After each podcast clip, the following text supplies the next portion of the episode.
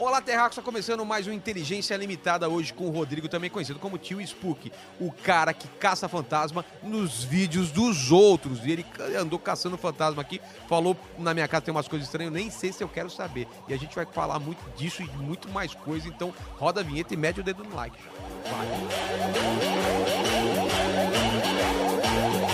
Você está ouvindo o podcast Inteligência Limitada, um programa onde o convidado é sempre inteligente, mas o Rogério Vilela é limitado.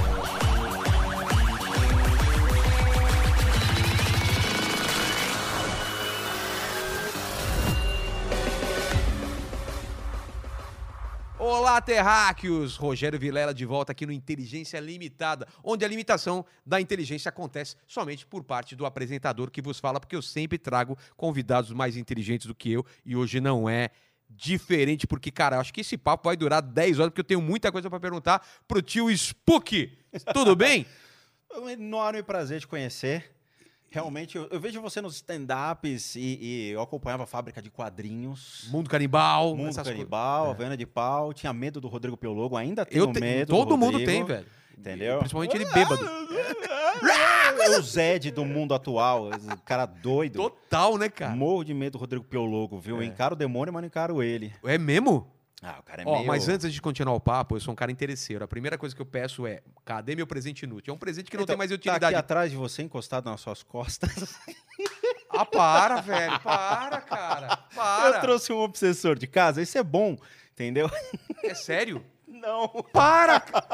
Mano, por que que eu fui. Ai, cara, por que que eu fui topar isso? Eu, eu, eu tenho, eu tenho interesse e ao mesmo tempo eu fico com medo. Eu trouxe aí um obsessor encoxadinha, É, ele vai ficar... É o Tommy Lee Rola, lembra do Tommy Lee Rola do Mundo Canibal? na Tommy sua Lee Rola, perna. Tommy Lee Rola. Não, não, Olha só. É um- Esse aqui é uma coisa muito legal, que é o seguinte. Ah, a gente terminou um especial. Explica, explica o pessoal que só tá ouvindo o que, que você trouxe Eu aqui. trouxe uma abóbora de cerâmica que você abre, coloca uma velinha Tá. e que ela fica acesa, causando um, um ar sombrio. Sombrio. E é o seguinte, eu gravei um especial de Halloween. Eu contei a história dos vampiros, lobisomens, morto-vivo, contei tudo e não tinha mais o que falar. Aí chegou no Halloween do próximo ano, eu falei, porra, e É. agora? Não tem mais o que tratar. E aí eu falei, tamo com esse negócio em casa, que É. fazia parte do Estamos com esse cenário. negócio em casa. Fazia parte do cenário de Halloween. Vamos desfazer. E hoje não É, tem. é. Só que eu trouxe um negócio interessante pra você aqui também. O porque quê? pela primeira vez nesses vídeos que eu fiz, no final tinha uma dublagem que eu fiz. Como assim? Eu fiz uma dublagem de alguns personagens só para fazer um impacto engraçado Tá. no vídeo. E eu trouxe para você dar uma olhada. e para você me dizer Lá se vem. realmente eu tenho ou não tino para esse tipo de coisa. Tio Spook quer ser dublador agora também. Não, não quero ser. Como é que chama aquele dublador que é famoso, que tem uma voz assim, que fala aqui? O Guilherme Fala que eu Briggs. sou parecido com ele. Fala, olha, irmão do Guilherme Briggs. Ó, É o Guilherme então, Briggs bo- bombado. Dá um, um play e vê o que você acha. Da onde sai o som? Aqui embaixo. É. E vocês acham que acabou? Ó, olha a imagem. Não, meus amigos do canal Spook Houses Casas Assombradas. Continuaremos trazendo a vocês mais conteúdo de qualidade. Peço que se inscrevam no canal antes que o Halloween acabe. Tem mais um. Caveirinha. É do Hotel Transilvânia. Pode Ah, me tá. dizer o que está acontecendo? Já, já está disponível um novo vídeo do Spook Houses Casas Assombradas. que o senhor ainda não se inscreveu no canal? O que, que você achou? Ah, cara, tá bom. Você fez as duas vozes? Fiz. Ah, como que é a voz? Ah, você escreveu no E o canal. senhor não se inscreveu no canal Spook Houses? Você fazia essas vozes quando você era moleque? Assim, eu adorava ficar me imitando as Eu, vozes eu gostava, cara. Ei, para de fazer isso, Mas cara! eu imitava as pessoas, então eu trabalhei muito no centro da cidade, né? Eu trabalhei numa corretora de valores no centro da cidade, bolsa de valores e tal, e fiquei 4, 5 anos indo direto na Santa Efigênia, ia lá no Mosteiro São Bento e tal. E de tanto você escutar as pessoas, eu peguei um jeito horroroso de falar. Então eu falava assim, ô rapaz, tu tem pendrive aí? Tu tem, tu tem É alguma... mesmo? É, e eu peguei. Mas de tanto imitar, você, você de tava tanto falando assim. escutar, de tanto escutar, teve um dia que eu dei uma gafe no meio da Santa Efigênia. E eu cheguei lá, perguntei se ele, né, se ele tinha um CD que eu queria acho que era Soundforge, um negócio de música. Rapaz, tu tem um CD de Soundforge aí? Aí o cara olhou pra minha cara e falou: Tu tá me imitando? Eu Falei, não, rapaz. Eu falo assim mesmo. E eu de terno e gravata, você teve cara. que continuar falando assim. Eu tive que. É sério, isso aconteceu. E aí eu tive que me desfazer desse vício de ficar imitando as vozes das pessoas. Tinha um padre que eu imitava também. Nossa, eu lembro que eu fui pra Fortaleza, aquelas viagens de família. Meu pai, vamos pra Fortaleza. E eu detesto né, essas viagens de família porque eu me sinto Chevy Chase, né? fazendo meleca. Aí eu vi um cara vendendo CD na praia. Puta, eu cheguei no cara e falei, rapaz, tu tem o Belchior? e o cara. Tenho. Eu falei, ferrou. Agora- Cara, eu comprei, tive que comprar, senão, né? Eu me dava mal, o cara ia furar meus buchos lá. Eu comprei o Belchior ao vivo no Japão. Eu coloquei o CD, tô esperando o cara entrar no palco até agora. Ele- o CD tá sem som. Eu falei, Belchior tá se É preparando. sério? Caramba, Eu, velho. eu, eu apanhar, cara. Essas coisas de comprar coisa no centro, velho. Eu fui uma vez numa loja de CD e pedi do Jerry, do, do Joey Satriani. O cara me veio com Jerry Adriani. Olha, ó, é Eu falei, você tem, Joe, tem Joey Satriani? Ele falou, tenho. Olha aqui, ó. Eu falei, Jerry Adriani. E olha, não compre pra você ver. É. O cara fica bravo. Ah, mas Ah, não tem o que você quer? Eu falei, não é esse. fura os buchos se não É. levar agora. Eu falei, é, puta, me dá 10. A família toda é fã. E aí eu fiquei lá esperando, tô, tô até agora Até esperando. agora esperando entrar no O palco. meu que até agora não subiu.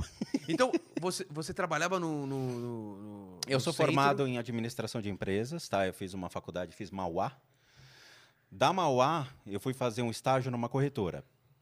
Fiquei dois meses fazendo estágio e aí eles gostaram. Falaram, pô, gostamos de você, queremos te contratar. Tá bom. E fiquei trabalhando na corretora de valores até eh, pegar o cargo de analista de investimento, na época era júnior ou... Fiquei quatro anos lá.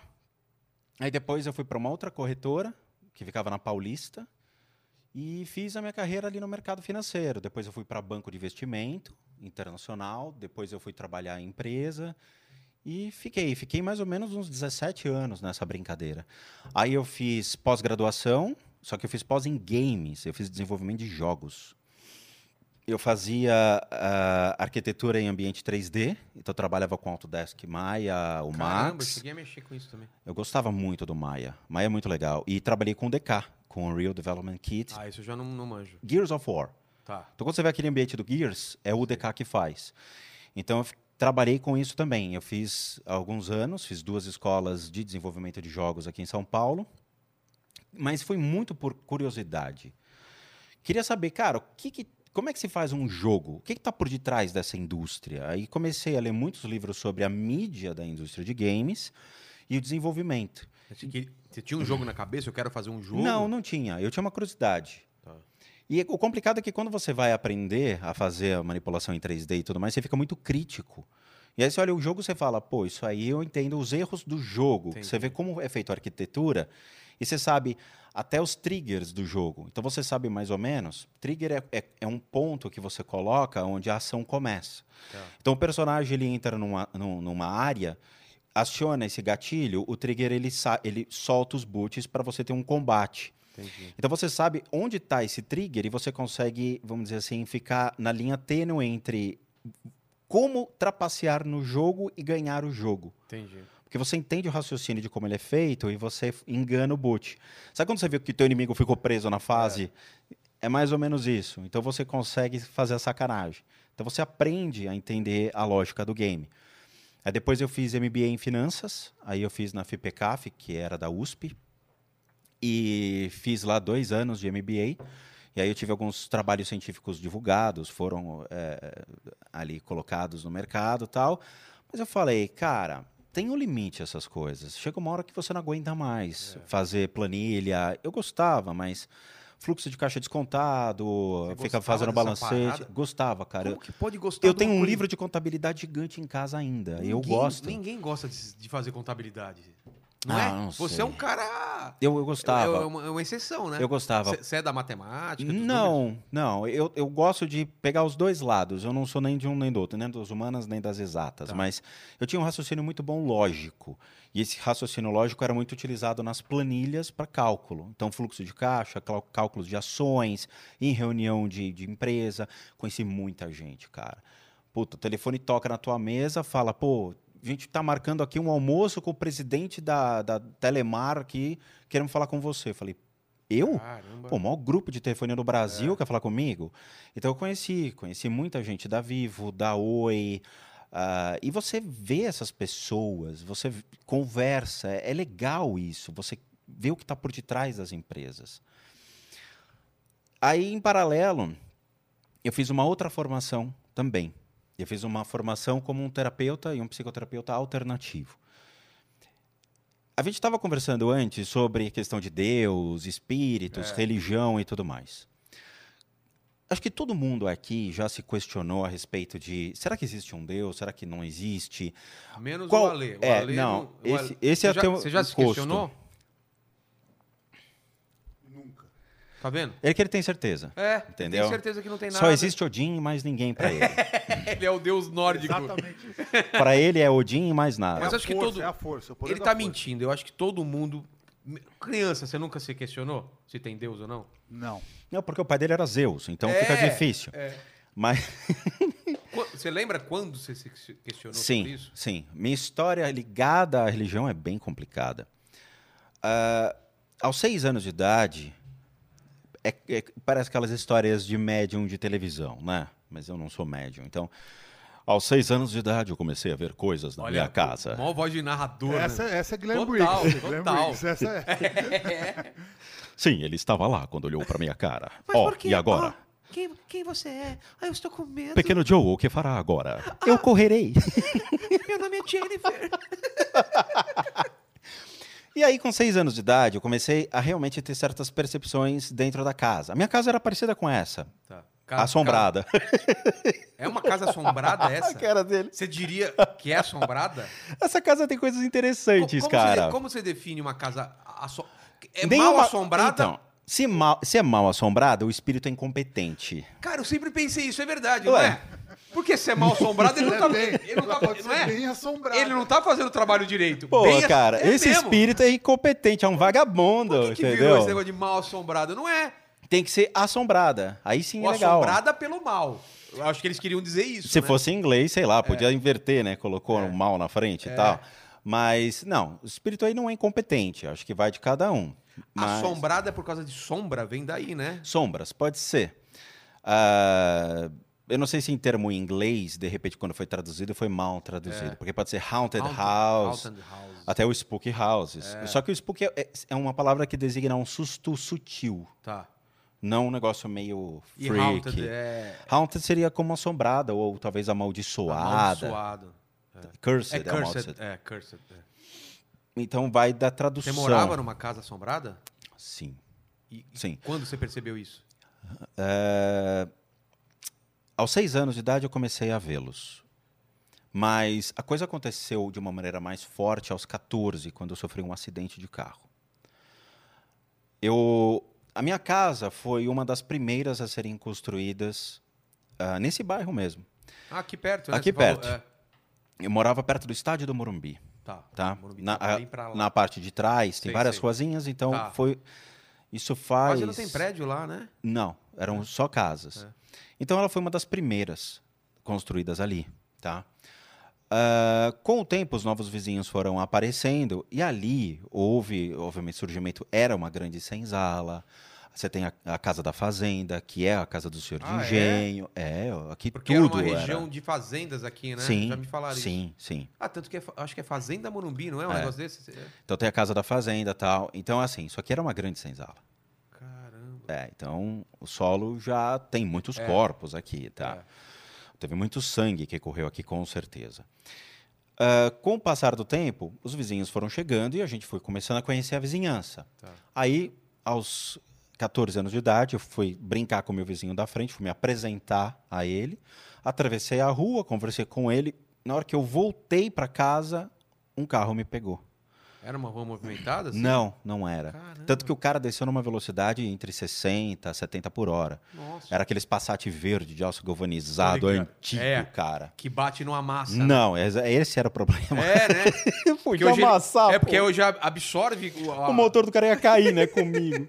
Não, então, aí eu só vi um clarão.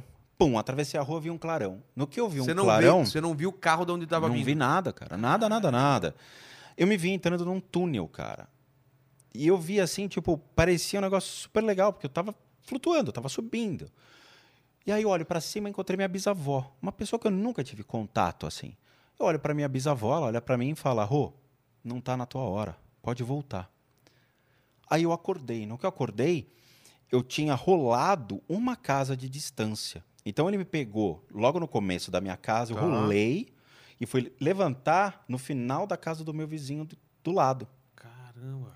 Levantei, tirei a poeira e entrei em casa. Quando eu olho o capô do cara, tava com um puta de um amasso, porque ele deve ter me pego de frente, eu bati Ah, e então saí. cima. O cara entrou desesperado em casa, me jogou dentro do carro e me levou pro Einstein, que era o mais perto. O que aconteceu comigo? Nada. Nada. Eu não Nada? quebrei nada. O que aconteceu é, eu bati a cabeça numa pedrinha que estava no chão e aí abriu. Caralho. E aí tive que dar Onde? ponto, mas que nada. Parte, em que parte da cabeça? Não, ainda. É, Em aqui em cima? cima? tá? Pegou. Mas não foi nada. Tipo assim, eu tava lúcido, tava. Eu vi o cara dando ponto, eu tava conversando com o médico. e o médico falando comigo, não, fica tranquilo, não aconteceu nada, tal, só, né? Bateu com a cabeça e tal. Tranquilo. Com o tempo, as coisas começaram a ficar um pouco mais fortes. Então parece que desprendeu assim, essa percepção do túnel. Não, mas, mas- mas antes de você seguir, eu queria só entender esse, esse túnel de luz aí. Sim, Porque normalmente o pessoal fala que é um túnel que você caminha pra ele, você tava flutuando. eu fui, fui levado, parecia que eu tava Então, sendo abduzido. É, então, mas a sua visão era de fora, você se via Não. ou você. Eu, primeira você pessoa. dentro- primeira pessoa, você tava dentro Eu- do túnel de luz. Sim, sim. Tava E, dentro vo- do túnel. e- e- e você tinha, você tinha noção que você, você achava que tava morto? Ou você não. não, eu não sabia de nada, sabia de cara. nada. Eu achei que eu tava, tipo, porra, que legal. Porque você não Tô- tem sensação nenhuma. Você só tem uma percepção dizendo, eu estou sendo levado. Mas, tipo, é que nunca aconteceu comigo. É, a minha pergunta é: você tá, tá dentro desse é, túnel de luz, você não tem a percepção, tipo, fui atropelado. Nada. Ah, é? Eu não sabia o que tinha acontecido. Caramba. Nada, eu não vi o carro. Eu não vi. Então, mas. Eu entrei e já tava no Então, flash. de repente você tá vendo uma luz. O que, que passa pela sua cabeça? Nada, não passou nada, porque eu não tinha referência de nada. 14 anos de idade, Ah, eu sou é, de né? 1975. Cara, É. assim, a gente não tinha conceito de alienígena, É. não tinha nada, cara. Nos anos 80 Era só uma que começou a criar o conceito de abdução, né? Coisa. Eu falei, nossa, tô sendo abduzido, pô, que legal. Pelo menos É. dá um rolê. Nave espacial tal, mas não era. Na sua cabeça é só uma coisa estranha que tava acontecendo. Alguma coisa nova. Tá, então não era vamos- nem estranha, tipo, pô, o que será que tá acontecendo? Algo novo, não sei o que é, vambora. Entendi. Agora vamos continuar então a história. Beleza. Aí eu comecei a ter percepções em casa com uma, uma, uma facilidade maior. Então eu comecei a ver certos seres em casa andando. E isso Antes disso, você nunca tinha visto. eu só via, mas esporadicamente, mas eu ignorava. Olhar de criança. Criança olha e fala, é um amigo invisível. Ou é algo que eu não sei explicar, então não vai fazer diferença para mim. Você tem medo, mas o medo ele é, vamos dizer assim, é, ele vai sendo consumido porque você para sua mente, vai brincar com outra coisa, você se distrai, é um medo pontual. O medo hoje de obsessores, seres do mundo espiritual, para a maioria é um medo contínuo. Tem gente que tem fobia disso, tem medo de espíritos, tem Ah, pode tá. nem ouvir falar a palavra espírito que sai correndo Tá. tá? Muito bem. Aí, com o tempo, eu comecei a vê-los com uma certa frequência. E eu treinava, fazia musculação numa academia. Entrei na academia, eu já tinha, eu estava com 16, 17 anos. E um dia aconteceu um fenômeno, cara. E aí é que a gente vê a ingenuidade dos anos 80 para a ingenuidade hoje como seria. Eu estava treinando e tinha um cara mais velho. Ele devia ter uns 50 anos de idade. Ele ficava olhando para minha cara toda hora. Eu falei, ô, tô cagado. Ele se apaixonou. É, o. Mas não, naquela época não tinha esse conceito de, né, vamos dizer, Pedofilia, assédio, é, coisa desse assédio. tipo. Não tinha. Beleza. Aí um dia ele chegou pra mim e falou, cara, eu preciso te levar num lugar. É sério, você precisa ir comigo. Eu olhei pro pessoal da academia, tinha um amigo meu lá, eu falei, meu, o que, que tá rolando? Ele falou, não, é sério, você precisa ir comigo. Sábado eu vou vir aqui, eu vou passar aqui na porta da academia, se você quiser, você vai. Não te explicou nada? Nada. Falei, tá bom. E eu falei, deixa eu pagar pra ver, eu vou. Cheguei sábado lá, ele apareceu num carro com a mulher e duas filhas. Crianças. Me colocou do nada, cara, e me levou a um centro espírita na Horácio Laffer chamado Luz Divina, que fica no Itaim. Quando eu entrei, a mulher da porta olhou pra minha cara e falou: "Que bom que você voltou". Eu falei, ah, Serginho Malandro. Yeah, yeah. É. Ele vai aparecer e fala, pegadinha do centro espírita. E eu olhava e falava, não, não entendi. Aí eu entrei no, no- no centro espírita. Ele tem uma, uma livraria que fica do lado esquerdo. Pelo menos na época tinha, hoje eu não sei como é que tá. E tinha gente que chegava e me cumprimentava, falava, poxa, que bom que você voltou, que bom que você tá de volta. Eu falei, não, os caras estão vendo alguma coisa, eu não sei o que é. Quantos anos você tinha? Tava com 17 anos.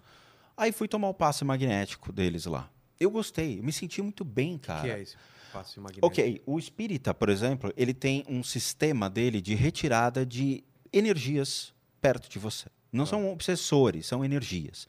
Eles chamam de formas pensamento, ou miasmas, coisas do mundo espiritual que vem dentro da doutrina espírita. Tá.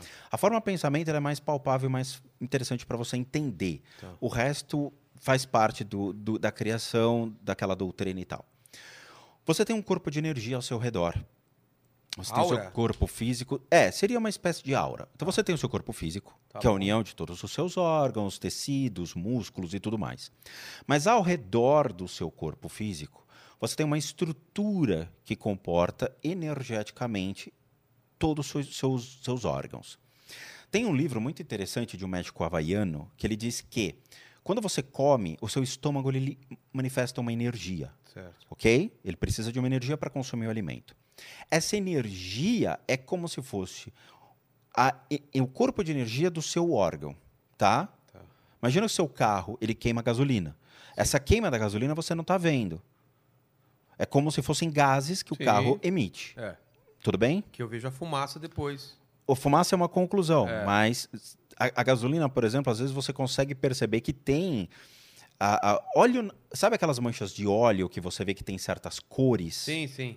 É aquilo, tá? É como se fosse aquelas cores da mancha de óleo. Tá. Muito bem. Cada, cada eh, forma que seu organismo vai digerindo, cada estrutura sólida, ela vai criando uma energia. Essa energia compõe-se toda a energia do seu corpo. Então, o seu corpo possui energia para células, tecidos, músculos e órgãos. Então, torna-se um conceito do que é seu corpo de energia. O corpo áurico que caiu no gosto do, do, do, do 2000, com New Age e tudo mais. Muito bem. O que, que ele faz junto ao seu corpo de energia? Ele remove essas energias, essas formas de pensamento que estão ao seu redor. Tá. Por quê? Porque existem certas energias que podem estar te fazendo mal. Ok? Rancor. Olho gordo. Pensamento. Você acredita em olho gordo? Pensamentos ruins sobre você. Eu, eu não chamo de olho gordo, mas eu entendo o que você está falando. É, é pessoas desejando mal. Isso. Ente- Eu, entendo isso. Eu Sabe, aquele acredito. cara que deseja o mal pra você É. e acontece algo que você fala, porra, mas por Pô, que, que aconteceu isso? Então, uma forma pensamento que foi gerada e foi direcionada a você. Por outra pessoa. Por uma outra até, pessoa. Até inconsciente, às vezes, né? Perfeito. No trânsito. É. O cara te fecha, você, filho do não sei o quê, Nossa, que você cara. morra. Plum. Isso, cara, direto eu vejo esse negócio comigo. Achei que você ia falar direto que eu faço isso com os outros. Não, eu, eu treto direto no trânsito também, mas eu, eu sinto essa energia na hora, cara. Perfeito. Você sente como se batesse É, em você. É. Sabe? Você fala, putz, alguma coisa pegou aqui, eu não sei o que é. Muito bem. Então ele remove essas energias superficialmente de você, do seu corpo de energia. Ok? Mas se ele não, não removesse, isso ia saindo aos poucos, na, na, na teoria? Na teoria, sai, mas sai de uma maneira muito devagar. Não é tão simples, tá? Claramente, para você acabar com um pensamento, você gera um outro, É. ok? Há áreas, por exemplo, da publicidade que geram contínuos movimentos de processos criativos, acumulam muitas formas de pensamento. E isso pode gerar, por exemplo, a materialização da queima de computadores, queima de luz. Hum, cara. De você pegar, às vezes, uma coisa. Ela, ela Tem essa apaga- ideia de pegar e É, queimar. É. Tem. Mas às vezes você vai ver que cantos muito, muito escuros da áreas de, de empresas que trabalham com publicidade se dá por processos criativos que ficaram travados. É mesmo, cara? Sim. De. De Sim. é, o, o O famoso burnout. branco, é. O burnout que é o, o excesso de e, o- ou mesmo a ausência de. Então você pode ter picos dentro Então- de ambientes. Então essa pessoa ela, ela, ela tentou, ela tirou esses esses pensa, quebrou esses pensamentos através do, do, do como chama? Você pode usar o passe magnético É, dentro de centros passe magnético. espíritas, tá? Você pode usar tanto no espírita kardecista quanto de umbanda também fazem Aí esses você chegou lá aos passes. 17, todo Gostei, mundo falando tirei. assim, você voltou, você voltou, você não entendendo nada e teve essa, essa, essa limpeza. Aí comecei a comprar todas as obras de Kardec, comecei a ler, não, comecei mas a não buscar. explicaram por que estavam Eles falando? não falam. Ué, Centro espírita kardecista, você entra para tomar o passe, ele fica quieto, ele não te explica nada. Mas não te falaram porque. Que legal que você voltou, não te explicaram por que estavam falando isso? Não, isso é uma incógnita até hoje. Ah, não te. Não, Ah, para, cara. é sério. Caramba. E aí Vida a gente passada, vai. talvez. É, então o que acontece? Talvez eles tenham me identificado sobre uma vida passada. É. Muito bem. Aí eu fui atrás, peguei tudo que era obra do Kardec e comecei a ler, comecei a ler livros espíritas. Eu odeio romance espírita, eu gosto de livro técnico. Você quer me ver feliz? Me dá um livro técnico que eu adoro. Muito bem. Aí eu comecei a frequentar todo sábado, eu ia para tomar o passe. Teve um dia que eu estava sentindo um incômodo muito forte nas costas. Muito forte. Cheguei lá, aquele incômodo, fui na sessão de passe, o cara me colocou sentado, foi dar o passe, ele parou. E eu, de olho fechado, tipo, não tô sentindo nada. Abri o olho, eu falei, tudo bem? Ele falou, preciso falar com você uma coisa. E ele parou. Tem uma presença atrás de você. E eu acho que é um anjo de- da guarda. Eu falei, eu, eu acho não rola. Se você trabalha no centro espírita, você tem que me dar uma certeza. Você está aqui prestando serviço a uma instituição, é porque você é bom nisso. O que é? Eu não sei. Aí eu, sério, eu fiz isso, coisa de criança mesmo, olhar e falar, tá, então vamos para casa. E eu sentindo dor, dor e dor. Quando chegou em casa, a dor passou. Passou. Eu falei, pô, será que eu deixei o cara aqui É. em casa? Ele falou, pô, agora eu tô em casa, tô tranquilo, valeu. Pela carona. E aí eu comecei a estudar mais. Então Você eu larguei entender. do espiritismo, porque eu vi que muitas das respostas eles não davam. Mas não davam porque não tinham ou porque é, da, é, da, é deles não, não. Eu acredito porque não tinham. Ah, tá. E aí eu fui estudar esoterismo. Aí eu entrei na Ordem Então, Rosa porque Cruz. Você, porque você é o cara que quer entender. Eu quero respostas. Você quer resposta. Todo mundo quer resposta. é, então, você eu quer. também, exatamente. O Thor também quer. Ele todo acho que mundo não quer resposta. Não, ele faz as respostas. Ele- Não, é, obrigado, exatamente. obrigado ele ele cria as respostas. Ele- o não, Thor que aí, isso, eu faço as respostas. É, você é o cara das Ah, respostas, que velho. isso. ele bate um telefone e liga pro Odin ali, ó. É. Naquele ali, ó. E aí nessa busca. Aí eu fui para ordens esotéricas. Aí eu fui para a Ordem Rosa Cruz. Tá. Da Ordem Rosa Cruz eu fui para o Martinismo. Depois eu fui para a Sociedade das Ciências Antigas. Cara, Nossa, martinismo? O que é martinismo? de Luiz Claude Saint-Martin. Tá? Todas elas têm um fundamento, todas elas têm um, um processo inicial. São, são cristãs? É. Rosa, Rosa Cruz, sim. Não. Não? Ro- Peraí. A Ordem Rosa Cruz surge de um cara chamado Christian Rosenkrauts. Por isso que ó, Rosa Cruz. Hum. Christian Rosenkrauts. Um cara da Europa. Ele, em um momento, vai para o Oriente e ele acha toda a parte mística do Oriente. Ele fala, cara, muito legal isso, eu vou levar isso para a Europa. Então, ele traz egiptologia, ele traz estudos muito legais da- dessa toda parte de estudos místicos da antiga, eh, do antigo período. Ele começa a disseminar isso. Então ele começa a criar uma estrutura para ensinar essa parte esotérica. Aí ele vai para os Estados Unidos, dos Estados Unidos desce para o Brasil. Tá. Tá? Então existem as lojas aqui, é como se fosse uma maçonaria. Ah, é- loja que nem maçonaria. Igual a maçonaria, tá? Só que eles aceitam mulheres, a maçonaria passou por um processo que agora eles aceitam, mas na época não aceitavam, eles aceitam mulheres na Ordem Rosa Cruz. E a gente, tanto eu quanto a Dani, que está aqui também, ah, nós aprendemos muitas coisas interessantes dentro da Ordem Rosa Cruz.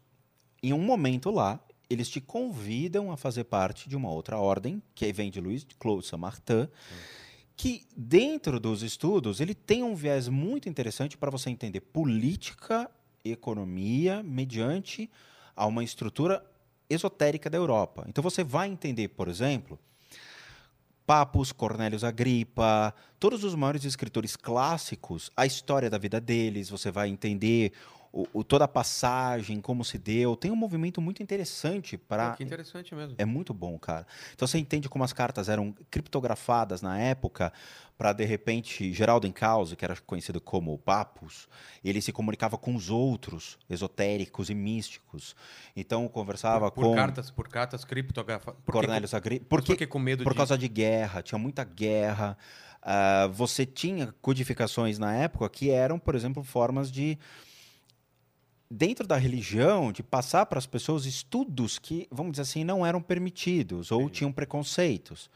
Então você passava conhecimentos. Muitos médicos, muitos padres faziam parte dessa estrutura. Ele faz Levi, que era um padre da época, acho que Cornelius Agrippa era um médico. Então você teve Paracelso envolvido. Então você teve um processo ali de conhecimento entre eles. Tinha essa questão de entendimento e aprendizado. Pô, Então é, vale a eu- pena. des- desculpa eu interromper. é, essa Ordem Rosa Cruz, a loja que tem aqui em São Paulo, essa loja, o templo, ele, ele tem uma, é uma porta. Com o grande, coração gigante, um dourado, triângulo. assim? Não é dourado. Fica na Borges Lagoa. É porque eu frequentava com meu pai quando eu era criança. Eu lembro só da porta que era Mas ela grande. abria de uma forma diferente. É. Que tem mesmo. leões de pedra. Eu acho que sim. Fica na Borges Eu, lembro- Lagoa. eu era bem pequeno, eu ia com meu pai. Aí, ó, assim. tá vendo? Tá Então, vendo? A- Achamos. tá se abrindo. Tá se abrindo, cara. Não, não, eu, eu, eu lembro, eu lembro um pouco, assim, eu não sabia o que era e meu pai também não falava o que era, mas ele me levava. É, você tem. o- É, cê- naquela época você carregava o segredo da loja, mas o que acontece lá dentro, por exemplo, quando você se torna membro de Atrium, não é falado. Mas não tem segredos. Tem? É- não, não É tem. porque- Não tem, não tem. Tá? É, Eles guardam, por exemplo, uma mística sobre o ambiente. Isso faz com que as pessoas se interessem pela mística da Ordem Rosa Cruz. Mas não tem segredos, tá? Você vai, tem uma biblioteca, tem uma loja muito legal, tem não lanchonete. Tem, não tem é, animais sendo mortos lá dentro. Não, não tem nada é, disso. Sabe? Pactos sangue. Não, eles só fazem com crianças. Mas... Porque tava levando, né? Nossa, é. Você tava sendo levado pra ser sacrificado e você nem sabia. Como é que eu tô aqui, né? É. Agora. Não foi aprovado. Não foi aprovado, falou, não. Isso aí Esse cara não. aqui não. A loja de Curitiba, É. A loja de Curitiba. é sede, sede do, no Brasil da Ordem Rosa Cruz, tem um museu é, da, da Ordem Rosa Cruz, tem uma múmia de verdade lá dentro. Tem uma múmia lá? A gente teve, né? A gente teve algumas. Araci de Almeida, É? vai levar 10 pau. É que- verdade, né? Caramba. Não, tem. E é, é uma das maiores lojas, é absurdo lá no sul. O Não, mas- pessoal. Mas, mas você cortou ele, ele tava falando já de outra coisa, não era de Não. Rosa e Cruz, você tava falando da. Ordem da Rosa Cruz. Não, depois você foi pra... Martinismo. Isso. Tá? E depois tem a Sociedade das Ciências Antigas, que é fora dessa da Ordem Rosa Cruz do E Martinismo. você passou por tudo, por tudo isso. Sim. A Sociedade das Ciências Antigas é católica. Ela é constituída por padres espanhóis. Nossa, que nome fabuloso, Sociedade da Não, o pior é você colocar SCA, eu acho que cai numa loja de colchões. É Cara. Toda hora o site caía, eu ficava bravo, cara. Sociedade da. Das ciências antigas. É tudo pela internet, raramente você tem contato com os caras, e eu tive contato com os caras. Eu era tão chato, tão nerd, esotericamente falando, que os caras queriam me conhecer. Eu trabalhava na corretora de valores na Paulista e eu tinha me filiado a eles pela internet. Sem expectativa, não sabia. Eu queria estudar, queria continuar os estudos. A Ordem Rosa Cruz eu fiquei por 10 anos, 10, 12 anos. E aí eu recebi, os, eu me matriculei lá, preenchi um formulário e fui aprovado. Tá. Que bom. Aí eles começavam a me ensinar astrologia, mitologia. Eles ensinam mitologia para você, ensinam alquimia. Eles ensinam muita coisa da maçonaria. Então eu falei, puta, tô no lugar certo. É. Eles, e, só que assim, ele te manda questionário e uma apostila gigante para você ler. Questionário de cinco, seis perguntas. Eu respondia no dia e devolvia no para o cara. Aí os caras começaram a me chamar a atenção, falando, prezado, por favor, esse questionário as pessoas levam um mês para me responder. Eu falei, não, porque eu já estudei isso. Eu era chato. Aí chegou uma hora que eles me bidaram, né? Me desafiaram. Eles mandaram um questionário de manhã, eu respondi no almoço, devolvi para eles, eles mandaram um à tarde, eu mandei outro no final da tarde a resposta. Aí eles falaram, agora está na hora Mas de a gente tinha conversar. Ter leitura sobre isso? Tinha, Caramba. tinha. Você tava devorando tudo. Eu, eu já conhecia, né? Porque Ah, você já... você já conhecia, a gente. Eu era rato de Saraiva, eu Tá. ficava na- nas livrarias. Então eu comprava livros, levava para casa tudo de, de magia, eu devorava esses Tá. livros, adorava. Aí o cara falou, então tá na hora da gente se conhecer. Aí eles marcaram comigo numa igreja. Cara, que, que né, lance meio de filme né, É, de, de- suspense. É, e eu fui, Tem sinal cara. secreto, né? Tipo, você fala Tem. passarinhos azuis, a gente responde Tem, com... o cara manda um... É, um negócio assim. Ca- Você Né. ficou meio com medo ou você tava de boa? Não, eu tava tranquilo, cara. Aí eu cheguei lá na igreja, bati na porta, abri um cara, tipo família Adams, né? "Uá, O pessoal está te aguardando. Eu falei, Velho? "Uh!" Velho ou novo? Não, era novo. Novo. Novo. Cara imaginei um novo. cara velhão, Não, podia ser. Ele que é mais legal. Não, É, mas era isso. jovem. Aí eu cheguei, cara, a- as cadeiras estavam estrategicamente colocadas. Então eles me colocaram como se fosse no meio, deixaram um cara longe para ficar olhando a minha pessoa Tá. e dois ficaram, um na minha frente e uma na, na- na minha diagonal. E eles sentaram, um foi pro canto e os três ficaram me olhando. Eu falei, puta, cara, é o Man in Black, entendeu? É. Aí eu, sim, pois não, tô aqui. Aí eles começaram a fazer algumas perguntas pra mim, eu comecei a responder. Aí o, o cara chegou pra mim e falou: Parabéns, você é um cara muito inteligente. Eu falei: Eu não sou inteligente, eu sou um cara esperto. Ele falou: Não, você não é esperto, você é só inteligente. Eu falei: Porra, tô sendo avaliado aqui e eu não sei o como, né? Eu não sei por quê. Aí me deram uma bronca, um sermão, dizendo que são estudos, que tem que devagar e tudo mais tal. Eu falei, mas eu já conhecia, não tem diferença para mim.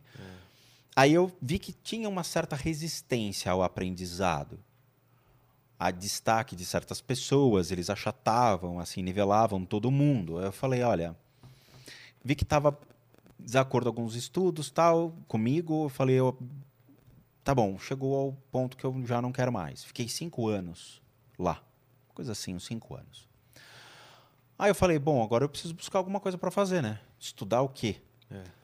Aí eu comecei a me interessar por judaísmo, eu comecei a me, me interessar mais por outras ordens esotéricas. Mas, mas essa, essa ordem que você falou antes, é, o seu intuito era entrar? Meu intuito parte era do- aprender, e Aprender. ver até onde eu iria. Tá. Como os ensinamentos eles estavam já batidos por mim, eu falei, até onde será que isso vai? É. Entendeu? Porque você não sabe até onde vai. Mas chegou o ápice que bateu com, comigo de frente. Tá. Eu vi resistência, eu vi umas certas coisas, falei, melhor eu procurar outra coisa. é. Os caras são espetaculares, cara. Tá. Vale muito a pena. Hoje eu não sei se tem processo admissional. Acho que não tem. Mas ah, eu comecei a buscar outras vertentes. Ah, eu dei uma encurtada na história, tá? Sobre o centro espírita. Eu fiquei 10 anos em centro espírita. Eu fiquei atuando 10 anos em centro espírita kardecista, depois eu fui para Umbanda. Caramba. Eu fiquei como médium de incorporação na Umbanda. Fiquei 10 anos desse processo até achar um limite também, falar até aqui é até onde eu posso ir. Agora eu preciso de respostas. Quando eu entrei na Umbanda, eu achei que tudo ali era macumba, tudo era desgraça, tudo era o final do mundo, sabe? Eu tava já no processo. Aí quando eu entrei na Umbanda e vi a magia da Umbanda, cara, eu me apaixonei. Eu falei, aqui é muito louco. Mas, mas essa linha temporal, é- é, a Umbanda veio antes dessa história que você está contando? Eu tava. Então, são universos paralelos. Então, Tá. quando eu entrei na faculdade, eu já estava fazendo parte da Ordem Rosa Cruz. A Umbanda, quando eu entrei no Centro Espírita aos 16, 17 anos, aí eu comecei a trabalhar os dois universos em paralelo. Ah, tá. Então eu fiquei como membro da Ordem Rosa Cruz e trabalhando no Centro Espírita e jogando um conhecimento para o outro. Então eu ia aprendendo nas duas vertentes. Tá. Tem tá? muita coisa similar? Ah, depende. Se você for para magia da Umbanda, na vertente do Rubens Saraceni, aí você vai entrar na magia mística da Umbanda.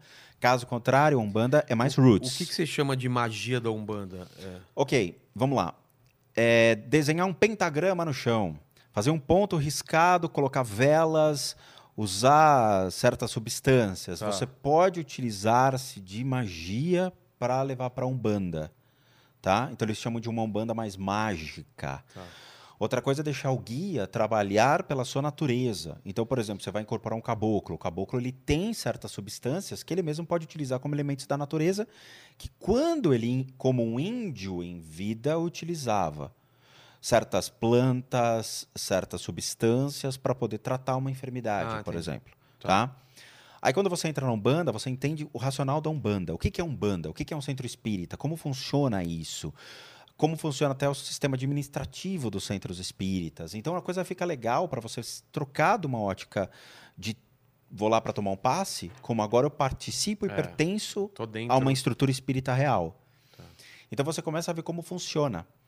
E você vê que não é como as pessoas acreditam.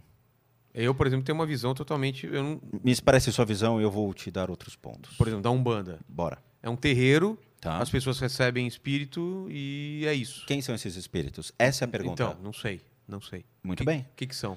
Muito bem. são não, não são pessoas mortas. São pessoas mortas. Ah, é? São. São. mas não são orixás. Eu achei que eram tipo divindades. Não são divindades. Não. Esse é o erro. Não são divindades? Não. Não. Na África, eu vou te mostrar racionalmente. Tá, tá, tá. Na África existe uma mitologia.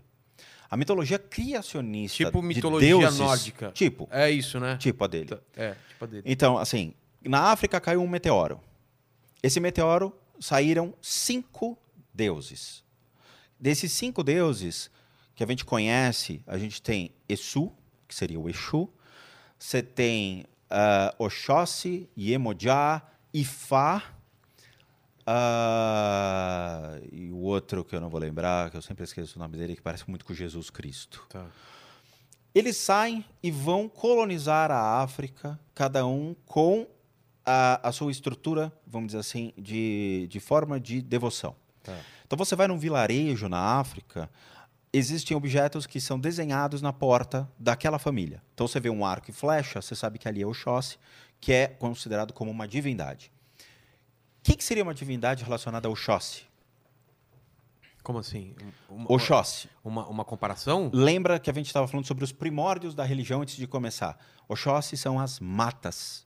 Ah, tá. Então, ele é uma divindade relacionada aos, às matas. tá. Xangô, as montanhas. Iemanjá, as Águas. águas. Então você fala, então a gente está lidando com uma crença baseada num princípio, vamos dizer assim, entre aspas, pagão, porque cultua É. elementos da natureza, ok? Fiz entre aspas, olhei para teóloga, senão ela vai comer meu fígado. Mas é? é seria pagão, né? Tá? Por quê? Porque você baseia-se nos elementos primórdios da Constituição, todo o planeta Tá. e da natureza. Ok? É. Tá. Muito bem. Só que entram exceções. Ifá. Ifá, ele é um homem que lê o destino das pessoas. Então você joga. Tem três jogos na África: War, Banco Imobiliário. Não, não. é.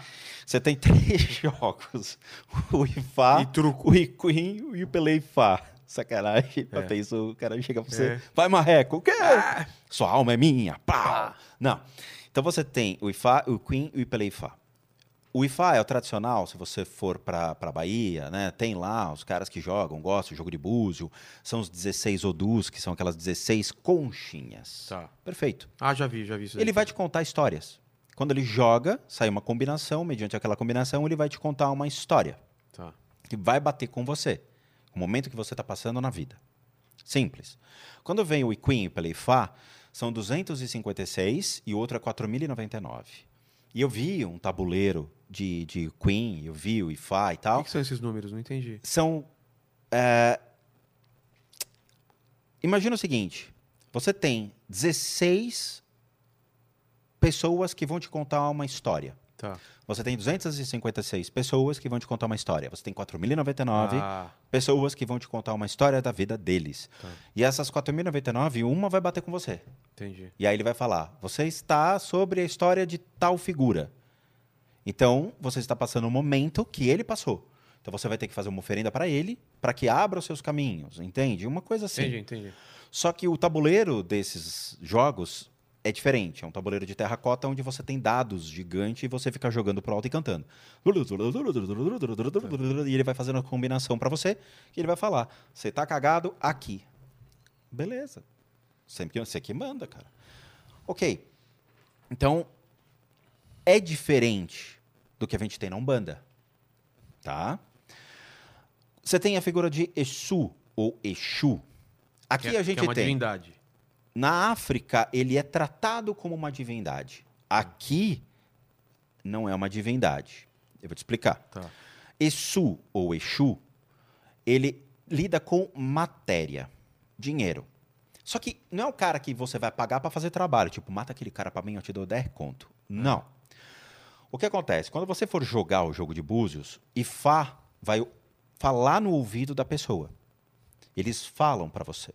Então você está jogando, o cara está soprando. Pelo o intermediário. Intermediário. Então ele está escutando Ifá. Tá.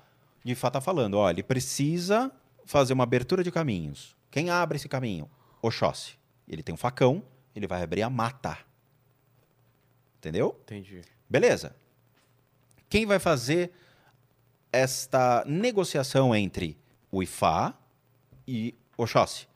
Exu.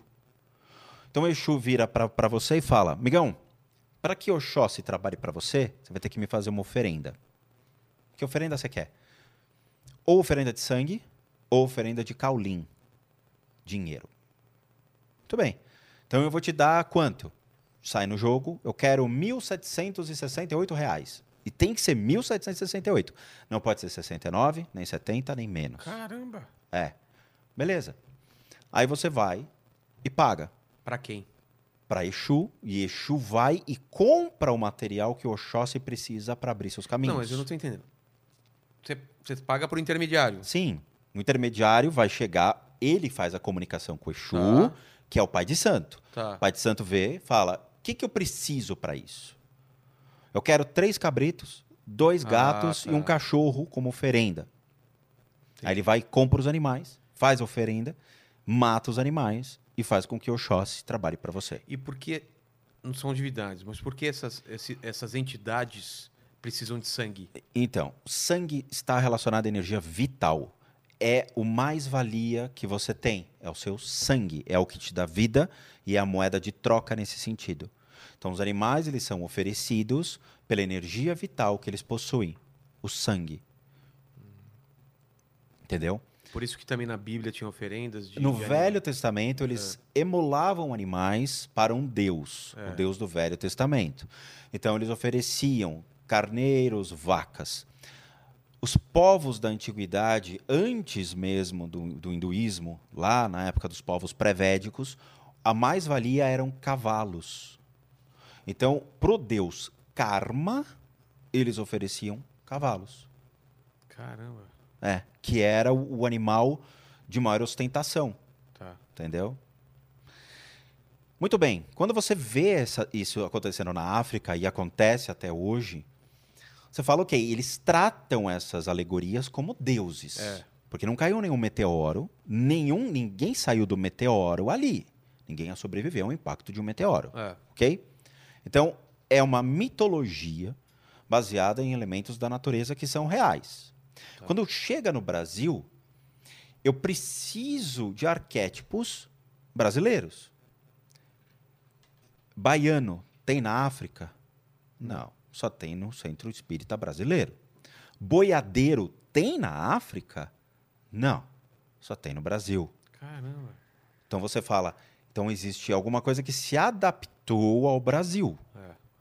Então quando surge essa ideia, eles fazem uma combinação entre um centro espírita com a religião local. Por isso que quando você vai no centro espírita, seja um centro espírita mesa branca ou de umbanda, você vê elementos como imagem de Cristo. Porque Cristo não tem na África, É. entendeu? Pelo menos naquela época não existia o Esse- cristianismo na. África. Você tem os povos locais com a cultura local, com a crença local. Entendeu? Então cria-se então o quê? Uma mescla de religiões.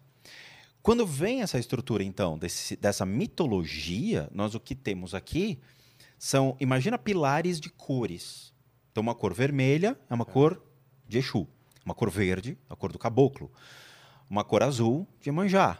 E assim por diante. Amarelo é baiano, laranja pode ser boiadeiro, depende de como cada centro espírita trabalha. Mas imagina pilares de cores, ok? Tá. Nesse, dentro desses pilares de cores, imagina milhões e milhões e milhões de espíritos de pessoas falecidas aqui que estão trabalhando para prestar uma coisa simples chamada serviço. Por que, que elas têm que fazer isso? Porque é o seguinte, parênteses, muitas pessoas estão presas à matéria. Nós temos necessidades, mas essas necessidades elas ultrapassam o bom senso. Preciso de um telefone. Legal, quero um iPhone 12. Tá. Esse aqui é um iPhone 5. Ele passa a minha necessidade de um telefone? Teoricamente, sim. Para que, que eu quero um telefone? Para uma emergência, que aconteceu alguma coisa, quebrou o carro, ou ter uma praticidade de poder falar com uma pessoa. Então, eu só preciso de um software para isso. Mas cria-se, então, uma mais-valia. Então, você fica preso ao desejo de eu quero um telefone, mas tem que ser o melhor. Ser um. Eu quero um carro, eu quero o melhor. Eu quero uma casa, tem que ser a melhor. Eu quero a mulher, tem que ser a mais bonita. Tem que ser, tem que ser, tem que ser. Eu quero, eu cobiço, eu desejo. Tá. Quando esse cara morre, qual era o Deus dele? Qual é a referência da vida dele? O que realmente Movia. era a razão de viver desse, desse indivíduo? A matéria. Ah, tá. S- Se ele passa a vida inteira devotando-se à matéria, aos desejos carnais, a sexo, a vícios, a prazeres, ele vai permanecer aonde? Onde existe essa Você referência. tá ouvindo? Tá ouvindo isso? Eu tô e eu discordo. É claro. é aquela coisa, eu sou praticante, me deixa em paz, é, entendeu? eu- É o tá- praticante Tá da falando- matéria. Tá falando da minha vida, ninguém, calma. ninguém mexe na minha BMW. É. Olha lá, olha lá. É, Ele fala, ninguém mexe, Então ela é essa- minha. Então essa pessoa presa à matéria, quando morre, ela continua presa à matéria. Porque a sua consciência está presa àquilo que você mais criou vínculos. Sei. E na hora que você. É um vínculo muito forte, né? Mas é. Você vê, a gente tem vídeos no canal, em lugares que a gente foi gravar e tudo mais. Cara, a gente foi em Inferninho, a gente foi em casas de pessoas que tinham vícios pesados, como cocaína, drogas. E aí você olha e você fala: ah, o cara que mora aqui é viciado em cocaína. O cara fala: desliga essa câmera agora. Como é que você sabe? Porque teu obsessor tá ali no canto, carinha. E ele se alimenta disso? Sim. Como ele fareja Ele, isso. mas ele, ele faz uma conexão com essa pessoa e. Eu vou te explicar como faz Tá. esse processo, mas só para não perder o vínculo. Tá. O que acontece? Quando você morre, você fica obcecado pela matéria. Tá. Você fica preso à matéria, preso ao desejo. Você vira um obsê? Não, mas não é todo mundo. Tô... Peraí, estamos tratando, tratando esse, essa questão das Ah, pessoas ah, tá, presas. Tá, Tá, Obsessor. Vira um obsessor. Sor- é. Quando Ah, vo- por causa de obcecado? Claro, Ah, claro. tá. Então você entende que existem pessoas trafegando aqui nesse exato momento. Por quê?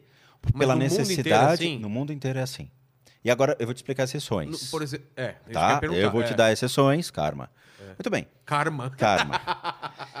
Quando esse cara fica preso à matéria, ele fica preso aqui vagando, ele não tem a consciência da sua morte, ele não tem a consciência do que aconteceu, porque a vida Mas dele isso- foi contínua. Isso eu nunca entendi quando as pessoas me falaram isso. Tipo, ele não tá conseguindo interagir com as coisas, ele Não. Então, e como ele não... Ele, não Ele interage com você. Não, mas eu vejo em filme, por exemplo, isso. Ah, filme não é referência. É, não, mas... Mas tenta entender o que eu tô... Te, o meu pen- Tô pensamento. esperando o Benjo com um amigo até agora em casa. Tô esperando o Benjo com um amigo É. aparecer até agora em casa. Não, mas o, o- o que eu penso é assim... Se ele tá percebendo que a vida dele já não é igual era, como ele não percebe que morreu? A consciência dele vai se tornar. Ele consegue vai... dirigir um carro? Não. Então- Ele não faz nada, ele não pega balinha. Eu tô Então- até hoje esperando um dito cujo levantar essa É. bala. Não levanta. E como entendeu? ele não percebe? Ele não percebe porque. Ele tá no estado de torpor? O que que é? Ah, eu vou te dar uma referência mais legal. Você assistiu aquele a Maldição da Mansão Blá? É esse último agora? É. Putz, não vi. Assista que você vai ver a relação dos espíritos com as pessoas exatamente aqui. É? A consciência fica no looping. Então, eles passam como se ainda estivessem vivos. Alguns, eles vão se deslocando desta massa de, pessoa, de, de, de pessoas falecidas que não têm essa consciência. Eles se Eles se, deslocam. eles se veem? Sim, mas eles não se comunicam. Ah, não? Vamos lá. Tá. Existe uma, uma escala de evolução da consciência, isso o budismo explora, tá? E você descobre a evolução física, emocional e mental de cada indivíduo. Você vê pessoas, por exemplo, que têm uma mente extremamente evolu evoluídas, mas emocionalmente são um desastre. É. Ou mesmo o inverso. O inverso também. Emocionalmente, é, em termos de mente, são um desastre, mas emocionalmente, você olha e você fala, pô, você tá calmo numa situação dessa, cara? É. Então, é engraçado, mas é uma evolução contínua entre esses três estágios, Tá. até você desenvolver uma evolução maior. Que daí o budismo ensina como você equilibra toda essa estrutura, Que é o ideal. que é a evolução, é a necessidade do ser humano atingir. Tá. Castas na Índia, a mesma coisa. Então você nasce numa casta mais baixa para uma casta brahmani mais elevada. O que, que te faz isso? Essa evolução de caráter, de conduta, ou de meritocracia. Para você atingir o direito de nascer numa casta mais elevada. A meritocracia do mundo dos espíritos. É. Muito bem. Quando esse- essas pessoas vão morrendo e elas não atingem essa percepção dessa evolução dessa consciência, entendem que morreram Pelo modo de vida que tiveram. pelo modo de vida. Então, você tem um modo de vida que você entende a necessidade das coisas, que você realmente entende a necessidade de ajudar o próximo acima, muitas vezes, da sua necessidade, de ter uma vida regrada, de ter uma vida centrada no bom senso, no caráter, em muitos aspectos que fazem você equilibrar, né? não ser tão pecar em excessos, você atinge esse estágio de evolução. Ter ou não ter uma crença não faz diferença. É, imagino que não. Ah, o cara é ateu e ele vai pro inferno porque ele não acredita em Deus. Ah, não. Tem muito. Meu, desculpa, tem traficante evangélico. Como é? E aí? É. Quer dizer, o cara trafica em nome de Deus, Exatamente. pega o vício em nome de Deus, vá É, com Jesus. Tem, cara. E aí, como é que faz? Entendi. Quer dizer, você acha que esse cara tá salvo só porque ele trafica em nome de Deus? É. Não, né, cara? Então, assim, ele está causando mal à sociedade, condenando famílias, imputando vícios que muitas pessoas não vão conseguir sair e não é em nome de Deus. E Ok? esse cara tá preso à matéria. Tá preso à matéria porque ele faz isso por causa de dinheiro, faz isso por uma Por de questão de, poder. status social, É. poder, controlar, dominar, que é o instinto primitivo, É. que é o instinto do umbigo. Meu, eu, eu mando, eu governo, eu sou o rei. Entende? É o estado mais primitivo. Se você tem um Mas amor, todo mundo tem isso. a gente tem sempre um estado primitivo que é às vezes um mecanismo de defesa nosso, um mecanismo de proteção. Você vai proteger sua família, você vai proteger é seu aquele estado. cérebro primitivo que a gente tem, aquela parte do cérebro que é o Sim, correr, é, se se proteger. é, sim. Dentro do budismo, por exemplo, em alguns estudos é, antigos, eles tratam três princípios, né? O princípio do Bodhisattva, que é o princípio da, da sua sabedoria, do princípio da compaixão, o princípio da paixão e o princípio esse que seria o das trevas, que seria um princípio mais negativo, que é o instintivo, tá? Que é um instinto natural de sobrevivência. Tá.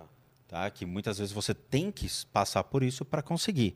Dentro da cabala você tem isso, tá? Que é Malkuth, o estado da Terra, que você vai para Bina, vai para Tiferet, que são os estados mais elevados do amor e do equilíbrio, Entendi. O equilíbrio aqui. Tá. tá? Que é o que você estava estudando. Muito bem.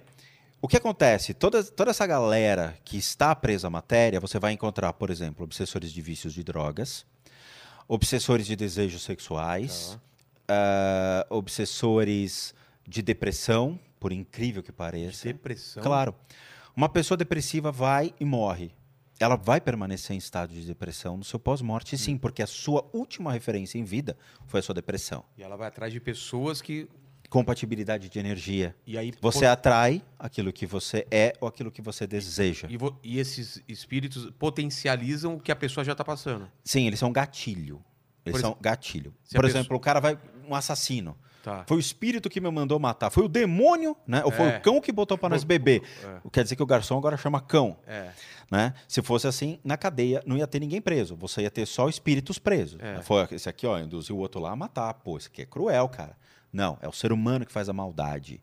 O fato é, ele tem a forma de pensamento que leva ele a pensar numa possibilidade de fazer mal a alguém. Ele manifesta o desejo de fazer mal a alguém, materializando esse negócio de, putz, e se acontecer? E se for legal? E se for bom para mim?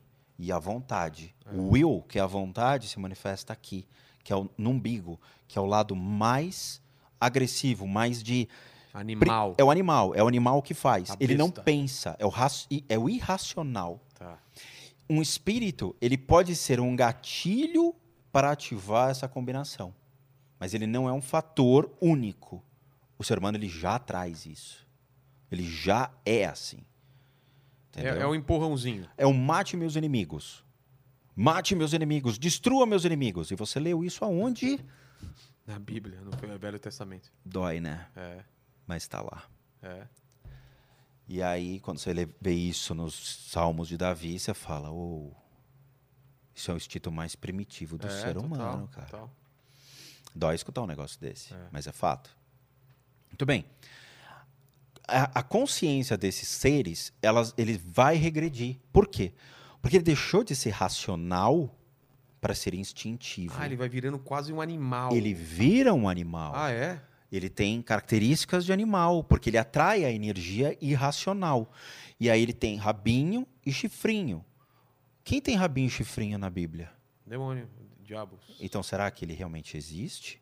Ou eram manifestações dessas energias, vamos Ah, dizer tá. assim, atreladas ao próprio ser Não, mas, humano? mas você- quando você fala é metafórico, rabinho e chifrinho, Rabinho e chifrinho não, eles têm essa característica sim. E muitos ouvintes agora estão pensando, pô, eu vi uma figura assim na minha casa.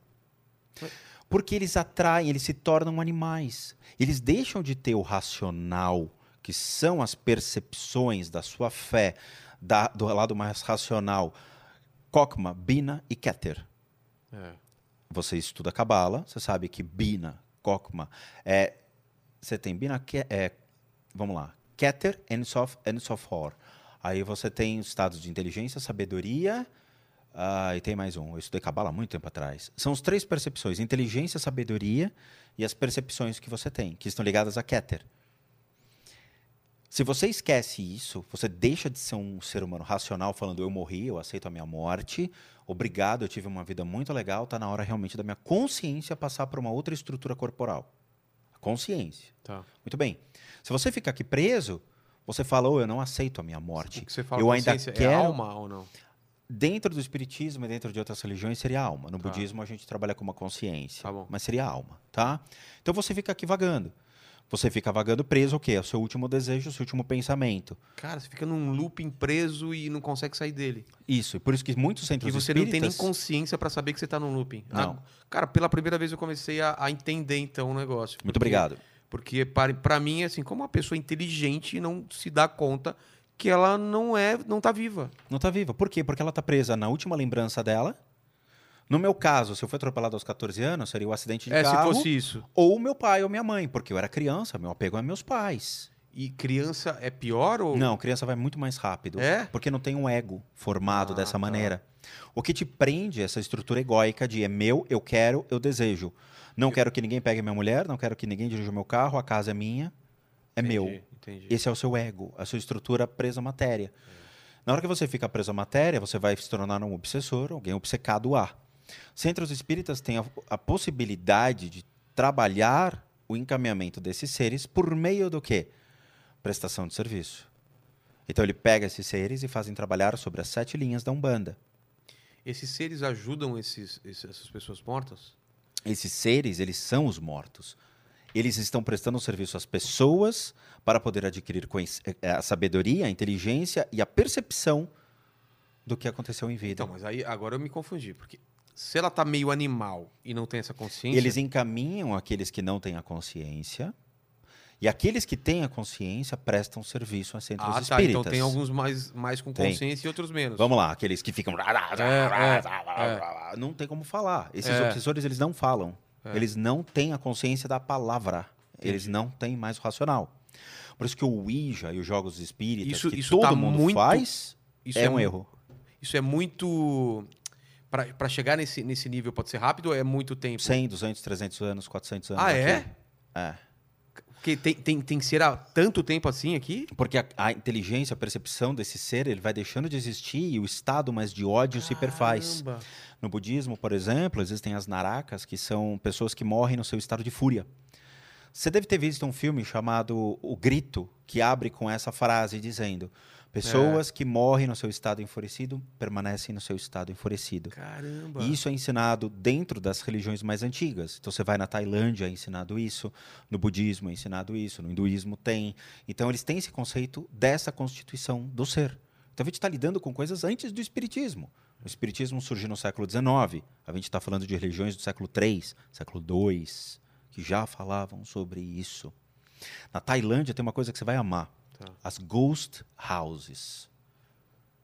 Casa dos Fantasmas? É. O que, que seria? As casas feitas para fantasmas. Não tem ninguém lá? Não. O que, que eles fazem? Você vai andar na Tailândia, você vê que existem casas iguais à sua. Tá. Se você mora numa casa na Tailândia, você manda fazer uma maquete da sua casa e ela fica na frente da sua casa ou no seu jardim. E fica com incenso, às vezes eles colocam animais mortos, às vezes fica com bebida. Por quê? Porque eles tiram o fantasma da tua casa real por meio da- do desejo ainda ligado à matéria. Tá.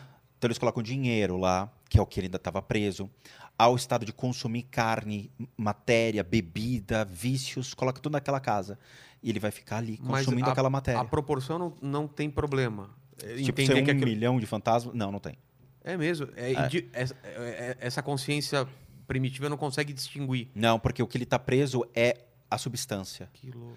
Mas essas réplicas, elas têm que ser muito parecidas ou não Tem necessariamente? gente que é detalhista, tem gente que não. O que, que eles colocam? Às vezes objetos pessoais, roupa, pedaços de roupa e tudo mais. Só que na Tailândia vai além, né? Então, assim, eles têm uma crença de alguns espíritos que eles consideram muito. são amaldiçoados e que podem levar uma pessoa a ser condenada. O que, que é condenado? A desgraça da vida daquela pessoa. Tá? Então, vícios, jogos, drogas e tudo mais. Tipo uma, uma maldição mesmo de. de- É, são espíritos nervosos que ficam. Tá? Eles têm um altares para um grupo específico chamado espíritos famintos. O que, que são espíritos famintos? Você fala, pô, o cara comia demais. É, mas não só comida. O cara que desejava tudo e não dava nada. Tanto que é interessante que a figura desses espíritos famintos são figuras que têm a boca pequena, eles têm mais ou menos 4, 5 metros de altura. O altar deles, eles Tá. mostram os totens e tal. E eles são magros e esguios. Porque eles, na maldição deles, eles foram condenados a desejar as coisas e não conseguir ter. Então eles ficam atormentados e atormentando os outros.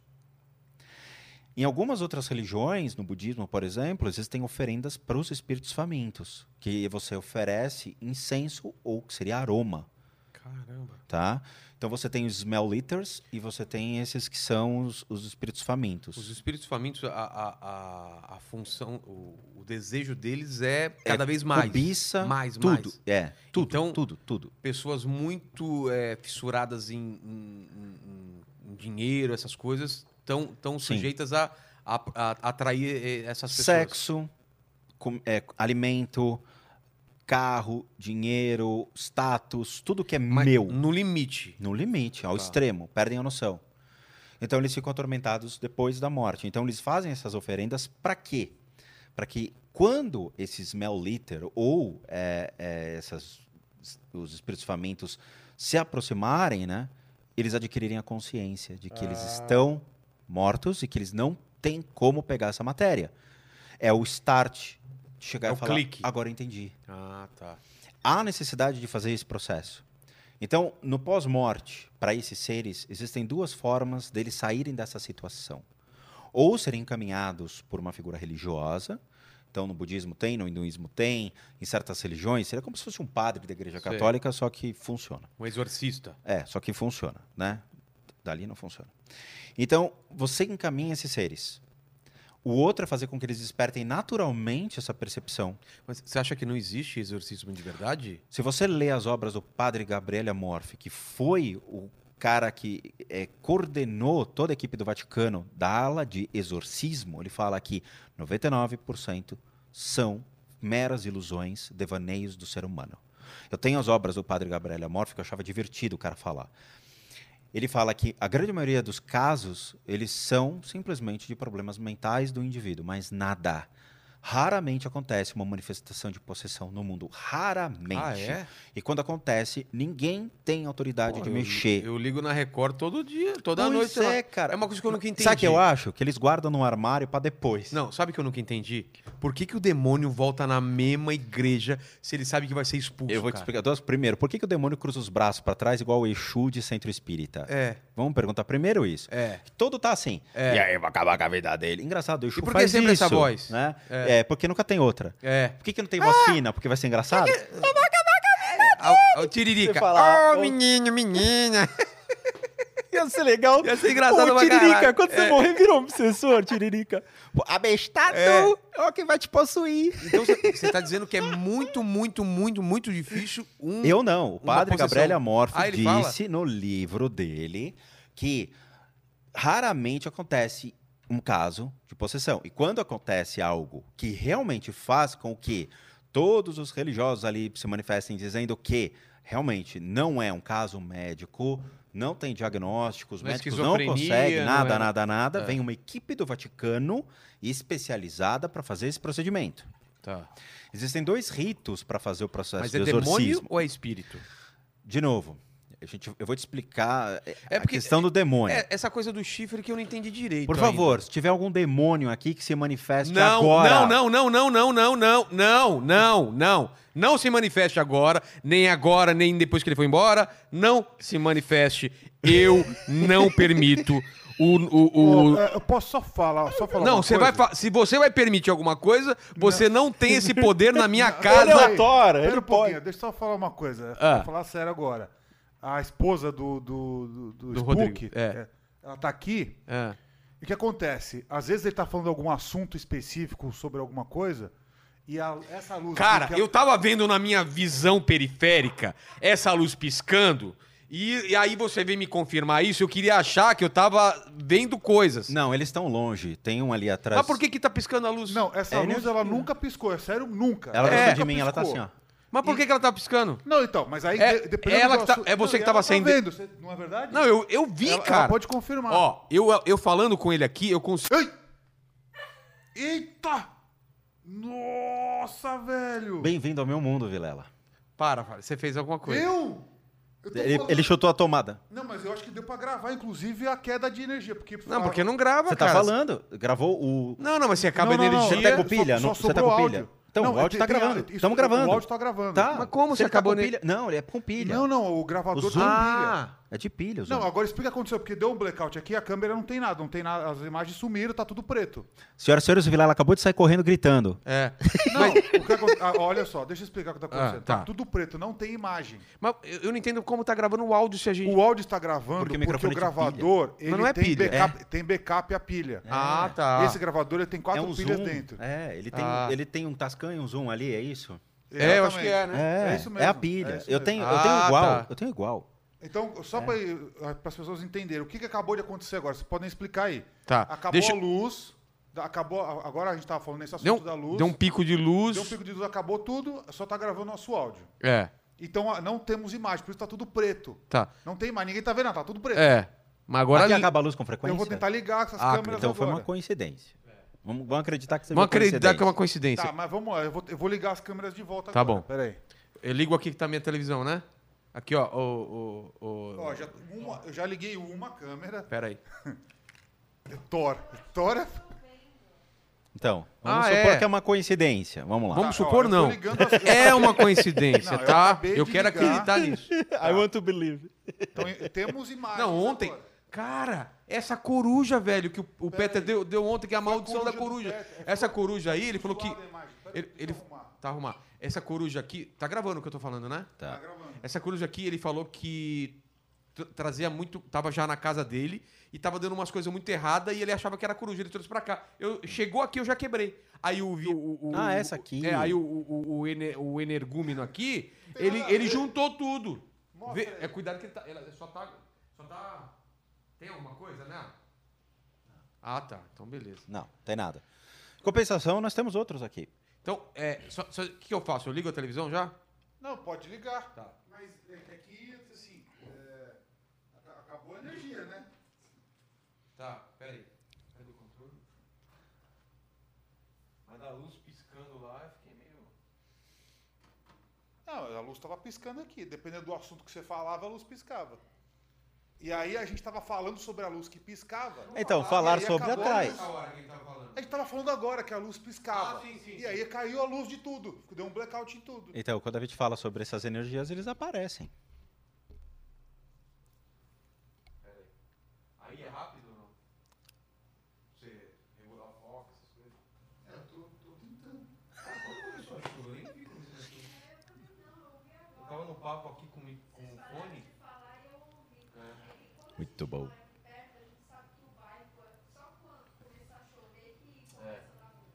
Internet, uma merda. Ainda bem que é gravado, hein? Já pensou se é ao vivo? É, já tinha acabado a live. E o pessoal fica, ah, cadê? Meu Deus, é a maldição do Spook! Ah! Engraçado, eles não têm por que mexer na luz, eles estão distante da gente. Que. É, eu vou perguntar isso. Eu vou te- eu te Como que explico. mexe na. Aí tem que explicar também pro Gusta, porque ele também não entendeu. Tá bom. Muito bom, então a gente voltou. Já- as câmeras estão ok aí, João?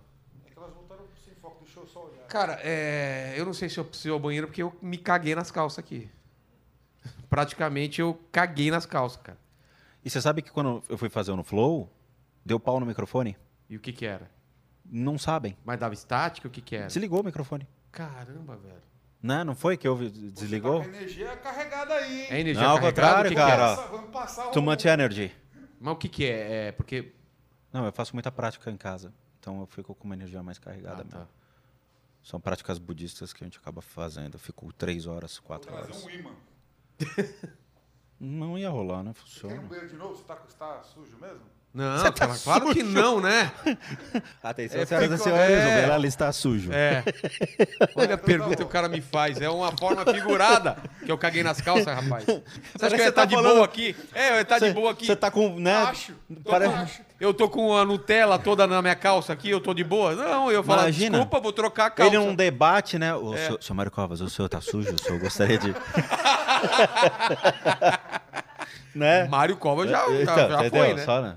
Senhor de idade, né? O senhor Suplicy, o senhor tá É. cagadinho? O senhor gostaria. Tá Gostaria de sujo? trocar a calça. A fralda. O Vilela, eu não duvido que esteja sujo.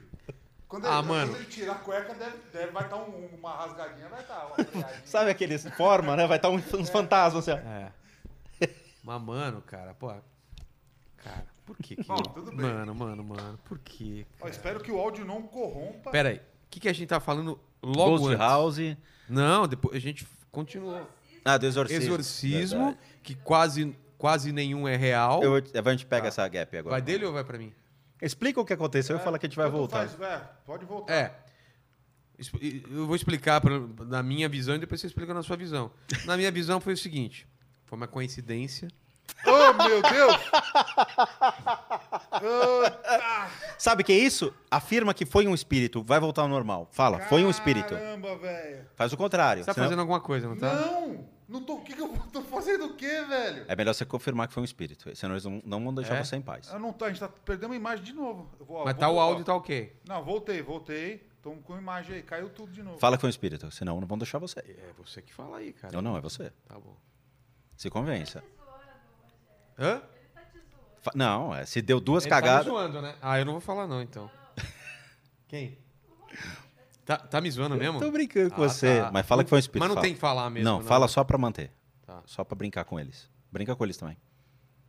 E agora? Agora você, agora você está sujo? Você, você precisa se limpar agora? Hã? É segunda vez. Ah, cara, agora eu já relaxei, né? Fazer o quê? Agora eu já tô preparado Ah, que vai TV acontecer isso a qualquer TV momento. já era também, não vai voltar. Não? É, vai. É. Ah, aqui. Tá. não, de- vou- vai, vai rodando, eu vou ligando as câmeras. Tá. É, eu não Ah, sei mas- o que vai acontecer. Vai, pode ir, vai rodando. Vai falando que eu vou ligando as câmeras. Eu vou, Não, mas vou ligando. falando pra valer Fala, não. o programa? É lógico. Ué, mas aí vai ficar sem imagem.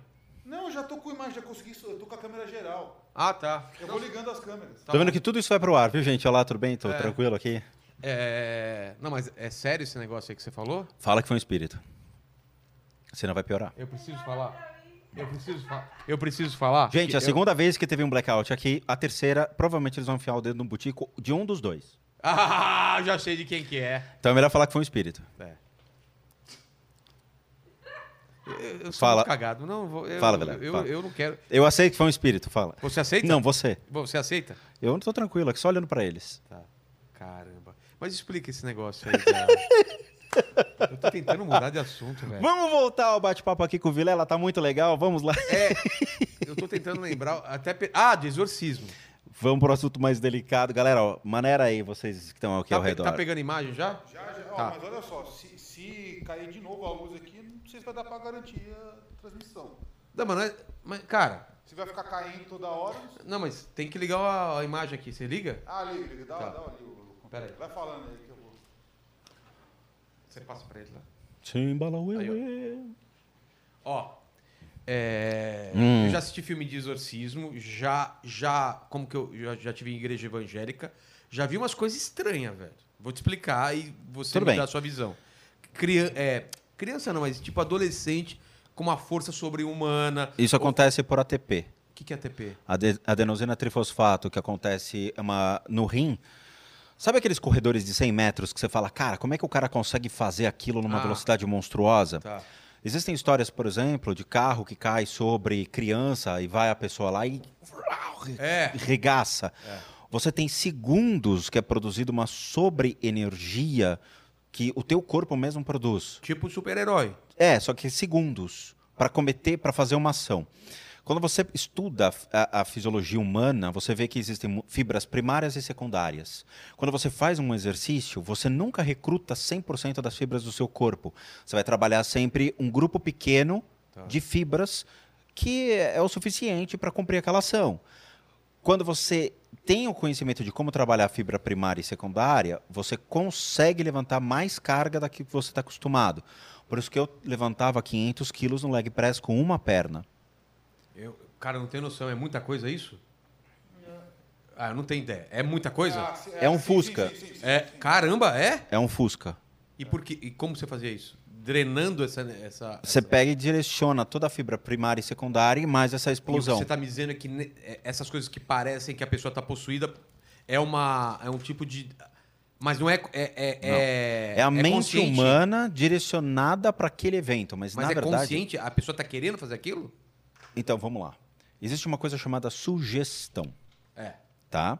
A pessoa é sugestionável àquele princípio. Todo mundo Ou, é, né? no caso do filme O Diabo e o Padre, que foi o cara que o diretor do Exorcista, que chamou o padre Gabriel Amorfi para mostrar e tudo mais, ele estava tentando fazer um exorcismo numa mulher, já era a oitava tentativa, e ele não conseguia fazer. Aí tem dois pontos. Uma vez perguntaram para o padre Gabriel Amorfi, quantos, quantos eh, diabos existem, né? quantos processos você já participou e tal? Aí ele falou, eu já tirei, eu já lidei com dois, dois mil fenômenos de possessão sobre um indivíduo. Aí ele- o repórter falou, mas existe tudo isso de espíritos, demônios que podem influenciar uma pessoa? Ele falou, não, era o mesmo. Aí você fala, pô, tem coisa estranha nesse assunto, como É. é o mesmo? O cara não tem nada a fazer? É. Opa, vou entrar nesse agora. Agora vou entrar naquele. É. Não, vou fazer isso. Tá? Então isso complica. Já não é fato. Aí quando você vai ver esse filme, eu recomendo que você Qual, assista qual que é? o, o Diabo e o Padre. Está, está Ah, na o nome do Netflix. filme? É, Ah, o Diabo e o Padre. Que é do diretor do Exorcismo, do Exorcista, que ele vai até o Vaticano para criar um, um filme meio de gravação de mão mesmo. Tá. Ele vai entrevistar muitas pessoas da área médica sobre se é possível ou não acontecer o exorcismo e o, como dá um indivíduo na parte psicológica. Então ele vai no Hospital de Israel, ele vai no Hospital de Boston, ele pergunta para muitos profissionais, tanto psicólogos, psiquiatras e neuro, para entender como se dá. Claramente, por lidar com a igreja, muitos ficaram ausentes, falaram, ó, eu prefiro não me manifestar nesse assunto. Tá. Porque você está batendo de frente contra uma história do Vaticano. Claro. Aí você vê ele fazendo exorcismo na Inclusive, mulher. tá na Bíblia que Jesus tirou é, demônios, não é? Não, eu vou te explicar isso. Aquele, me chamo Legião, não tem umas... Le- Então, Legião era um exército romano. Então, mas... Jesus nunca enfrentou um demônio. E essa eu bato de frente. Você quer falar isso, saco Você quer falar isso agora ou Não. vamos... Eu vou te explicar o que são demônios Tá, reais. Tá, tá. Entendeu? Porque daí vem. é- é- depois que eu saí do Flow, veio até. que ele joga pros, pastor pro, enchendo pros porcos, saco. não é um lance que ele joga pros porcos? Ele remessou os romanos aos porcos. É uma figura de linguagem, então? É óbvio, a Bíblia é inteiramente uma parábola.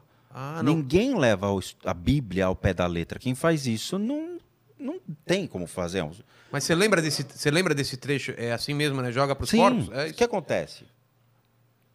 Bom, vamos explicar É, várias. vamos lá, Foram vamos lá. muitas perguntas. É. E Mas se quiser concluir, não, se quiser concluir primeiro, se quiser é, concluir primeiro do lance do Sim. filme e depois isso. Quando você assiste esse filme, então tá a Cristina, que se diz possuída, Tá.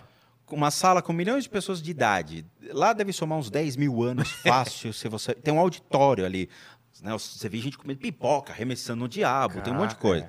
Sério, tem um... por que, que tem um auditório para ver a possessão da mulher? Aí ele tá já debilitado, o padre Gabriel Amorfi, ele acabou falecendo depois desse vídeo. Então mostra ele com a batina, com tudo. E ele fa- falava, né? Jogava água, colocava a cruz, passava a batina dele e tal. E a mulher toda. Aí chegou uma hora que cansou, o padre cansou e falou: já chega, para. Ela para do nada. Ô, demônio descansa? Demônio tem um momento de vai fazer xixi, peraí, vou mijar, já volto? Mas deixa eu fazer o advogado, não do diabo, do padre. Mas e será que não é o poder dele, baseado na fé dele, que parou? Não. A- a- aquela mulher, a Cristina, ela tinha problemas psicológicos, ela tinha um problema sério de relação na família, ela tinha um problema de aceitação na família e tudo mais. Então ela canaliza esse processo numa espécie de possessão para justificar aquilo, é uma sugestão, ela está sugestionável sobre a sua própria mente. E que o a padre mente é poderosa sabe, pra caramba. e o padre sabe. Vilela, se você assiste, você vê o, o É. padre Gabriel Amorfo, ele sabe. O que, que ele faz é uma medida paulatina, é um, um remédio, ele fala. No livro, se você lê, ele deixa bem claro. Existe o fator psicológico sobre o indivíduo. que é eu vou agir fazendo com que ele acredite que está possuído, eu, como um, um- um processo de intervenção da própria igreja, facilito o processo de convencê-la de que o espírito não está mais sobre o seu corpo. E- A e- pessoa se cura. É isso que eu ia falar. A pessoa se convence por- pelo poder de sugestão, assim como ela, ela foi sugestionada. Eu entendi. É assim que eles funcionam. Ma- Ok. Mas vamos voltar agora ao que a gente está falando. Ok. Você me perguntou sobre a questão bíblica. É. Ok? O diabo bíblico. Se você for pegar o fundamento dos estudos na época, até mesmo da onde Jesus tirou esses conceitos, que foram dos Vedas, dos Upanishads, dos sacerdotes, dos grandes eh, líderes espirituais daquela região, acredita-se que o próprio ser humano ele é dual. Ele ama e odeia. O bem e o mal. Da mesma maneira que a gente estava falando de uma estrutura de Bodhisattva, da, da compaixão, das suas paixões e da estrutura mais é, escura e sombria dos instintos, nós temos um instinto de sobrevivência. Nós estamos falando de um período de dois mil anos atrás, onde as pessoas, para sobreviver, quebravam pedra para as vigas passarem, para a estrutura, cidades serem construídas. Os caras trabalhavam por pão e água. Quando um povo é escravizado, que é realmente o povo, os judeus, eles tornam-se escravos dos soldados romanos, do Império Romano, eles são jogados à marginalidade. Eles são como se fossem, entre aspas, os mendigos, que a gente não vê, não enxerga. Eles são povos ignorados, porque eles são serviçais. Você não fala com os serviçais. Por isso que eles eram chamados de os mortos. Os mortos não falam. Não é que os espíritos da Bíblia não falavam, é que os mortos eram o povo. O povo não fala, não tem palavra. Não tem. Veja a Bíblia como uma estrutura política, social e econômica, não religioso. Veja Jesus como uma figura que tira o povo dele morto, levantei os mortos para combater um exército. Legião era o Império Romano, uma legião de romanos. Ele enfrenta os romanos. Quando ele entra numa cidade e fala legião está entre nós, significa que os soldados romanos já tinham invadido aquela cidade e já tinham escravizado um povo. Ele vai e ergue o povo, jogando aqueles soldados romanos dentro de uma taverna aos porcos. É isso. Derrota? Não, eles começam a impor a condição da existência do povo. Ah, eles, le- tá. eles mobilizam o povo a lutar pela sua vida, pelo seu direito de existir. Mas esse é, um- é uma visão sua ou existe um estudo sobre isso? Conversando com a minha esposa, doutora Daniele, que é teóloga formada na Metodista, existem professores que também defendem Que essa seguem essa tese linha, né? de uma versão de um Jesus político-social dentro dessa estrutura, ok? Tá. Então, é tratado isso numa faculdade de teologia. Então, existe sim a ideia de que você tinha o conceito desses demônios, mas como dois princípios. Um princípio da derrota do próprio ser humano, ou seja, o demônio que te consome, você aceita a sua pobreza, a sua miséria, aceita as suas condições, que está intrinsecamente ligado à nossa natureza, e um demônio externo, que era o que? A forma de como o povo era tratado por soldados romanos, pelos imperadores romanos, pela escravização. Eles eram os demônios. Ok? É, tem até uma linha de pensamento que a, a, a, a segunda volta é, era, era uma coisa metafórica também, né? De, não é? Então você entende? Até mesmo quando você vê o, o Apocalipse, quando é escrito, É. você vê, né? Que eram dragões que estavam se erguendo. O que, que estava no semblante das bandeiras dos romanos? O símbolo dos dragões. Ah, é? Sim. Entendeu? Então você Então- vê então o dragão se erguendo. Tem ali uma linha que acredita que o Apocalipse está se falando daquela época e não de uma época futura. Não é que tem uma linha. Ele foi escrito realmente, tratado. Existem vários escritores do Apocalipse. Não foi só um que É. escreveu o Apocalipse. O Apocalipse ele foi escrito em algumas, algumas épocas por figuras Certo. que ali mostram realmente o quê? A destruição do Império Romano, a queda, né, o Império Romano pegando fogo e tudo mais. Então é escrito o Apocalipse como o quê? A queda de um império, que era uma visão apocalíptica, era um cenário de um império que comandava tudo, indo às favas. Então, assim, é uma estrutura muito delicada essa interpretação bíblica. Lembrando, existem muitos pontos de vista, muitos escritores, muitas linhas de pensamento. E essa que eu estou passando é baseada em história. Eu não sou teólogo. Eu estudei a história baseada em alguns es- escritores es- que eram atrelados a esse conceito de trazer uma desmistificar por meio da história. Eu não sou teólogo, ok? Então, assim, eu não tenho viés nenhum. O que eu estou trazendo é baseado num conceito real da história. Mas a sua crença. Eu sou budista. Minha crença Ah, é o budismo. verdade. Então vamos lá, voltando à minha história. Tá. Quando eu saio dessas religiões, sou batizado no catolicismo, passei por toda essa parte espírita, Entendi. fui para as ordens esotéricas, estudei um pouco sobre o judaísmo, que eu queria realmente aprender coisas legais, mas eu vi barreiras dentro do judaísmo. Ah, é? Claro, você não é judeu, eu não sou judeu. Eles dão não vão, atenção. Não vão abrir. Você pode comprar livros, você pode ir na editora Sefer e se entupir de livros. Mas quando chegar na prática, você não pode tocar nos manuscritos sagrados, Ah, tá. porque você não é. A vivência, estar ali, fazer parte e tudo mais, é difícil. Você não é sangue judeu. Então, estar inserido naquela prática da meditação cabalística e tudo mais é para poucos, é só para um povo. Você pode estudar, mas a prática é difícil, ok? Até mesmo quando você fizer a meditação cabalista e você começar a entrar nas esferas, que são realmente os Sephiroths, você vai ver as dificuldades, porque você não vai ter um estudo tão... Né? A própria Cabala, que é passada de tradição, remete a ter um rabino que te auxilie dentro desse processo. Entendi. Eu fiquei anos estudando sobre isso. E eu tenho uma experiência até curiosa sobre essa história do judaísmo. É o seguinte. É bizarro, assim, é, é- de novo, é uma história que eu vou te contar. Se acredita ou não, aí é outra, aí é complicado. Ó, Estava eu em casa, ó. é, precisa muito desses believe, porque de novo, estava eu em casa assistindo meu arquivo X. Tá. Que série maravilhosa. Adorava, adorava. Beleza. De repente, sinto uma presença entrando no quarto. Quantos anos? Ah, eu já Faz tinha tempo isso daí, né? há uns 20 e poucos anos. Eu tô com 45. É nos 90, né? É. Arquivo X. Aí eu vejo uma figura. Cara, era uma, uma figura muito prateada, assim. Ele tinha um- uma estrutura prateada. Eu falei, eu, eu surfista prateado, É. né? Mas entrou, olhou pra minha cara, eu falei, pizza, Coca-Cola, água. Eu escutei, escutei realmente, eco- ecoando na minha mente, dizendo, eu só vim pra te ver. Eu falei, pode sentar. E sumiu. Eu falei, ué, cara mal educado, porra. Sumiu. Você não tem medo dessas coisas? Não. Na, na época você não Na tinha. época não tinha. Aí, beleza. Passou, acho que, sei lá, duas, três semanas, eu resolvi estudar o judaísmo. E comecei a, a buscar pessoas que pudessem me ajudar. E amigos em comum e tudo mais tal, conheci uma família de judeus, uma judia, falou, poxa, vem aqui, minha mãe vai gostar de conversar com você sobre isso tal. Quando eu chego na casa da pessoa, essa figura estava na sala. A mesma figura.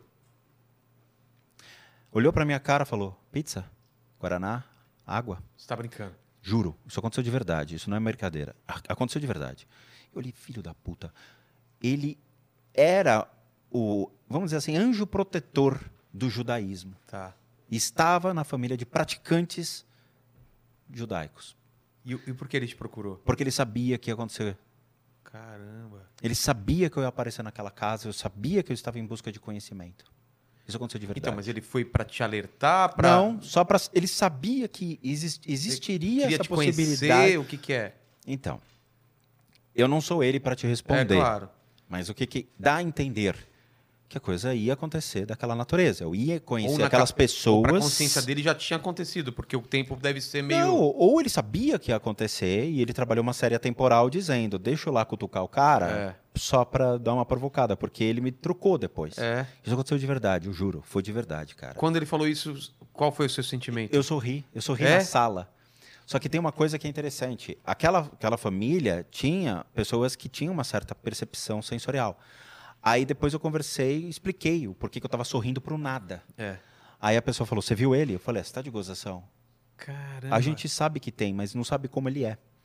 Ah, porque tem gente que tem a percepção, mas não tem o visual. Sim, sim. E aí eu me encantei, estudei judaísmo com eles, frequentei sinagoga tal. Só que eu vi muita dificuldade. Falei, ó, eu não sou judeu. Eu vou ter que me converter, vou ter que ir para Jerusalém, fazer todo o processo e tal. Aí eu falei, não vai rolar. Aí eu abri mão. Eu cheguei em casa, puto da vida, falei, ó, meu, quer saber? Tá na mão de Deus aí, eu não quero mais saber de nada. Me tornei budista, que é uma religião não teísta, que não possui a crença na existência de um Deus, tá? E foi aí que Qual eu é me a base encontrei, cara. É de é abrir mão do desejo. Não. Existem muitas histórias dentro do budismo, tá? Eu não, assim, eu posso te dar um- uma pincelada, É. mas eu não posso falar tudo pra você. Porque o meu próximo, o meu, a próxima coisa que eu vou estudar é budismo, cara. Cara, Tem até um livro aí. eu vou te falar, inverte, porque você não vai se arrepender. Você vai mudar a tua vida. Inverte o quê? Para de estudar cabala e vai estudar budismo. Não, não, mas a Cabala eu já estudei porque era uma necessidade do meu livro. E agora é budismo também. Estuda budismo. É? Você vai mudar a tua escrita. Que legal, cara. Hum. E aí, se você o budismo hoje, resumir. hoje, que o budismo é muito mais antigo. Se você for pegar o que é realmente a essência do budismo, você vai ver que é bem antes. Mas o budismo hoje no mundo ele é alicerçado por um cara chamado Siddhartha Gautama, que nasceu no norte da Índia, rico, filho de uma família de, de muita riqueza, só que ele nunca tinha visto o mundo fora. E ele fala, cara, meus pais não me deixam sair, eu não consigo sair de casa, tal, quer saber, eu vou fazer uma loucura consegue pular o muro, pega um cavalo tal e vai ver o mundo. E quando ele vê o mundo, ele vê que o mundo não é aquela riqueza. Ele vê sofrimento, dor, tristeza, ele vê doença, ele fala, isso é a minha realidade. E a realidade do, do povo é essa. Por que estão me omitindo isso? E ele começa a criar uma estrutura baseada nesse princípio. Então, existem três princípios, que são os três movimentos que ele girou, que foi o do Dharma, que a gente chama, né?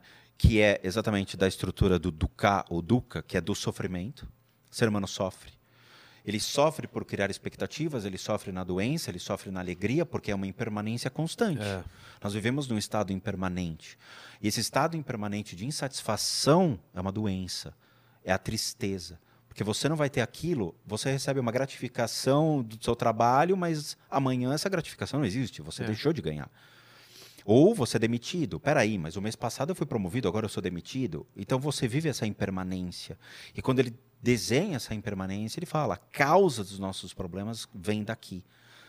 Das nossas enfermidades, da mente e do corpo. Então você sofre pela sua mente. Então criam-se padrões para poder sanar essas enfermidades mediante a como corrigir os seus pensamentos e as suas atitudes. Esse foi o primeiro movimento que ele fez.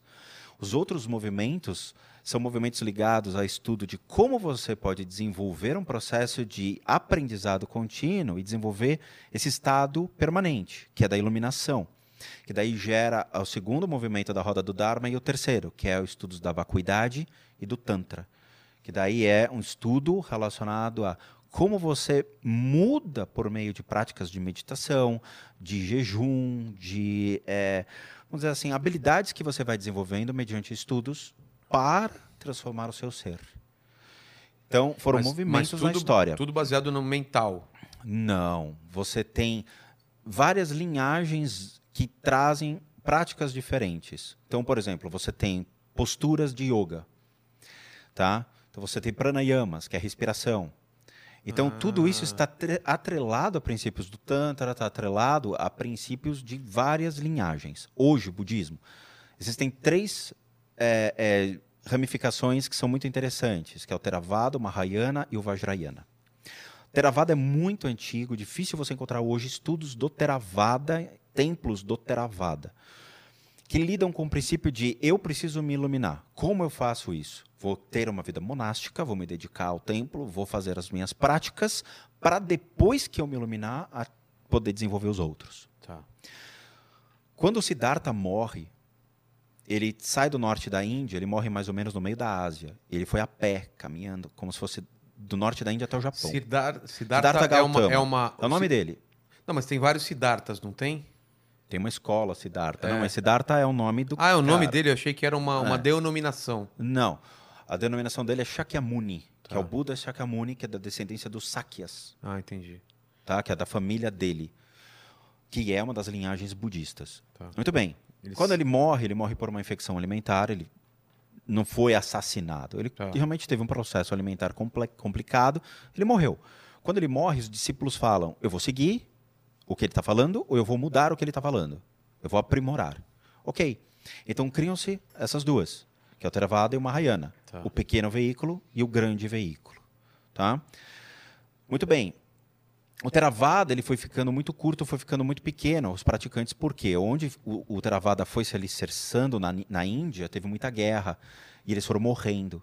E aí eles pedem auxílio para o Mahayana. Então ele ge- gera uma extensão de conhecimento. O Mahayana abraça ele de novo, fala ok.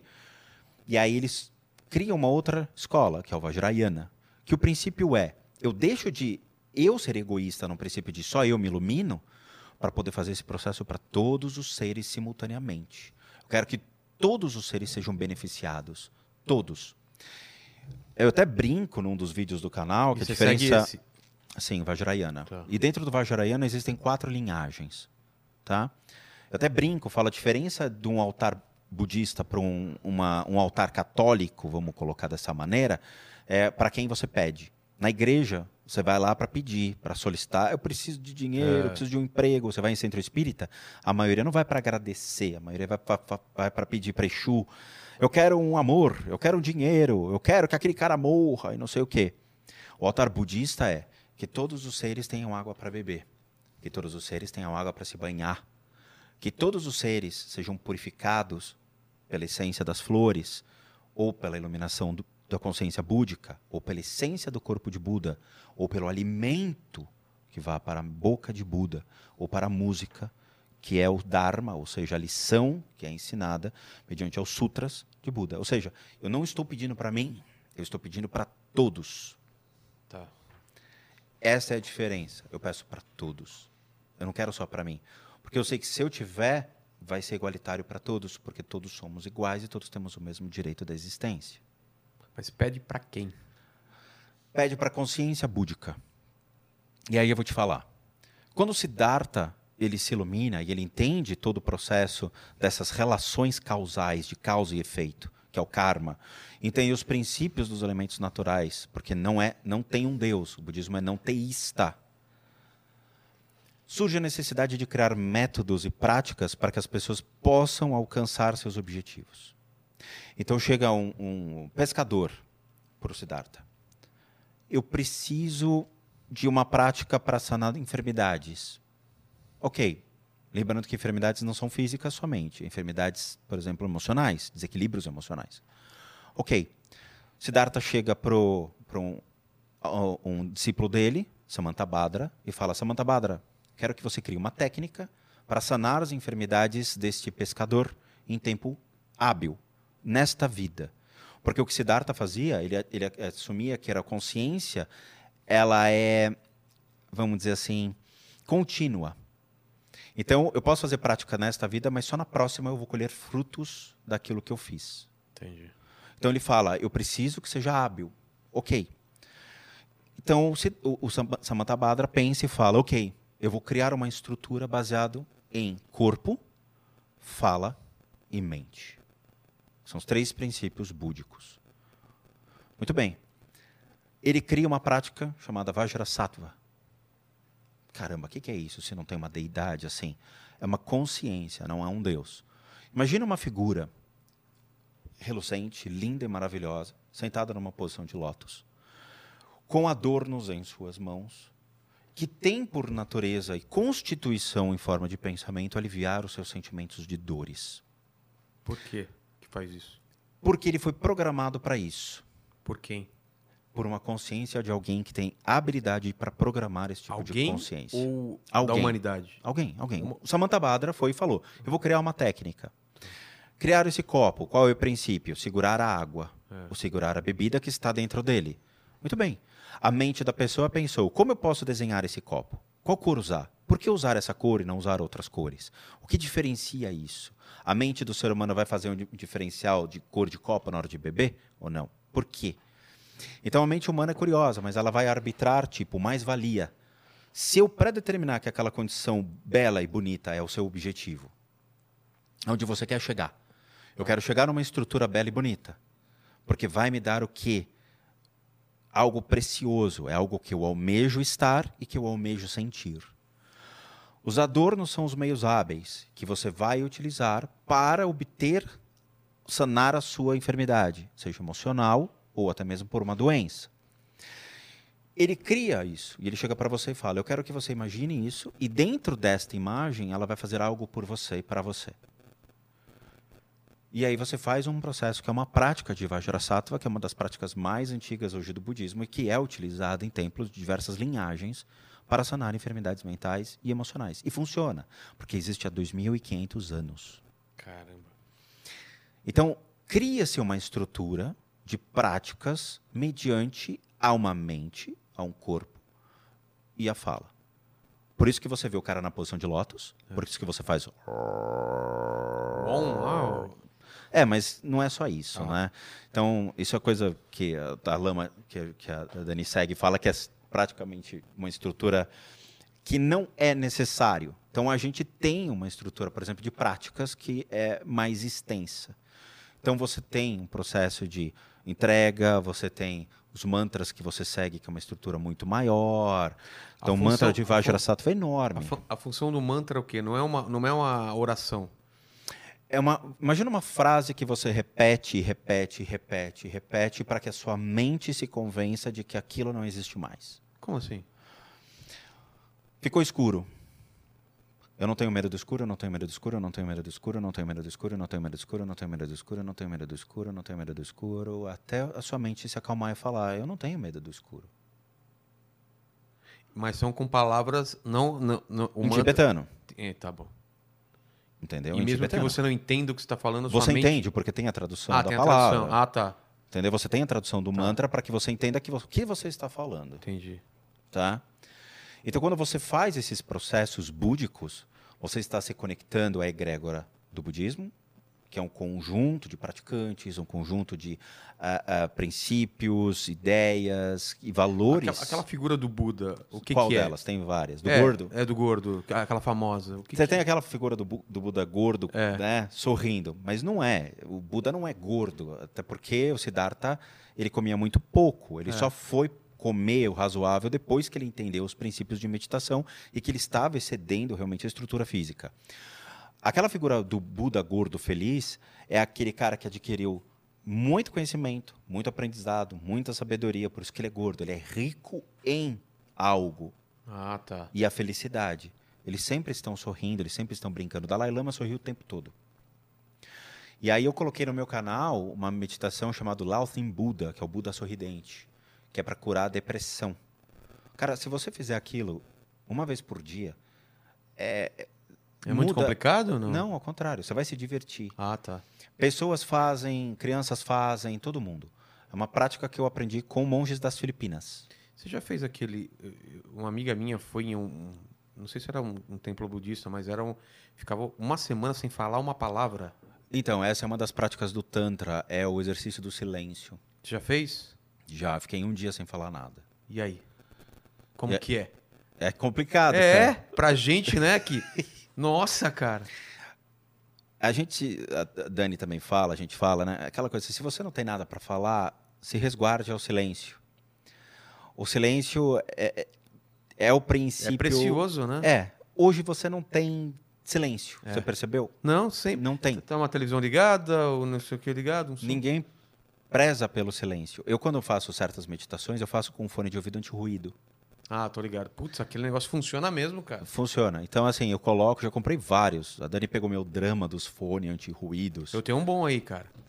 É. Parrot. Muito bom. Eu ouvi falar desse, mas eu Muito. comprei um da Sony X, X3000, sei lá. Ele é interessante. Tem uns trick-tricks, você coloca a mão, ele abafa, abre o É. fone, faz uns... Mas funciona. O Pô, ideal pra é... avião é uma maravilha. cara. É, o ideal é o silêncio. É. Para poder fazer as práticas e me concentrar na ideia de visualização, na ideia dos mantras e tudo mais. Então, quando surgem as linhagens, cada linhagem, ela predetermina uma forma de você atingir seus objetivos. Então, você tem uma linhagem que desenvolve pela estrutura de práticas corporais, que são realmente a ideia da meditação, utilizando-se o corpo para isso, que são as posições. Tem um de mente, que é só para você visualizar. Tá? Tem um que está ligado aos sutras, que são os estudos dos manuscritos sagrados. E tem uma que é mais mística, que tem uma conotação mais mística dentro do budismo, uma escola mais mística que é uma escola que eu gosto bastante, que eu também sigo. Não existe problema em você passar por todas ou adquirir conhecimento em todas. Eles não têm discriminação nem preconceito. Mas, tipo, você, é, pra você, você vê como um fim, você parou aí? Ou você vai continuar estudando Não, outras coisas? Eu vou morrer budista. É? Mas você não tem interesse em outras... Não vi outras. É? Mas tem... O que, o que por exemplo, teria? Cara, assim, quando você começa a entrar no budismo, você vê as práticas e entende, você vê que você tá O hinduísmo tem alguma coisa a ver? tem muita coisa do budismo vem das escolas hindus, Ah, porque é? há muito tempo atrás, muito tempo atrás, o próprio Siddhartha Gautama ele participava desses, dessas escolas filosóficas do norte da Índia.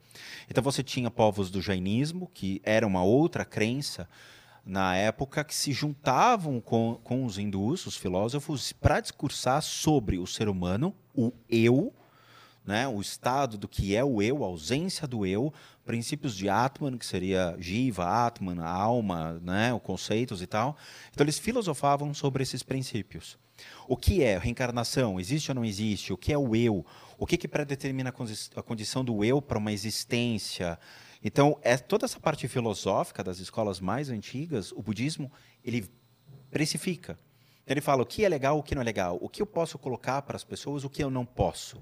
Lembrando que não tinha internet na época, então o discurso precisava ser claro e assertivo. Então eu estou lidando com pessoas de diversas classes sociais, castas, que vai desde o mais pobre até um brahmane que estudou em escolas filosóficas muito mais ricas e que você tem que aprimorar um discurso e adaptar isso.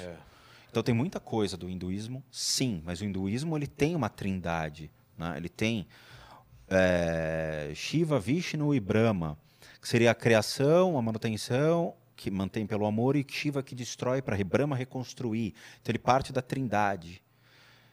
Então tem uma estrutura montada do hinduísmo que é diferente, mas eles se respeitam e muito, muito. Tanto que tem muitos templos budistas na Índia que você se assusta. Você fala, cara, toda hora, né, toda esquina tem. Caramba. Então é interessante. Então eu trago isso para o canal. Essa ideia da, de conceitos budistas até um limite. É, mas a gente tá falando de coisas mais é, recentes até. Você falou de, de 2.500 anos e tal. E antes disso, o que existia? Cara, existe especulação, porque você tem, obviamente, o surgimento de certos povos da Babilônia, os persas, os assírios, em que, se você for pegar contextos da história, que é o que eu trato, eu posso te explicar certas coisas. Lembrando, não estou entrando em princípios de teologia. Teologia é outra coisa. Mas dentro da história, você teve um berço da civilização dos, do Mesopotâmios, dos babilônios, do rio Tigre e Eufrates. Você teve uma sociedade constituída de diversos reis. E um deles você conhece. Baal era um rei. Engraçado. Peraí, eu vi demônio. isso no filme da Lorraine Warren? Ele era um rei. Rei de Baalbek, a cidade. Todos eles tinham um nome. Todos eles eram reis governadores. Ou, pela tradução errada como foi colocada, deuses. O princípio da palavra governador quando surge, quando traduzido, origina-se como um deus. Todos os governadores eles eram louvados e admirados porque eles eram senhores de uma cidade, eles eram senhores de um povo. Por isso que tinham tantas estátuas erguidas em homenagem aos seus governadores. Eles, eles não eram considerados deuses. Eles eram deuses sobre a ótica de um povo, mas não deuses com poderes sobrenaturais. Entendi. Existiam, por exemplo, estruturas sociais muito bem montadas que trabalhavam agricultura. Todo mundo sabe que a agricultura naquela época das planícies eram extremamente ricas, à margem dos rios. Tá? Você tinha a- a- como fazer toda a parte de água, conduzir a água, tirar a água do rio para poder levar às casas. Você tinha um conceito social muito bem pré-determinado, surgimento de filosofias, de estruturas. Então, eram cidades extremamente fortes e erguidas sobre essa Constituição. O problema é, houve muita briga entre outros impérios. Então, torna-se, obviamente, brigas por terra, por povo, por escravos e tudo mais. E torna-se fator de disputa. Mas o que. A crença era em quê? A gente não dá pra saber, né? É, é- é homem da caverna, o, o Neandertal. O, De novo, o- se você pegar o surgimento do princípio de uma manifestação divina, É, um raio era um deus. É. A árvore era um deus, um Mas, rio mas era vamos um pensar, deus. vamos pensar no cara que vê o, o, o- o cara do lado dele morrendo. Tá. Ele entende que aquilo vai acontecer com ele. Quando ele começa a entender. Aí eu não sei te falar. É, mas ele. Por exemplo, um animal, um É, cachorro. O é. cachorro sabe que ele vai morrer? É. Não sabe. Mas quando ele. Que nem o exemplo que você deu. Tem um raio. O que, que é aquilo? É Deus falando comigo? Então, essa é a primeira manifestação do que eles consideravam como uma deidade, falando que tem alguém enfurecido, porque Mas como a gente não tem Matou. registro, como Não que a gente tem. tenta entender pelos desenhos deles? pelo desenho e pela temerosidade, o que, que eles acreditavam? Vamos lá. Deus karma. Existia um Deus karma, Onde? pelos cultuado pelos pré-védicos. É? Sim. O que acontece? Karma é uma palavra muito mal usada hoje. Então, se você for pegar a origem da palavra karma dentro do hinduísmo e dentro desses povos antigos, eles tinham medo do que poderia acontecer com relação ao destino mediante as ações. Tá. Então, eles já sabiam uma ação de causalidade, de ação e reação. Se eu fiz algo mal, algo mal vai acontecer.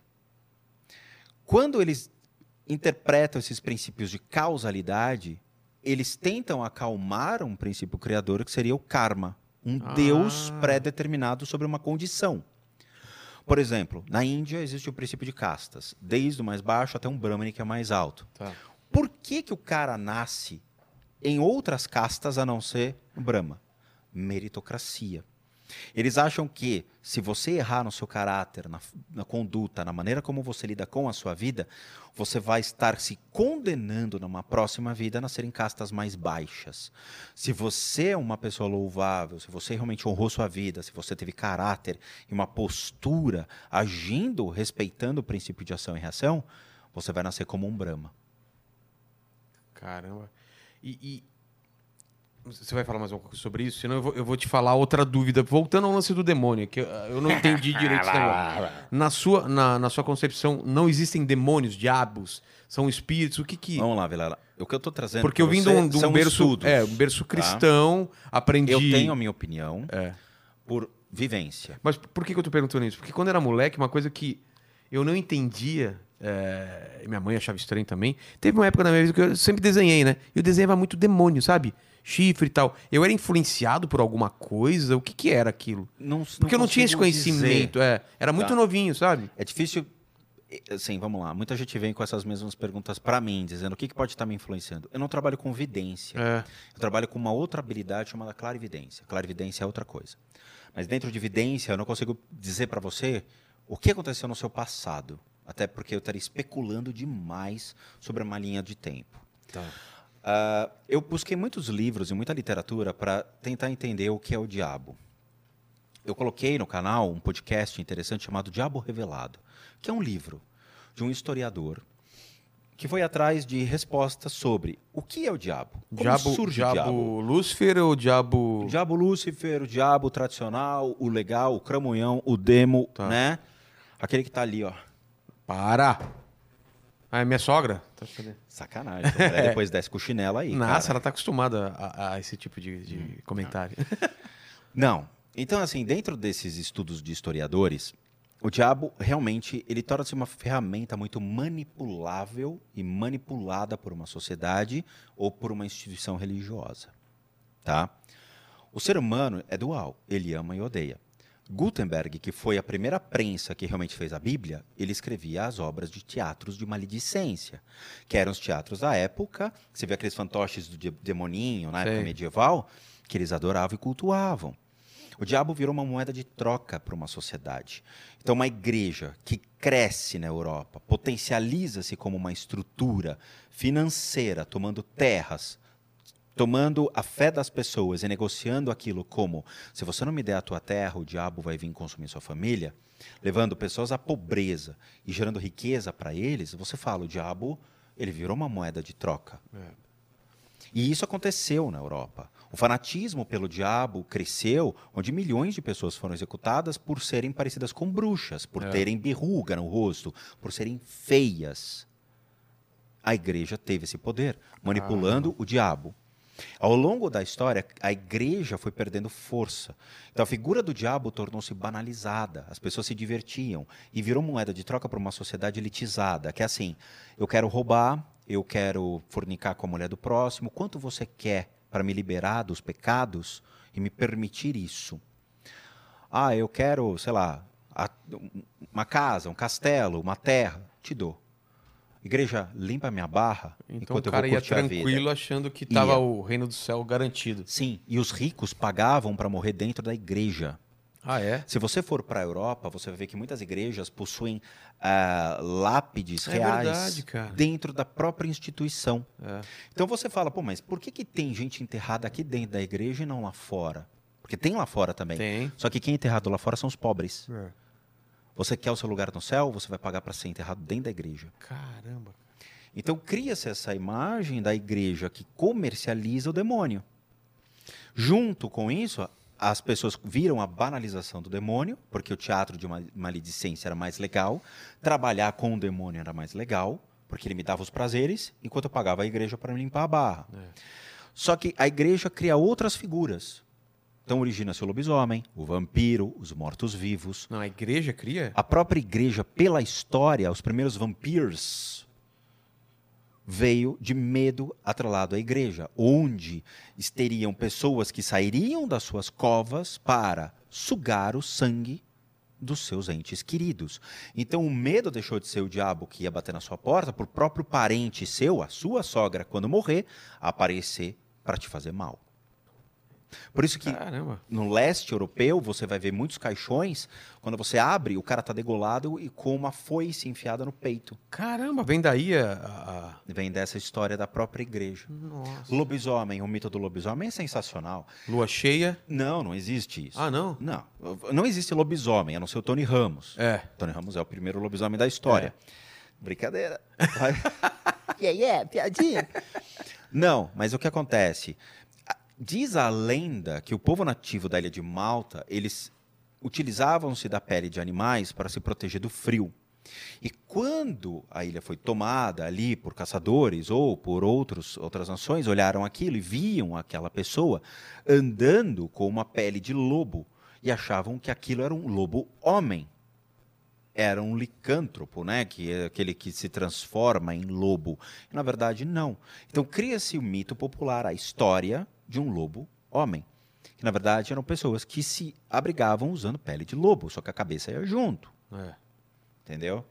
Então, são esses mitos populares que crescem e criam-se o medo. Hoje a gente tem esses medos populares. Pé grande. É. Slenderman, É. é creepypasta, é tudo isso, entendeu? E aí a gente desmistifica isso no canal, explicando aonde originou esse Você medo. vai atrás da, da origem. E eu testo E, se e é engra- verdade. E é louco, né, cara? Até hoje estão sendo criados novos Sim. mitos, né? Mas faz parte do ser humano. O ser humano quer ter medo. O medo é intrínseco ao ser O humano. ser humano quer ter medo? Claro, o medo é uma coisa que deixa você vivo. Não, não. Tudo bem, mas você querer ter medo. Sim, tem gente que quer ter medo, gosta. Hollywood explora o terror de uma maneira Mas é um medo seguro, né? Você, você Claro, vai você não vai falar, É, pô, vou chamar uns bandidos em casa É. pra fingir um sequestro. Não Mas vai. tipo, você vai. no- O, o cara gosta do medo porque sabe que vai sair bem. Então, vamos lá. O medo foi crescendo ao longo da história. O primeiro filme de terror que eu vi foi Tubarão. É. Porra, é um puta de um terror. Nossa, cara. Pô, primeiro... Fiquei sem entrar na água do mar um tempão. Até hoje eu não entro, mas assim... Você fica com medo do É. tubarão. Cara, o tubarão vai aparecer, vai aparecer um negócio aqui embaixo. Lu- é, Lula, gigante, polvo gigante, tubarão, Nemo. Lembra do. Quando você vê a Mil Léguas Submarinas, o filme? Você fala, pô, deve ter um terror aqui embaixo do mar que é assustador, cara. Aí começa a explorar outros conceitos. Então o cinema hoje explora o que é o teu dia a dia. O terror da televisão, a Samara, que é a mulher do poço que sai da tua televisão. Você fala, pô, é, é um meu. A boneca, uma boneca possuída. É algo que está atrelado ao teu filho, cara. Entendeu? Então ele explora o teu medo, dizendo: será que tua boneca não está amaldiçoada? Medo da rede social. Aí, se você não tem um embasamento real, ali baseado em princípios mais seguros de fé, ou de uma história, ou de conhecimento, você vai achar que a tua boneca tá possuída. A gente recebe vários e-mails de pessoas que falam que os brinquedos ligam sozinho em casa, que a boneca andou, entendeu? Que a boneca foi pro lado. Você fala, pô, cara, existe brinquedo às vezes dá curto. É. Não posso dizer que é um espírito. Eu não tenho como dizer Mas que um é um espírito poderia fazer isso? Não, Não? não. O que aconteceu aqui de acabar a luz? Poderia fazer isso? O que que acontece aqui? Né, Thor? Vamos lá, Thor. Vamos lá. Existe um conceito de que- Primeiro, vamos explicar. Primeiro a luz estava piscando e depois é, Ah, apagou. é, uma luz aqui piscou, ficou- olhou pra mim e falou gatinho, gatinho, gatinho e piscou. E depois acabou a luz duas Depois vezes. voltou. Mas estava chovendo também. apagou. É, Sim. durante a chuva. Sim. Beleza. O que acontece? Eu faço alguns experimentos em casa. Eu faço experimentos, por exemplo, será que o espírito apaga a vela? Então eu boto a vela longe, Tá. fico sentado num canto, ligo microfones, câmera e tudo mais, e eu fico chamando os espíritos em casa. Eu moro perto de um cemitério e falo, meu, venham. Só que eu uso técnicas budistas, tem técnicas muito legais no Oriente que fazem com que você consiga atrair esses seres. Tá? Eu estava fazendo a agora vela, aqui. A vela é um tipo de. de- Não, a intenção é o tipo. Mas a vela não. Mas, mas eu já ouvi falar que a vela é tipo é um caminho, ilumina o caminho. Não, então, de novo, vamos lá. O que, que é o racional para você? Pega os textos filosóficos. O que, que é a percepção, o entendimento? Eles falam que é o iluminismo, a iluminar. Sei. A vela é um caminho para te iluminar, é uma chama que iria te levar ao entendimento. Tá. Não é verdade. Tipo, o círculo de sal também não tem a ver. você pode usar para carne, que fica uma delícia. Pra churrasco. Para nada mais que isso, a não ser para irritar sua mulher se você fizer isso no chão. É mesmo? Sal não funciona. Não é que não funciona, não foi feito para isso. Você não vai no supermercado e pega o sal e fala: tem sal para banimento? não! Não O tem. lance, o lance de colocar sal, né, pra. pra... Entendeu? Água benta. Você vai numa igreja e fala pro padre: eu quero uma água benta. Ele vai falar: 10 conto o frasco. Você fala: é mesmo? E o que me garante que essa água funciona? Pode levar. Ou, É a sua crença. mesmo assim, não. É, a sua crença. De novo, existem princípios que, pelo que você acredita, pode vir a funcionar, pode ter exceções. Tá? Mas, de novo, sal não te protege de nada. Água não te protege de nada, água benta. Cruz não vai te proteger de Vela. nada. Cara, a única coisa que vai te proteger é você ter conhecimento sobre a fé. Não adianta ser uma fé cega. Não adianta fingir que acredita em algo que não vai funcionar. Entendi. Ou você adquire conhecimento suficiente dentro exatamente de todos esses princípios de religião que a gente está trazendo, está buscando respostas contínuas para que aqui dentro você realmente tenha certeza do que está acontecendo. Dentro de você, você esteja alicerçado, dizendo: não existe nada aqui. Ou se existe, eu sei o que é, eu sei como é, eu sei como lidar com isso de uma maneira natural. Não adianta se apoiar em elementos que não vai Mágicos. funcionar, cara.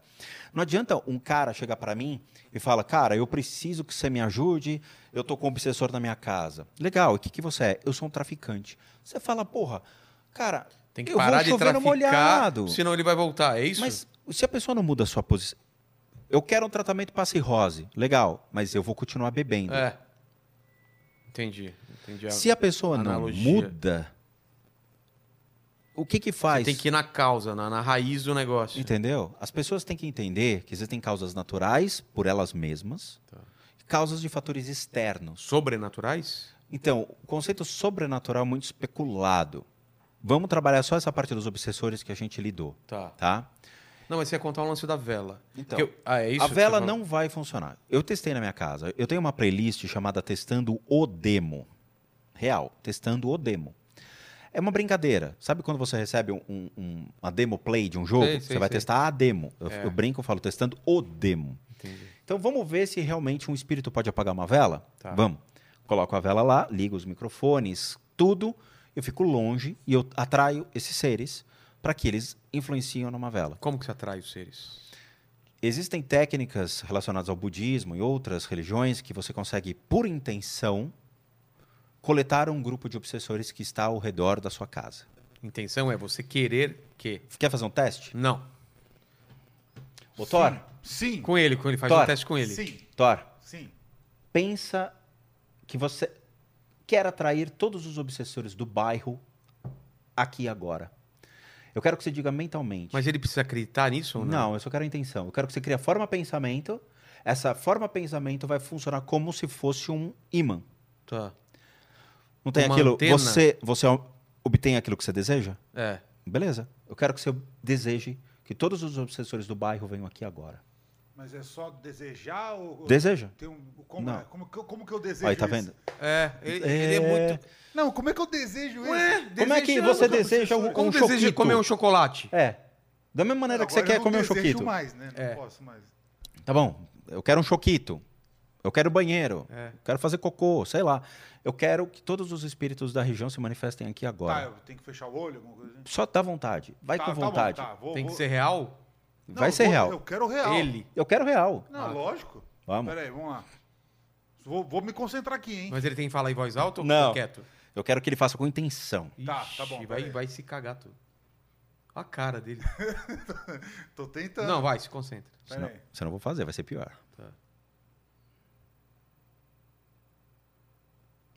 Foi? É muito fraco. Só É? um veio.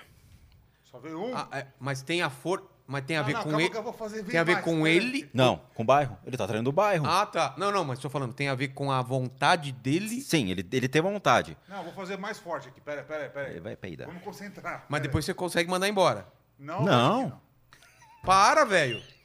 Calma que eu consegue, né? Não, pera, agora você vai ver. Fica, fica olhando aí. Vai, você vamos, cara. Vamos lá, Acredita. pera aí, pera eu confio em ó, você. ó.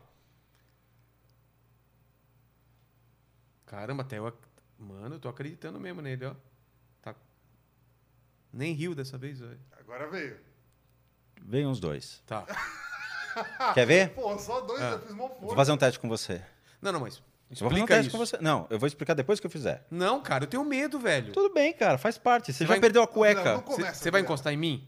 Não. Tá. Deixa ele fazer. Eu vou ficar Não, aqui. A gente tá. fazer. A gente tá em distância Vai social. tudo terminar bem? Essa é a minha questão. Você quando vai no cinema, você pergunta antes. Pergunto. Cara, você, da hora que você comprar pipoca, você fala, moço, eu vim Não. ver o, o filme dos Avengers, vai tudo terminar bem? Não, mas eu saio de lá e eu sei que tudo não passou de um filme, né? Você segura a mão do pipoqueiro e fala, diz, diz que o Capitão América vai sobreviver. Fala, o que que é? Você não pode me explicar antes o que vai Não, ser? Ah, fecha os seus olhos, eu quero que você se concentre ao seu redor. Esquece o Capitão América, Não, cara, eu tenho favor. medo disso, juro Para, Deus. vamos! Para, velho. Eu vou falar o que eu falo pra todo Faz mundo. logo. Seja homem. Ó, o Rodrigo Peloco vai baixar aqui. Seja Não, homem. o que, que vai acontecer?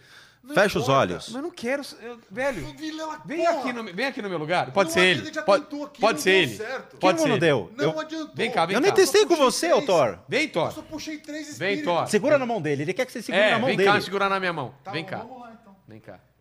Senhoras e zoa. senhores, o Thor Não zoa. está- Pela primeira vez você vai aparecer ou não? Pode ser, vai. Então vai. Segura Tá. na mão dele. Tá aqui a mão. Quero que os dois fechem os olhos. Tá. Eu quero que vocês se concentrem ao redor de vocês. Tipo, Tipo, imagina que você está sentado aqui agora. eu ter noção de onde eu tô. Tem a noção no, do ambiente. No ambiente. Só Tá. no ambiente. Tá.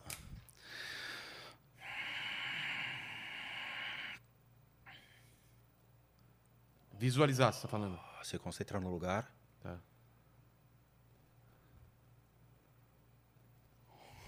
Meu fone tá chiando.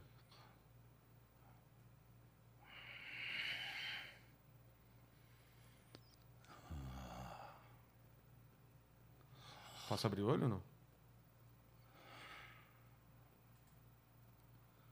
Pode. Fala. Arrepiou? Você sentiu alguma coisa? Só o fone. É, Você escutou chiando. chiando? É. Você sentiu alguma coisa? Que te ama. Ó, presta atenção. A gente brinca porque é pra quebrar o gelo, pra Tá, tirar o tá. medo da galera, tudo bem? Nossa, eu tava cagando de medo, velho. Então, pra É começar. como se eu... tic, tic, tic, tic, tic. Ah, eu quero que você olhe Obrigado. ao seu redor. Fica aí, fica aí. Ah, fica aí? Fica aí um minuto. o cara tá me dispensando. Não, não sei se às vezes Não. você precisa trocar de câmera. Tá em qual câmera? Fica aí. Tá na geral? Ah, tá. Fica aí. Se concentre ao seu redor e me diga como você sente o ambiente agora. Mesmo se tiver fechar os olhos, respirar, se concentrar, Eu acho que cinco tá minutos. melhor do que tava antes. Se concentra no ambiente. Tá. Você vai perceber que tem alguma coisa ao redor de você, tem alguma coisa à sua volta. Lembrando que depende da percepção de cada indivíduo, Claro. tá? É que eu me fecho muito pra isso, então de Eu repente... sei. É, Mas eu tô com você aqui, cara. Não precisa ter medo, tá. tá bom? Tá. Eu já não tô mais de mão dada com Não. Percebe ao seu redor alguma energia, alguma coisa? cores só. Tudo bem. Thor, você que é um cara bem sensível, já percebi que você é um cara. Não é sensível. Delicado, cara, é, um cara mais sensível. Delicado, sim. Entendeu? Você que é um cara metrosexual ao, ao É. elevado. Você consegue ter algumas percepções ao redor? Tudo bem se não tiver, vai de cada um, tá? Mas assim. tenha percepções. Eu posso até dar umas pistas, mas Mas isso não vai da pesso- de cada pessoa ter mais sensibilidade ou não? vai. Só que eu preciso abrir a sua consciência para isso. É. Imagina que você está sendo observado. Imagina que existe um silêncio chato no ambiente. Algo que te incomoda. Como se alguma coisa estivesse olhando para você. Como, como quando você vai buscar água na cozinha e parece que tem alguma coisa atrás de Perfeito. você. Ok. E o que, que é isso? Que você tá. Você tem Cara, essa percepção que o ambiente. Se concentra no ambiente, esquece. que sim, acho que sim. Ó.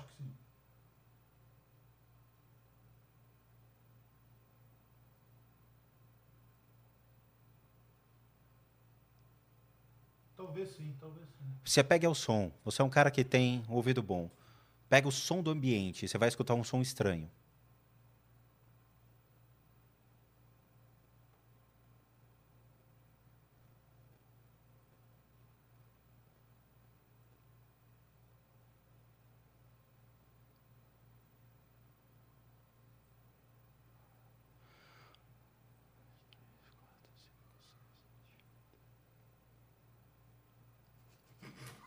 Você está percebendo alguma coisa, Vila? Não, graças a Deus, cara. Eu, eu tô com a minha cabeça pensando em jogo O de que, que você sentiu, futebol. Otor? Eu só olhei pra, só olhei pra cara do Vilela com o olhar arregalado. O Vila tá assim. Parece tomar uma dedada, né? Ah, vamos lá. Existem espíritos já aqui agora. Mas que ele Você é trouxe muito ou não? cagão, Vilela. Claro que eu sou, Pelo velho. amor de Deus, cara. Tá, o que acontece? eu Eu, te- joguei um pulso de energia. Só deixa eu te explicar uma coisa que acontecia quando eu era criança, cara, que, cara, me cagava todo. Minha mãe é muito religiosa, tinha uma, uma figurazinha da Nossa Senhora. Cara, toda noite ela tava de frente, Ela girava. girava, velho. E aí no dia seguinte eu virava ela de novo, acordava ela tava virada pro outro lado. Eu tive uma Virgem de Lourdes que fazia isso. Por que isso? Tem uma explicação? Então, vamos lá. Não esquece que você ia falar depois, tá? É o que você ia falar O antes. que acredita sobre estudos relacionados a essas energias, esses seres, é que, por mais que eles estejam mortos e a sua consciência ainda permanece vagando, esse estado emite uma energia. Tá? Não é uma energia magnética, não é uma energia estática, mas é como se fosse um pulso de um sistema nervoso ainda existente. Vamos lá, você, o seu sistema nervoso, ele trabalha com pulsos, o seu cérebro É. descarrega constantemente pulsos de energia. Acredita-se que esses seres também possam ter essas energias. Essas energias são facilmente captadas pelo microfone, tá? Então pode ter interferência de áudio? Pode. Nesse silêncio que a gente ficou, você pode escutar essas interferências como um chiado ou uma manifestação que eu vou lhe mostrar. Esses sons, eles podem ser analisados. Mas por que, que, por exemplo, na vela, na vela não deu certo? Porque eles não têm poder sobre a matéria. A matéria morta. Mas por que, que o som sim, a é, O som, por causa de uma questão de vibração. E não a habilidade de, olá, tudo bem? Eu sou um espírito, estou bebendo. Não. Ah. A vibração deles, que faz esse. É captada pelo microfone. O microfone vai transformar isso num som. Tá. Então ele vai falar: tem algo que está vibrando. Essa vibração é captada por meio de sons. E esse que eu vou mostrar é um deles. Tá. É, eu acho que é bem aqui em cima. Ó.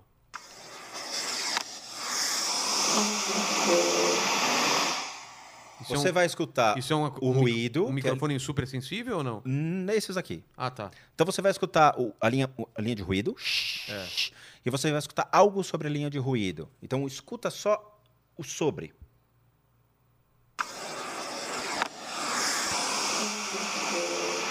Um som abafado. Não, Você escuta um... Não, tô ouvindo, tô ouvindo. É, o som O abafado. ouvido dele é bom. Sim, sim. Que- Sim. A continuação.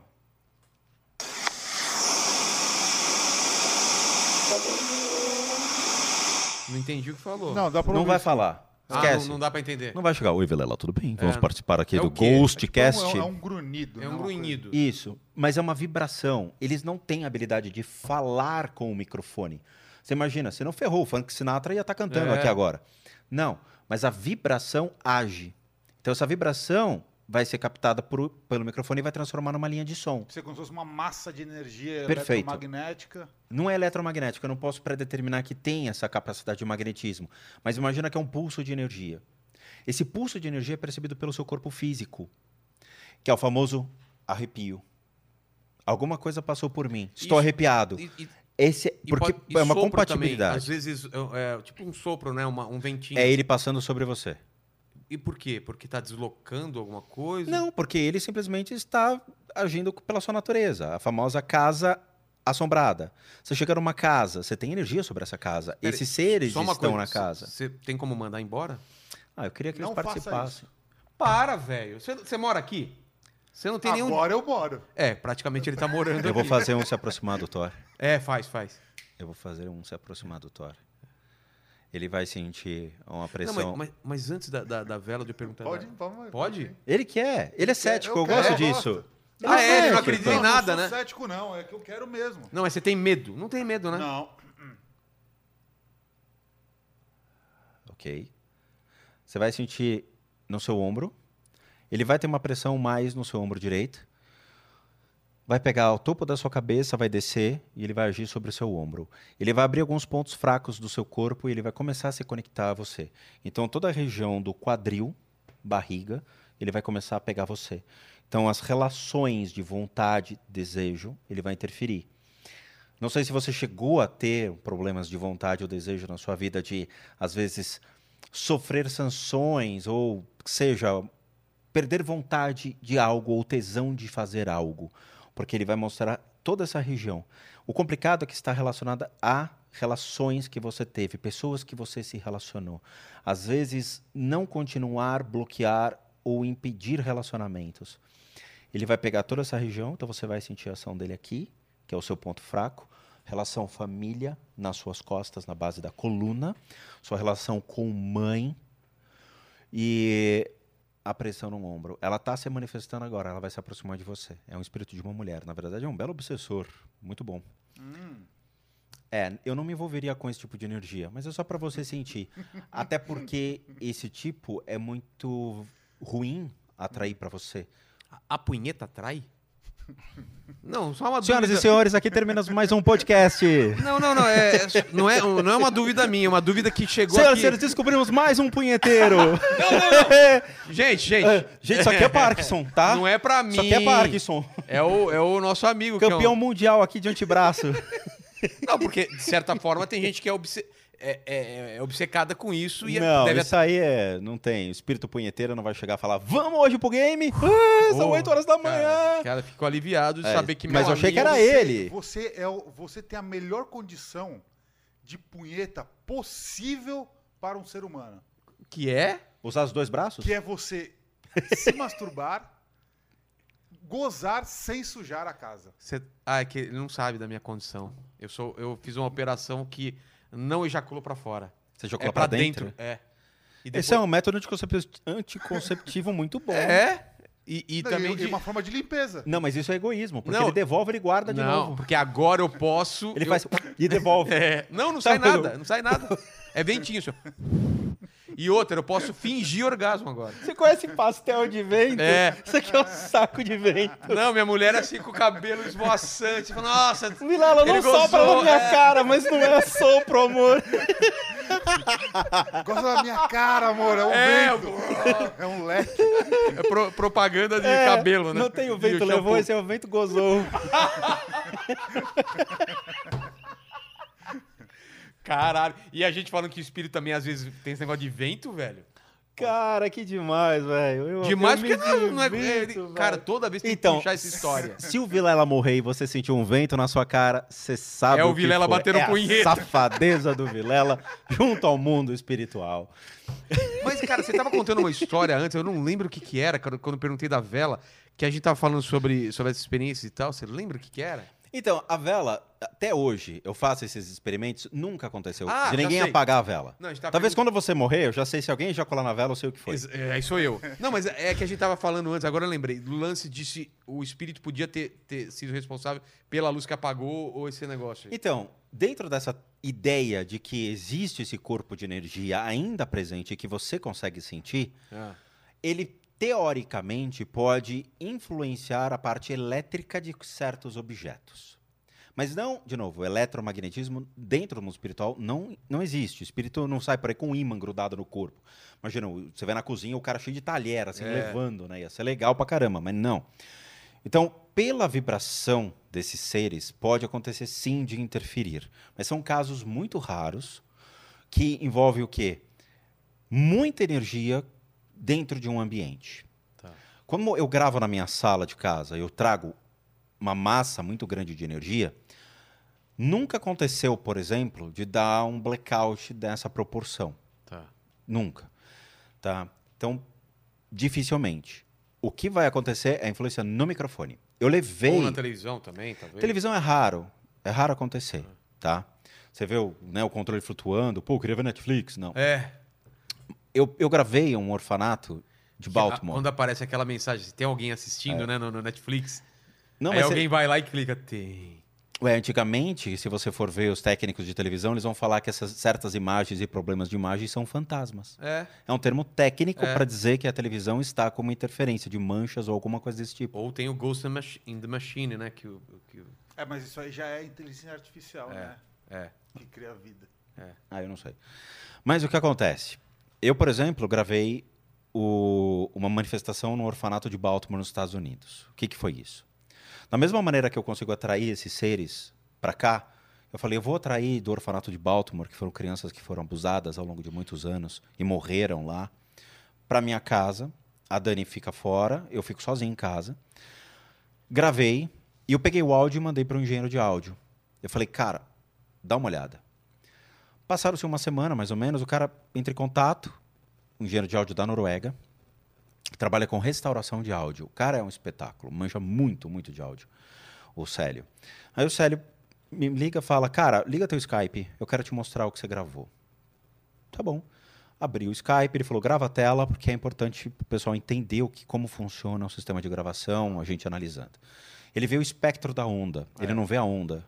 Não, O é o O espectro. espectro é aquele coloridão lá? ó? É, é o infravermelho é, tipo da Aquilo onda. que vocês estão vendo ali naquela TV ali atrás, só que. É meio aquilo? É só que é um tem arco-íris. movimento, né? Tá, tá. Ele pega, ele mostra o espectro, ele pega o som, ele tira, ele recorta, isola e te mostra. Tá. Aí ele falou, cara, eu vou te mostrar o que são sons humanos e o que não é humano. Eu falei, como assim não é humano? O que não é emitido por um ser humano. Cachorro latindo a cinco quadras da sua rua. Eu falei, caraca, você pegou? Peguei. Que ele elevou até o máximo. Sim. Carro buzinando a 10 quadras. É, isso foi gravado tipo numa terça-feira às duas horas da manhã, onde está todo mundo dormindo.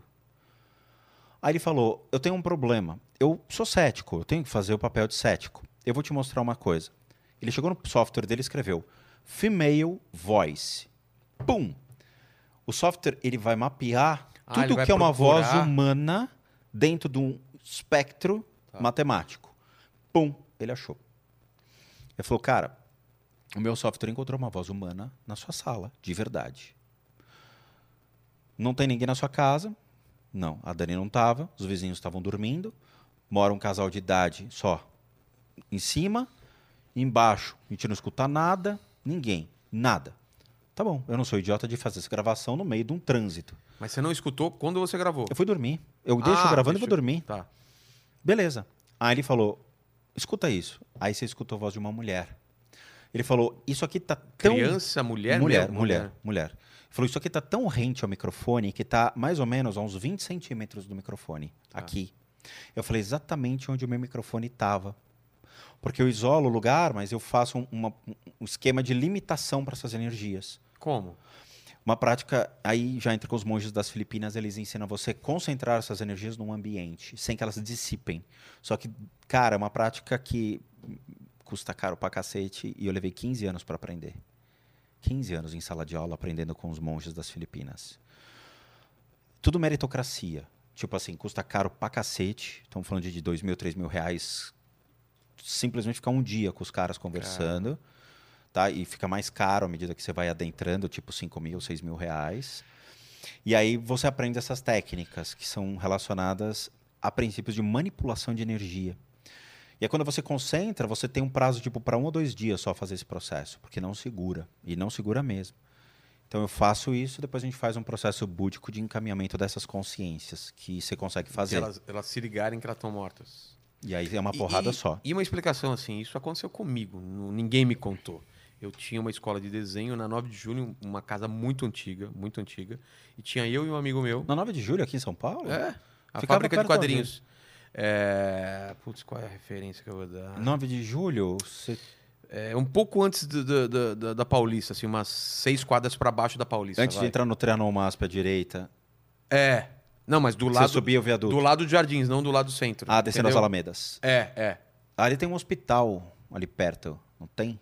Cara, acho que não. Tem Unimed, tem uns planos de saúde. Tem Ah, umas... Não lembro. Não Bom. lembro. Mas hoje, hoje não existe mais a casa de Estoril, virou prédio.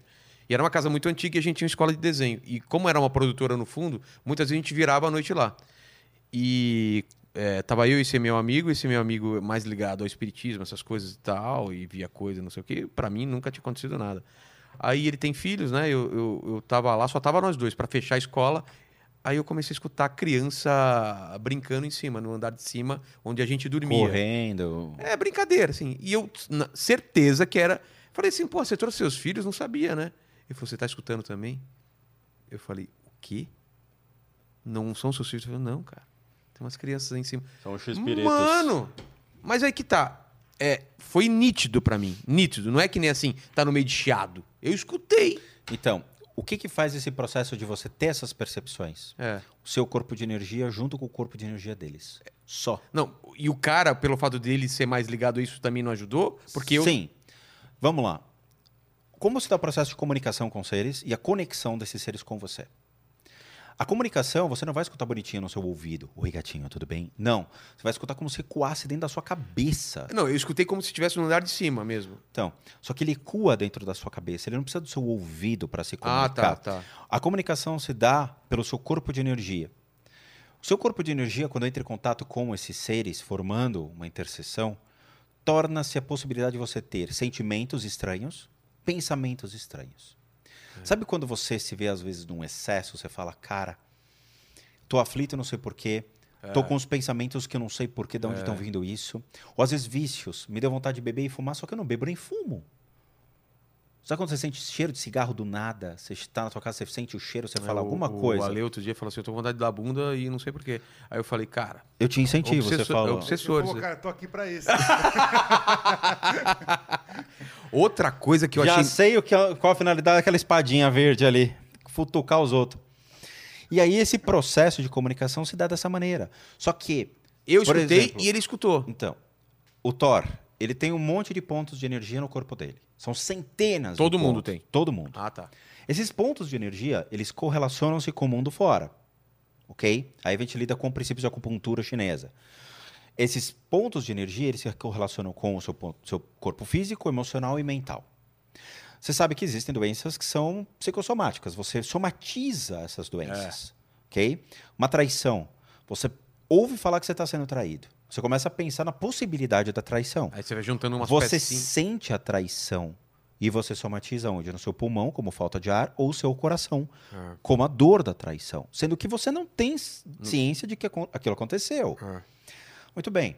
Essa correlação desse universo, desses pontos, também se correlaciona com esses seres do mundo fora. Ou seja, você está correlacionando, nós estamos conversando, estamos nos correlacionando.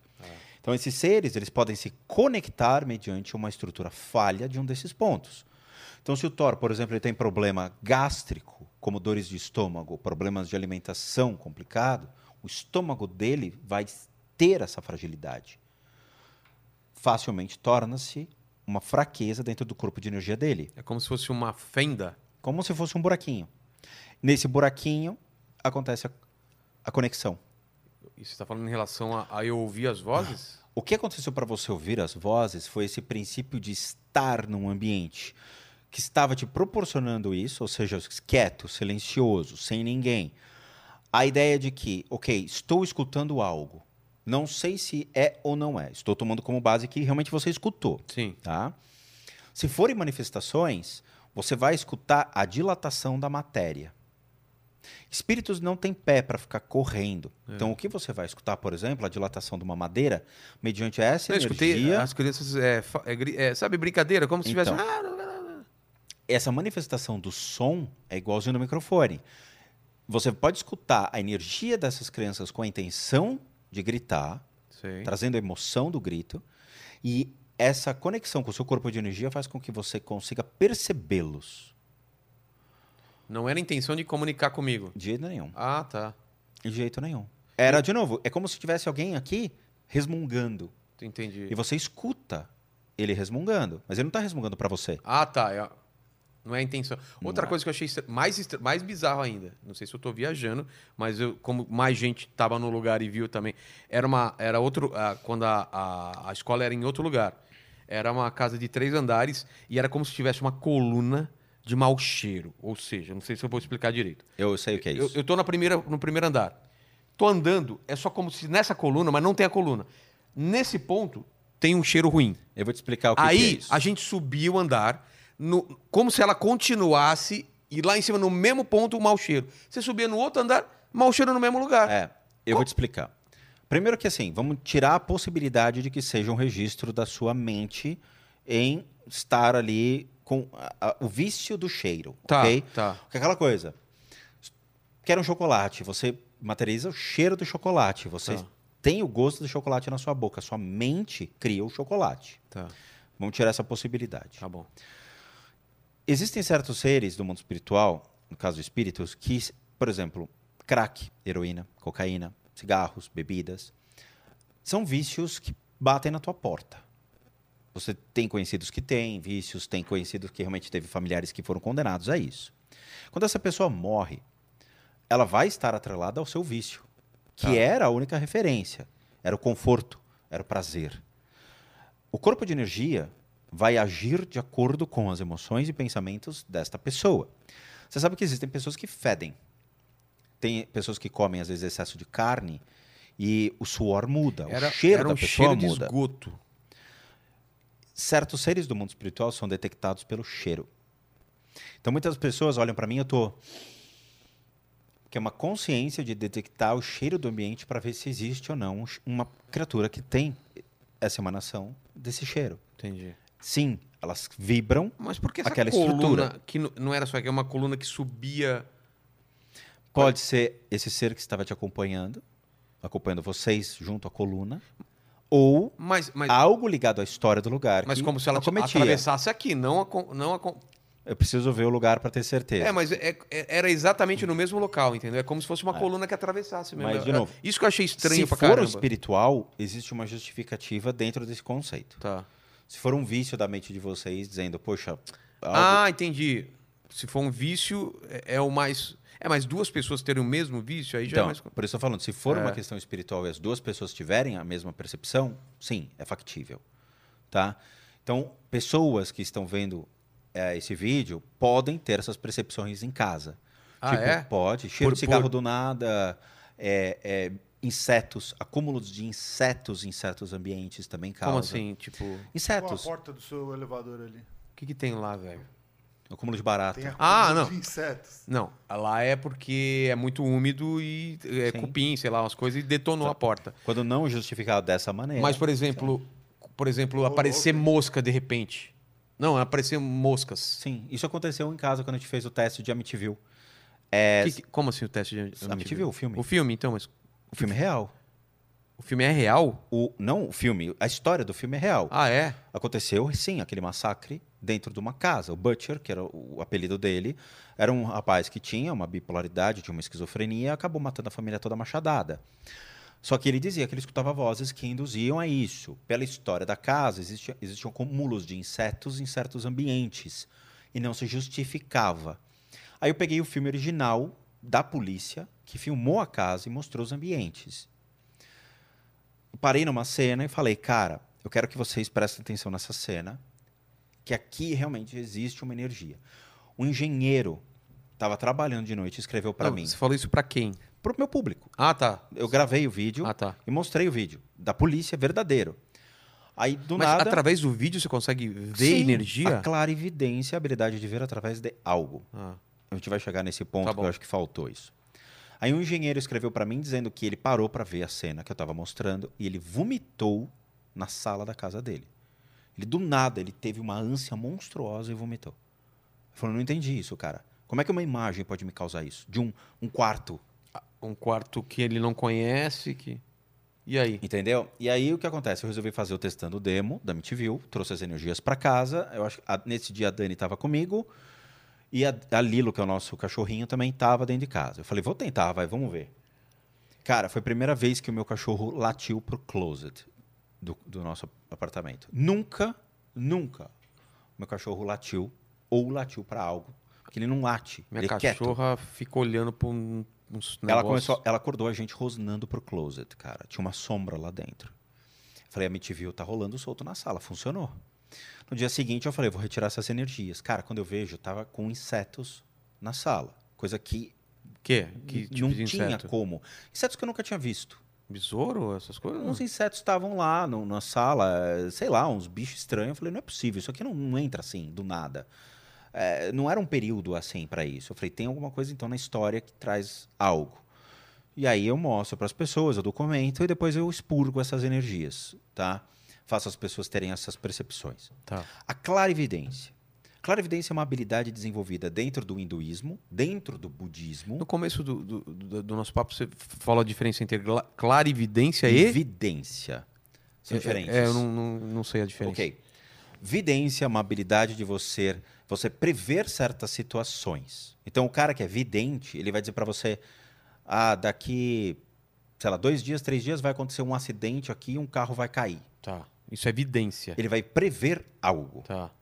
Clarividência não tem essa habilidade. Clarividência é uma habilidade, dentro do budismo e do hinduísmo, desenvolvida para é, é, ver claramente através de algo. Então, ele vai trabalhar as percepções do desenvolvimento das habilidades do ser humano, não é um dom, para poder ver através de algo. Então, ver através do seu corpo físico, Tá. seus órgãos, sua estrutura física, ver as suas emoções, ver os seus pensamentos e ver essa relação que nós temos com o mundo espiritual. Então, o que acontece? Eu ia na casa das pessoas antigamente e mostrava pra, na casa das pessoas o que tinha de termos de manifestação espiritual. Tá. Aqui nesse quarto dorme uma pessoa com uma depressão assim, assim, assim. Porra, como é que você sabe olhando para um quarto? Aqui tem um cara que é viciado, fuma maconha. Pô, como é que você sabe? Ah, mas de pessoas reais, não Pessoas de espíritos. reais. Ah, Não. tá. Eu ia na casa das pessoas Sem reais, onde as pessoas falavam, eu tenho um problema espiritual. Ok, liga a câmera e vamos documentar e mostrar o que é. Não é um espírito que fuma maconha, é uma pessoa que morava naquele quarto que, Que era maconheiro. Ah. O espírito não fuma maconha. É, então, por isso que eu achei estranho. Mas Não. é- essa pessoa não tava lá Não tava lá. e... Chega o dono da casa. O dono da casa chega pra mim e fala. Mas como que é? Aparece essa coisa na sua cabeça? Tipo, eu vejo a, a- a- eu vejo o ser, da mesma maneira que eu estou vendo atrás do Thor, essa mulher linda e maravilhosa agarrando os peitos dele, fazendo. você via a pessoa... É, ó, Eu senti, eu senti aqui. tá entumecido. Ficou. É. Então, você via a imagem... Sim, então Tá. eu vejo isso desde criança. Eu nunca perdi essa habilidade de ver os espíritos, como eu te, fila- te É falei meio na sexto história. sentido? Não, sexto sentido, primeiro que assim, o frio não indica espírito. Se fosse assim, o Polo Norte seria o antro dos espíritos, né? A casa dos espíritos, não Papai Noel, mas Mas aquilo, aquilo do, do, do I can frio... see dead people. Ok, existem pessoas que conseguem ver centros espíritas. O médium está vendo o espírito. Ok. É uma habilidade desenvolvida. Você pode desenvolver isso, Vilela. Existe futuro para você. É. Mas é, você vê o que exatamente? Só pra gente. Você não vê pessoas mortas. Você assistiu o filme, Sexto Sentido? Ele via as Eu não pessoas... vejo Não, ele vê pessoa. Uma as pessoa pe- morta como se fosse uma pessoa viva. Vamos lá. É, e, e o ca- a lá. cabeça destruída, né? Tipo, o Não, cara... isso, isso, isso daí não. Lembra esquece, disso? Esquece isso aí, esquece isso aí. A clarividência vai trabalhar com uma amplitude de frequência como se fosse de 20 Hz a 20 mil Hz. Você que gosta de estudar música, ok? Pessoas que são sensitivas trabalham um pequeno grupo de percepção. Então, eu tenho sensitivos americanos. Ah, eu estou sentindo algo muito ruim aqui. Acabou, me leva embora. É só isso que os caras fazem. Beleza, aí Tá. vai um médium. O médium já tem um pouquinho mais.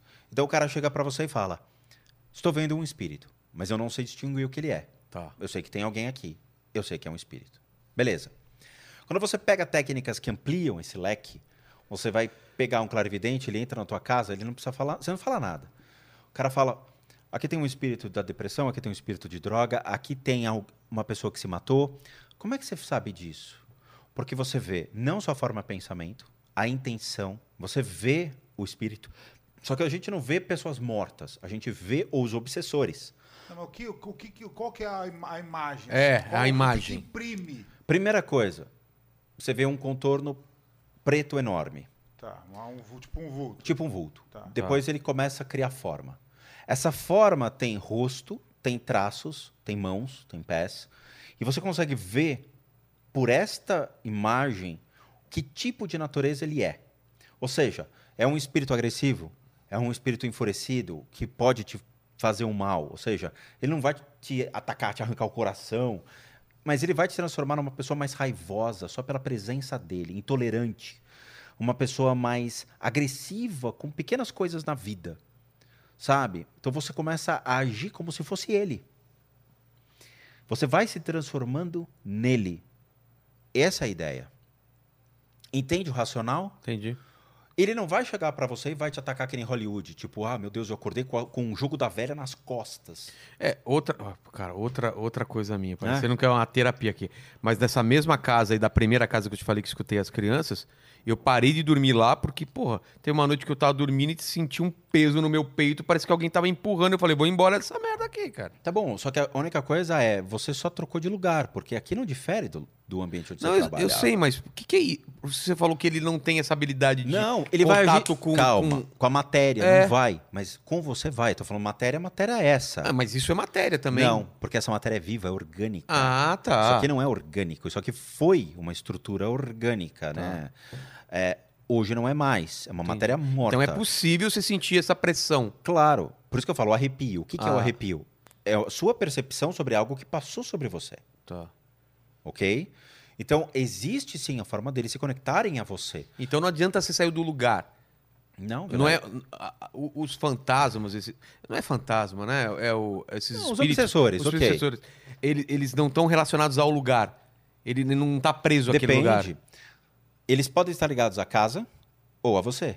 Se estão ligados à sua história de vida, Vilela, das pessoas que você Tem, se envolveu. tem isso, tem- mas tem um Claro. lance de, de ancestralidade, por exemplo, o pai passar para o filho ou não? Raro. Eu não vou dizer que não existe, mas é raríssimo você ver uma maldição familiar. É. Em todos esses É eu anos, ouvi nessa falar- indústria vital, eu acho que eu vi uns dois casos somente, olhe lá. Tá? Que na Bíblia tem isso também, né? Que demora não sei quantas gerações para se livrar de uma maldição familiar e tal. Eu Posso estar viajando também, não sei. Se eu... Não, vamos lá. Vamos supor que você chegue pro seu filho e você fala, eu te amaldiçoo, e você morre. Ah, Você criou uma forma de pensamento desejando mal ao seu filho. Ok. Algumas coisas começam As a dar palavras errado. têm poder? Claro que tem, Vilela. Eu acredito nisso Claro. também. Eu acredito muito nisso. Entendeu? Você acredita, Ale, nesse Ué, mas na- é no poder? Se você fala alguma coisa, é uma ação. é Não, uma- não, não só isso. É o lance do falar e acreditar no que você está falando, Sim. não é? É a forma de como você manda um cara tomar chocu, entendeu? De repente fala, ah, vai tomar no cu. cu com Ou é- ódio. é. Ou Sai do teu peito, você sente o negócio fazer um vlu, você fala, nossa, É um porra, Hadouken. Né? Você sente até aliviado, você fala, meu Deus do céu. Cara, que tomada foi? no cu. É. Você sente, cara. É. Já aconteceu de você mandar com o cara com tanta raiva que sai. Nossa, tirou aqui um negócio incômodo. É. Entendeu? O tomar chocu tem essa possibilidade. Você pode realmente fazer mal uma pessoa por meio das intenções. Se seu filho adquire isso e as coisas começam a dar errado na vida dele, existem formas muito rápidas de retirar essa energia. Muito rápida. Tá? O, o- no budismo existem até formas mais racionais para você lidar com isso. Não, não tem um- uma maldição que permaneça É, também acredito que não. tá? Não tem. A- as coisas elas são impermanentes. Tanto essas mas- energias aqui vão tudo embora. Então, mas, por exemplo, senão quanto mais a pessoa for famosa, mais ela está sujeita a esse tipo de maldição. Sim, e aí entra o teu problema, Vilela. Ah, numa Nossa, palestra, que, que específico. É o teu problema. Teu problema. o É. teu teu problema, seu Vilela. É. Por quê? Além de você estar sobre a influência do público que te ama e te odeia, É. você São tá energias, né? São. Você tá sobre um cabo de guerra entre os comediantes que te amam e te odeiam. Não, tô falando do público que assiste. Estou falando você. Vou te dar um exemplo. Você. Ah, tá, tá, tá, tá. Você, Vilela. Tá. Você trabalha com comédia, com stand-up, com uma parte lúdica que você gosta, que são os desenhos, os quadrinhos, o seu Sim. humor. O seu humor é muito questionável. Tem pessoas que amam seus quadrinhos e tem uma sociedade que condena os seus quadrinhos. Quadrinhos ou piadas? Desenhos, os seus Ah. desenhos. Que às vezes falam que é politicamente incorreto os desenhos que você, o- Os- os o- biólogos é. faziam e tudo Sim, mais. sim. Então, tem pessoas... Gera uma, um cabo de guerra, você Claro. Energeticamente, tem pessoas que querem te condenar e te crucificam por isso. É. Tem pessoas que falam, puta, adoro o humor do cara, porque elas, eles criam, eles entendem o que é o humor. Entendi. Então você fica nesse cabo de guerra constante. São energias. Então você pode ir para um show e dar tudo errado. Como você pode ir para certos shows que você vê que o público é muito receptivo, porque ele Mas é, normalmente afinidade. show é muito receptivo porque o pessoal foi lá pra te ver. Pra te ver. É difícil ter um hater lá, um cara que te odeia, porque Mas vamos pra- supor, você ele vai dividir um palco Ah, com tá. um humorista que às vezes é mais refinado que você. O que, o que... Refinado eu não sei se é a palavra, porque... Ou ele tem uma linha de piada diferente. É. E o, o, público, público... do cara vai ficar incomodado. Entendeu? Ou o Porque- contrário também, o meu público pode ficar incomodado com ele. Pode. E aí você entra num cara, eu amo ou odeio Vilela. Ele falou que meu humor não é refinado, você viu, né? Não, você entendeu. É que ele-. Não, mas é que ele tá levando, levando o mundo canibal em, em consideração. Que aí não é nada refinado mesmo. Você carrega esse karma, essa É, energia. essa energia. Pior, você carrega, cara. Você é. a cara do mundo canibal. Deus me livre, cara. viu? Ué, eu como não? Você fez Bê- parte eu- dessa história. Ah, sim, com certeza, com certeza. Quando vê você e vê o Rodrigo e, E o o Ricardo, não tem outra coisa. É, a Havaiana de pau e o mundo canibal. É, Entendeu? Então, assim, você está estigmatizado por isso. é. Então você atrai essas energias pra você. Mas e, e no seu caso, é, a- aquilo que a gente tava falando de, de ser por uma imagem, eu não entendi esse direito de você conseguir ver. Porque normalmente, se você for no local, eu entendo, você tá sentindo e tal. E por, É a pela coisa. televisão. É a mesma coisa, não muda. Eu estou lá. A Como? minha consciência está lá. Não, você tá aqui vendo Não. pela televisão. Quando você vai no Você cinema. projeta. Vamos a- lá. Quando é. você está assistindo um filme, você assiste. Legal, o cara morreu, câncer, se fudeu. E você vai embora, você sente a dor do personagem. É. Você sente a magia. Quando você se entrega ao drama ou, ou quando você está vendo um filme de comédia, você ri, cara. Você tem, você se relaciona. É como se você estivesse ali. Mas é como se o seu espírito, é, Não, o corpo A espiritual. sua consciência. Você acredita nisso de ter um corpo espiritual, um corpo físico Mas e você tem isso. Não, não, eu sei, mas, mas você, no, no que você estuda, no que você acredita, aquele lance de ter um fio de prata que liga os dois, que viaja astral, essas coisas. Então, você isso, tá ligado, aí, isso né? aí é muito. Vamos lá. Isso são estudos mais técnicos e bem mais especulativos. Você já fez viagem astral? Eu não faço viagem astral. Eu acho que eu testei quando eu tinha 20 anos, quando eu entrava nessa ah, onda de esoterismo, misticismo. Mas, cara, não. eu nunca fiz também. Eu, eu tenho que pegar Cara, ônibus, tenho que pegar Os táxi meus sonhos mais divertidos são quando eu mato o Jason, quando eu tô no Crystal Lake. O que, que é o sonho? Você tem uma explicação? é Não, uma doideira, né, cara? Não, assim, vamos lá. Muita gente me pergunta sobre sonhos, É. sonho profético e tudo mais. Exatamente. Eu recebo e-mail lá, o moleque. Eu sonhei com o apocalipse, vai ter o final do mundo, o mundo vai acabar, bolas de fogo vão cair do céu. Eu falei, o que, que você jogou antes de dormir? GTA. Ah, meu. Ah, mano. Pô, aí não rola, cara. Moleque, cresce. Daqui É. 10 anos você me procura, entendeu? Ah, o moleque fica jogando GTA e vai só com o final do mundo. Pô, eu sonhei que eu bati um monte de mulher da vida lá, as prostitutas. E você fez o que É. no GTA? Bati nas prostitutas. Então você fala, o sonho nada mais hoje é do que uma descarga do teu subconsciente sobre situações que você viveu ou vi- viu no cinema ou teve uma referência. Eu não posso pré-estabelecer que hoje existem sonhos que vão realmente traçar uma situação no futuro. Caso contrário, por que, que ninguém sonhou com a porra da pandemia? É, é verdade. O Bill Gates sonhou. Ah, não, ele, ele falou que era possível, né? Não, ele alertou. Aí ele Ele alertou. iria Mas acontecer. apareceu a tela azul no computador É. dizendo, ó, risco de pandemia, às vezes dumping memory. É, Né? Sabe aquela tela azul que tá... é. Risco de pandemia. Não. Ah, Cara, ninguém chegou e falou, vamos ter sim, se preparem. É. Oh, meu Deus, vai acontecer. Todo mundo de máscara a partir de junho de 2019. Já vai dar o Ou surto. tem aquele pessoal que fala um monte de coisa e uma, da- uma delas ele acerta, né? Então, mas isso torna-se uma especulação monstruosa, cara. Mas você acha que algumas pessoas têm poder de vidência mesmo ou você acha que é tudo. A vidência hoje. É hoje, mentira. Como se dá vidência? Isso é legal para as pessoas entenderem. Quando você vai jogar truco, não, né? Vai jogar tarô, búzios, com uma pessoa especializada, até onde ela consegue prever algo da sua vida? Até onde ela consegue pegar todas as janelas de possibilidades, janelas de possibilidades, usando o termo da NASA mesmo. É? Ou seja, o dia que você vai brigar com a sua esposa, o dia que você vai bater o carro. Não, vamos, dia- vamos, vamos dar um exemplo. Vamos dar um exemplo. Eu acordei, eu posso ir tomar café, posso continuar, voltar a dormir, posso ir tomar banho, posso escovar o dente. São todas Pode possibilidades. coçar o saco? Pode, É. pode, pode. Como que ela vai adivinhar o que, que eu vou fazer? Exatamente. Existe um fator pequenininho de possibilidade mediante a sua escolha. É. Vamos lá. Vilela, chego para você e falo, quero fazer uma faculdade. Você vai falar, legal, qual? Não sei. O vidente vai chegar e falar, olha, eu vejo que você quer fazer uma faculdade. Só que isso, Não consigo ver mais. Por quê? Porque você não colocou para você uma condição de qual faculdade você quer fazer. Se você chegar e falar, eu quero fazer administração de empresas, ok? Você já traça um pé Você- numa possibilidade Você futura. corta algumas possibilidades e começa a estreitar o. Isso. Você Tá. me dá um caminho. Então você chega para mim e fala: Eu quero fazer uma faculdade. Qual? Eu não consigo prever qual faculdade. Eu sei que você quer estudar, mas eu não sei qual. Eu quero fazer administração. Aí eu posso começar a ver um cenário para você mediante uma escolha sua. Tá. Quero trabalhar no mercado financeiro. Você me dá o motivacional, a sua intenção, a sua energia, capaz de transformar a sua vontade em uma ação, Tá. e eu consigo prever, por um- uma pequena situação de tempo, o que pode vir a acontecer mediante a sua escolha certeira. Se você não me der um fator assertivo dizendo eu quero, eu não posso prever. Mas o tarô, essas outras coisas, não é isso. Ela, a princípio, ela vai ver O tarô vai te dar uma situação pontual que você está pensando, agindo ou precisando hoje. na hora que eu, eu Na peço, hora. na hora que eu tô lá com ela jogando. Na hora. Tá? Na hora ela vai chegar e falar: você está com problema no Já, relacionamento. já Você foi falar, alguém que jogou tarô pra você? Já, eu estudei tarô. Ah, é? E aí? Estudei. É isso? É essa. Essa é a habilidade do jogo. Qualquer jogo adivinhatório, ele Por vai exemplo, te dar um se, princípio. senta- se você sentar comigo agora, eu tenho que te falar Não, alguma coisa? não.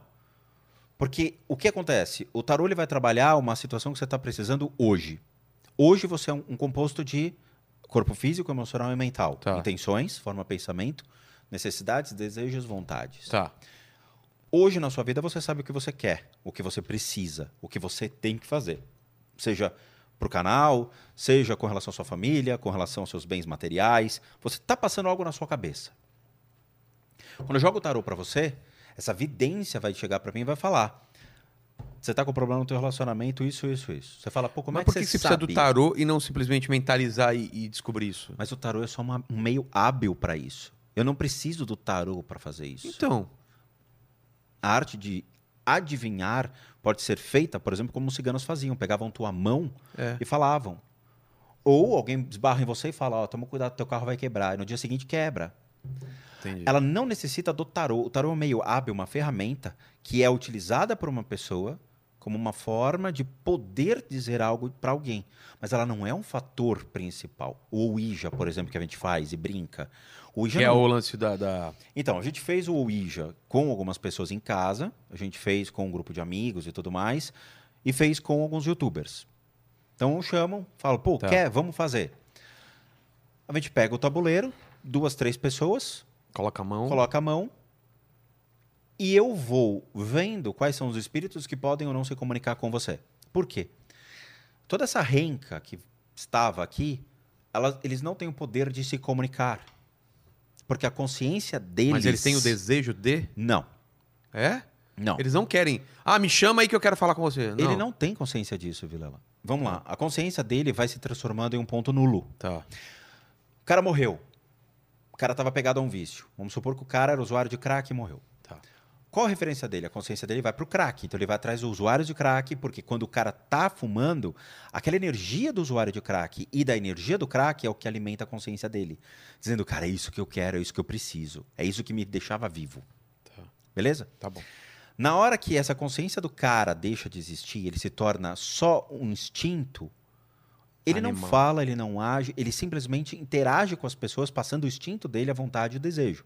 Mas ele não fala, ele não tem um E o, racional mais. é, o Ouija, como que é? Ou Ouija. A Ouija. O Ouija a- foi criado nos Estados Unidos por duas irmãs, as irmãs Fox, em 1800 e pouco, que queriam, acho que era 1800, que queriam se comunicar com os espíritos que estavam na casa delas. Diz a história, porque depois descobriram que era uma mentira, que cada casa que eles, elas se mudavam tinha uma energia. Essa energia, elas ficavam incomodadas e falavam, eu vou criar um mecanismo para falar. O primeiro Ouija que saiu era um mecanismo que tinha um lápis num cursor. Então ela escrevia no papel. Cara, legal. Se o cara morreu em Itacoaquecetuba, como ela vai É. escrever isso? Carapico. Ah, Carapico. Droga. Nossa. Carapicuíba. O cara não vai escrever, entendeu? Aí o que acontece? Uma empresa de brinquedos comprou os direitos do tabuleiro Ouija. Então eles falaram: gostei dessa ideia, eu vou criar um tabuleiro e vou industrializar isso e vender nos Estados Unidos. Então o tabuleiro foi mudando como se fosse um war, um banco imobiliário. Sim. Depois disso, na mídia, uma das irmãs falou que era mentira, que era simplesmente para chamar a atenção das pessoas e ganhar notoriedade. Hoje o tabuleiro vem de loja de brinquedo. Ah, é? Vende, nos Estados Unidos é um brinquedo popular, cara. Aqui se compra pela internet. Não vi na ReHap, devia ter ReHap sessão possuidinha, É. ia ser legal.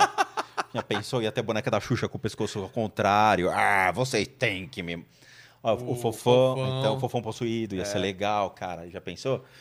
Mas não tem essa sessão ReHap possuídos. Então, o tabuleiro, ele você pode comprar, ele é um meio hábil para você comunicar-se com algo que você Como não tarô. sabe o que é, como o tarô. Tá. Você precisa dele? Não. Mas você se convence que é ele, por meio dele, que você vai falar. Tá. Quando você chama os espíritos, como o nosso Thor aqui fez, ele chamou algum grupo de espíritos que não necessariamente têm habilidade de se comunicar. Tá. Porque a gente não sabe o que, que ele chamou. Então, começa a atrair o quê? Seres ruins para sua casa. Que eles vão permanecer na sua casa. Mas por que vem os ruins? Cara, vem um pupurri de seres. Tá. Podem vir um, dois, dez, vinte, trinta seres. Tá. A sua intenção é: eu quero que alguém venha falar comigo. Você não predeterminou condições. É. Você criou uma massa de energia dizendo: meu pensamento é: venham. Quem? Qualquer um. Qualquer um.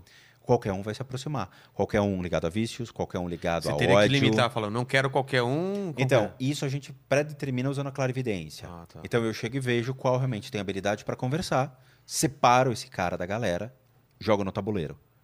E aí eu começo a fazer com que as pessoas criem essa conexão que a gente já começou, já conversou. Então, ele pelo corpo de energia dele, junto com o corpo de energia desses seres, pré-estabelece uma condição de o dito encosto. Então o cara tá aqui de repente ele apaga. Porque o, o- obsessor encostou, grudou e começou a utilizar-se dele para mover o pointer. Tá. Precisa disso? Não. Porque na hora que a consciência dos dois estão conectadas, você começa a receber os pulsos de consciência do ser. Como ele morreu, como era a lembrança dele em vida. Você se Caramba. relaciona emocionalmente e mentalmente.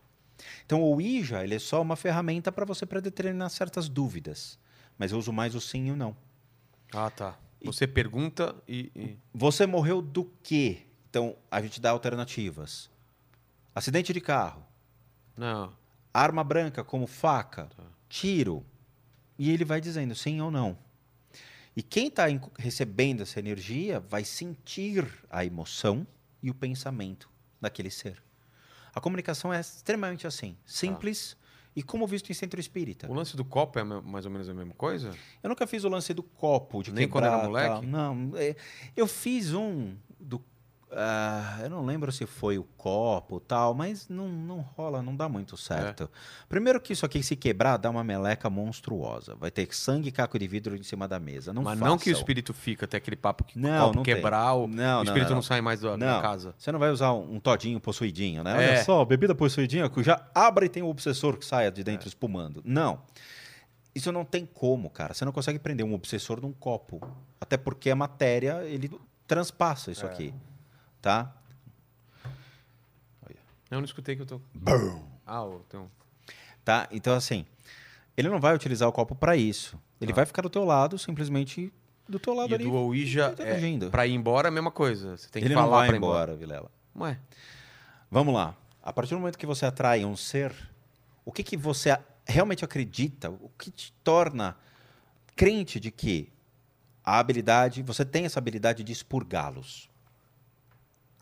Se você convida uma pessoa para sua casa e fala, ó, tem comida, bebida, fica à vontade aí. Depois de um mês você chega e fala, ó, você ainda tá aí, cara? Ô, vai embora. Não, você me chamou, eu já tô aqui não, morando. mas é minha casa? Então, para tirar o cara. Ou você tem uma casa de praia que você não vai há muito tempo, Ah, quando você tá. chega lá, tá um cara lá morando. Entendi. Como é que você tira? Cigano. Um Quê? poceiro, É um cigano. É. Cigano faz E aí? entendeu? Como é Não que você dá? tira? Você não tem habilidade para isso, Vilela. Não, mas você tem? Eu tenho, mediante todo o aprendizado que nós carregamos. Então, mas a- é, os espíritos que é, respeitam você? Ou como que funciona? É o lance de autoridade?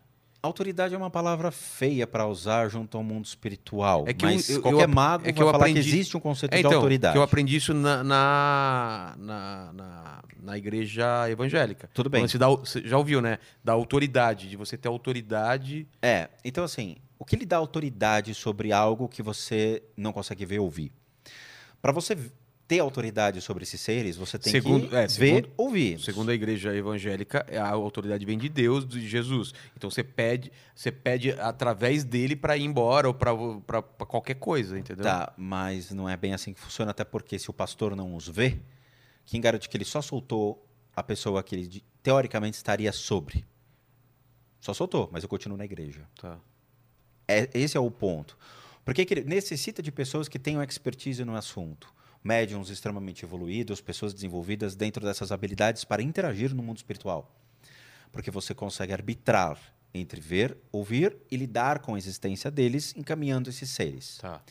Então, assim, tem muito monge, tem muito lama que não tem esse desenvolvimento, mas tem outros que têm uma habilidade monstruosa e que consegue apaziguar esses seres e encaminhar esses seres. E vê-los, senti-los, tocá-los, ou seja, interagir com o mundo A espiritual. única forma de mandar embora é encaminhar. Sim. Ou é jogar para outro lugar. Não, você tem que encaminhá-lo. Senão ele vai continuar que nem o efeito bumerangue. E você fica toda. E você fica sempre tentando encaminhar o pessoal ou não? Não, de jeito nenhum.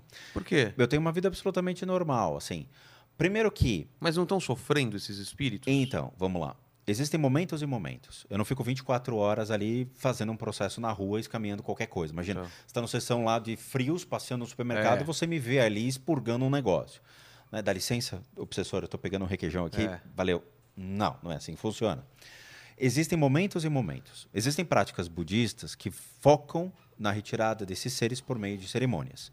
Oferta de alimentos ou de essência, de aroma e tudo mais. Então você encaminha essa consciência, fazendo com que ela reconheça a sua morte, que ela entenda o que aconteceu. Tá. Beleza? É um, é um princípio dem- que demora? Demora.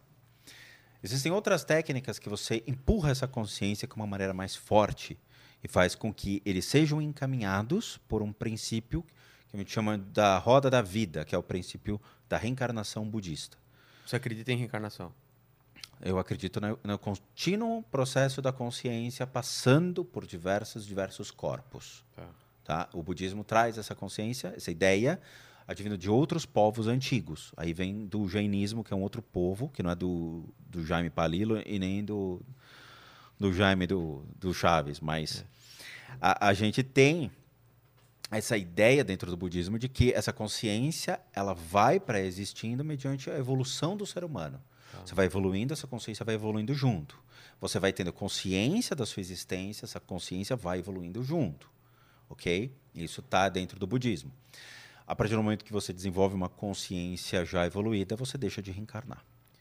Mas, cara, pra mim esse conceito sempre foi muito complicado. Por quê? Cara, eu fui outras pessoas. Sim. Eu não tenho nessa vida atual. Outros animais. Animais também? Sim, o budismo trabalha com a consciência entre os reinos. Então, o reino animal também faz parte. Você pode ter sido uma ovelha. Um porco. É? Sim. Cara, tá, então. é, deixa eu tentar me explicar.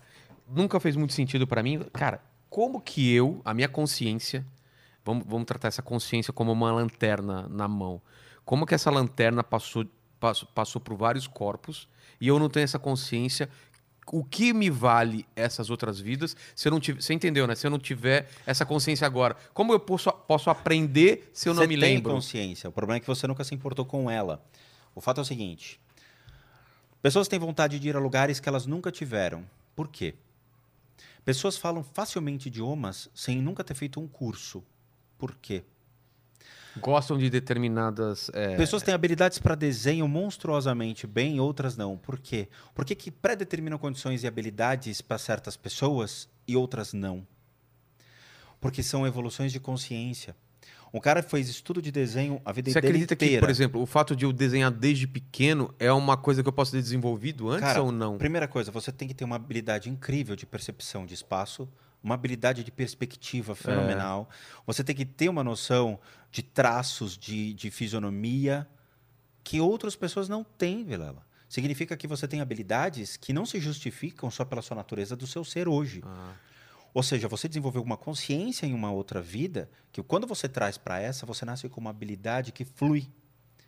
E outras pessoas veem você desenhando na escola e falam: Porra, moleque, você desenha bem, cara, enquanto outros estão jogando futebol bem. Isso pra música, pra tudo, Qualquer né? coisa. Então o cara já nasce falando: Pô, eu, quero ser um engenheiro com 15 anos de idade. Por, Por quê? quê? É. Porque eu sei que eu sou bom nisso. E quem disse? Não sei. O que, que predetermina pessoas a, a terem essa convicção de que com 10 anos de idade já sabem o que querem da vida? Outras vão descobrir aos 50 anos quando cagou a vida inteira. Mas e o lance dos animais? De você anim- ser um animal, por quê? Por causa de, infelizmente, atitudes e comportamentos errados. É uma punição? Não é que é uma punição. Você vai ser aquilo que você deseja, aquilo que você vibra. O princípio dessa conversa no começo. Se você deseja. Vamos lá. Animais têm comportamentos muito interessantes. Se você for ver, tem animais que são ah, muito egoístas, tem animais que são muito possessivos, tem animais que são sujos, tem animais que têm comportamentos que você fala, nossa, é uma coisa meio que estranha. Existem pessoas que têm o mesmo comportamento que animais. Tem pessoas que têm essa questão da mesquinhez, é meu, me dá, eu quero, a posse. O lado irracional do ser humano é o estado animalesco. É. Se você age a sua vida inteira como um animal, tem comportamentos animalescos, na sua próxima vida a sua consciência vai ser um animal. Porque você vai vibrar, você vai agir, você vai criar a intenção sobre aquilo. Mas isso vai me ajudar de que forma pra próxima vida, por exemplo? Como- voltando como um animal, Não, volta- depois de ser um animal, voltar como um ser humano. Você, dentro do o conceito do ser humano, dentro do budismo, é um, um conceito extremamente elevado, porque você tem meios hábeis para interagir e fazer diferente. Um animal, ele não tem meios hábeis É. para poder falar. Ele não vai falar, oi, aí, beleza? Eu sou bem Jucão não me amigo." mate, não me mate. Não me mate, não me coma, eu não É. fiz nada para você. É. Você, como ser humano, você tem a possibilidade de arbitrar e ser um deus. Por quê? Você consegue impedir um animal de morrer. Você consegue dar a vida, gerar vida. Você consegue criar ambientes para que animais possam interagir, insetos, permanecer com que eles continuem vivos. Entendi. Fora a comunicação e a relação de outros seres que você consegue mudar a percepção de outras pessoas. Você consegue dar possibilidade a outras pessoas. Você ensinou pessoas a desenhar, cara. Você fez com que as pessoas adquirissem a sua consciência nesta vida. E, te- e passar. O budismo valoriza muito o ensinamento, a Claro. a, a, passa- a- a passagem de conhecimento à Claro. frente. Porque você cria pessoas. Você faz, você poderia fazer uma pessoa, por exemplo, sair da pobreza e desenvolver uma habilidade de desenho e ganhar a vida desenhando. Sim, Você deu a vida àquele que estava desperdiçando a vida. entendi. Você entende a grandiosidade que é ser humano? De- dentro de todo esse pensamento, o, o, o suicídio como que funciona? Porque na igreja católica é, é o inferno, né? O, o suicídio dentro de todas as religiões é uma válvula covarde de escapar de uma realidade. Como ser humano, você É, alguém disse que o suicídio é coragem em relação à morte e- e- e fraqueza em relação à vida, né? Então, vamos lá. Todos nós passamos por altos e baixos. Todos nós tivemos problemas, seja problemas de Sim. saúde sérios, pessoas que a gente perdeu, que amava, pessoas que realmente eram fundamentais à nossa existência e de repente a gente se viu sozinho no mundo complexo, sem qualquer explicação pra, ou, ou auxílio. Mas você tem a possibilidade de se recriar. Você tem a possibilidade de criar condições. Eu, por exemplo, eu me formei em administração, fiz pós em, em desenho e trabalhar com arquitetura em 3D.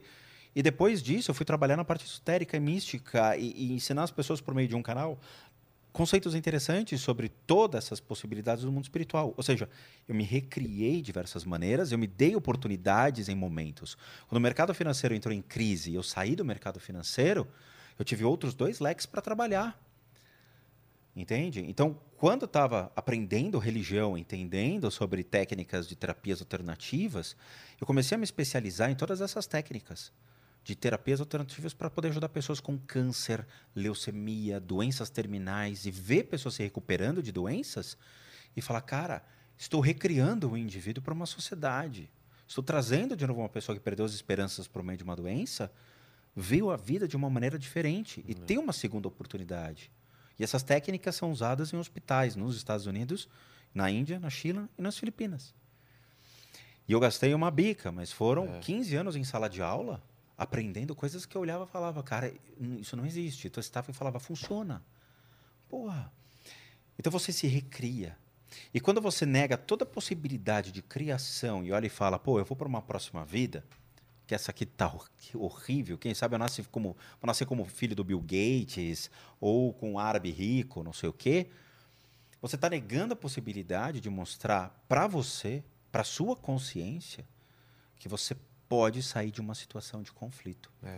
Existem passagens búdicas que dizem que a melhor coisa que acontece para um lama é nascer em lugares de conflitos sociais, de problemas seríssimos, onde você não consegue passar o Dharma do, do Siddhartha, ou seja, os ensinamentos. Porque é um desafio para você.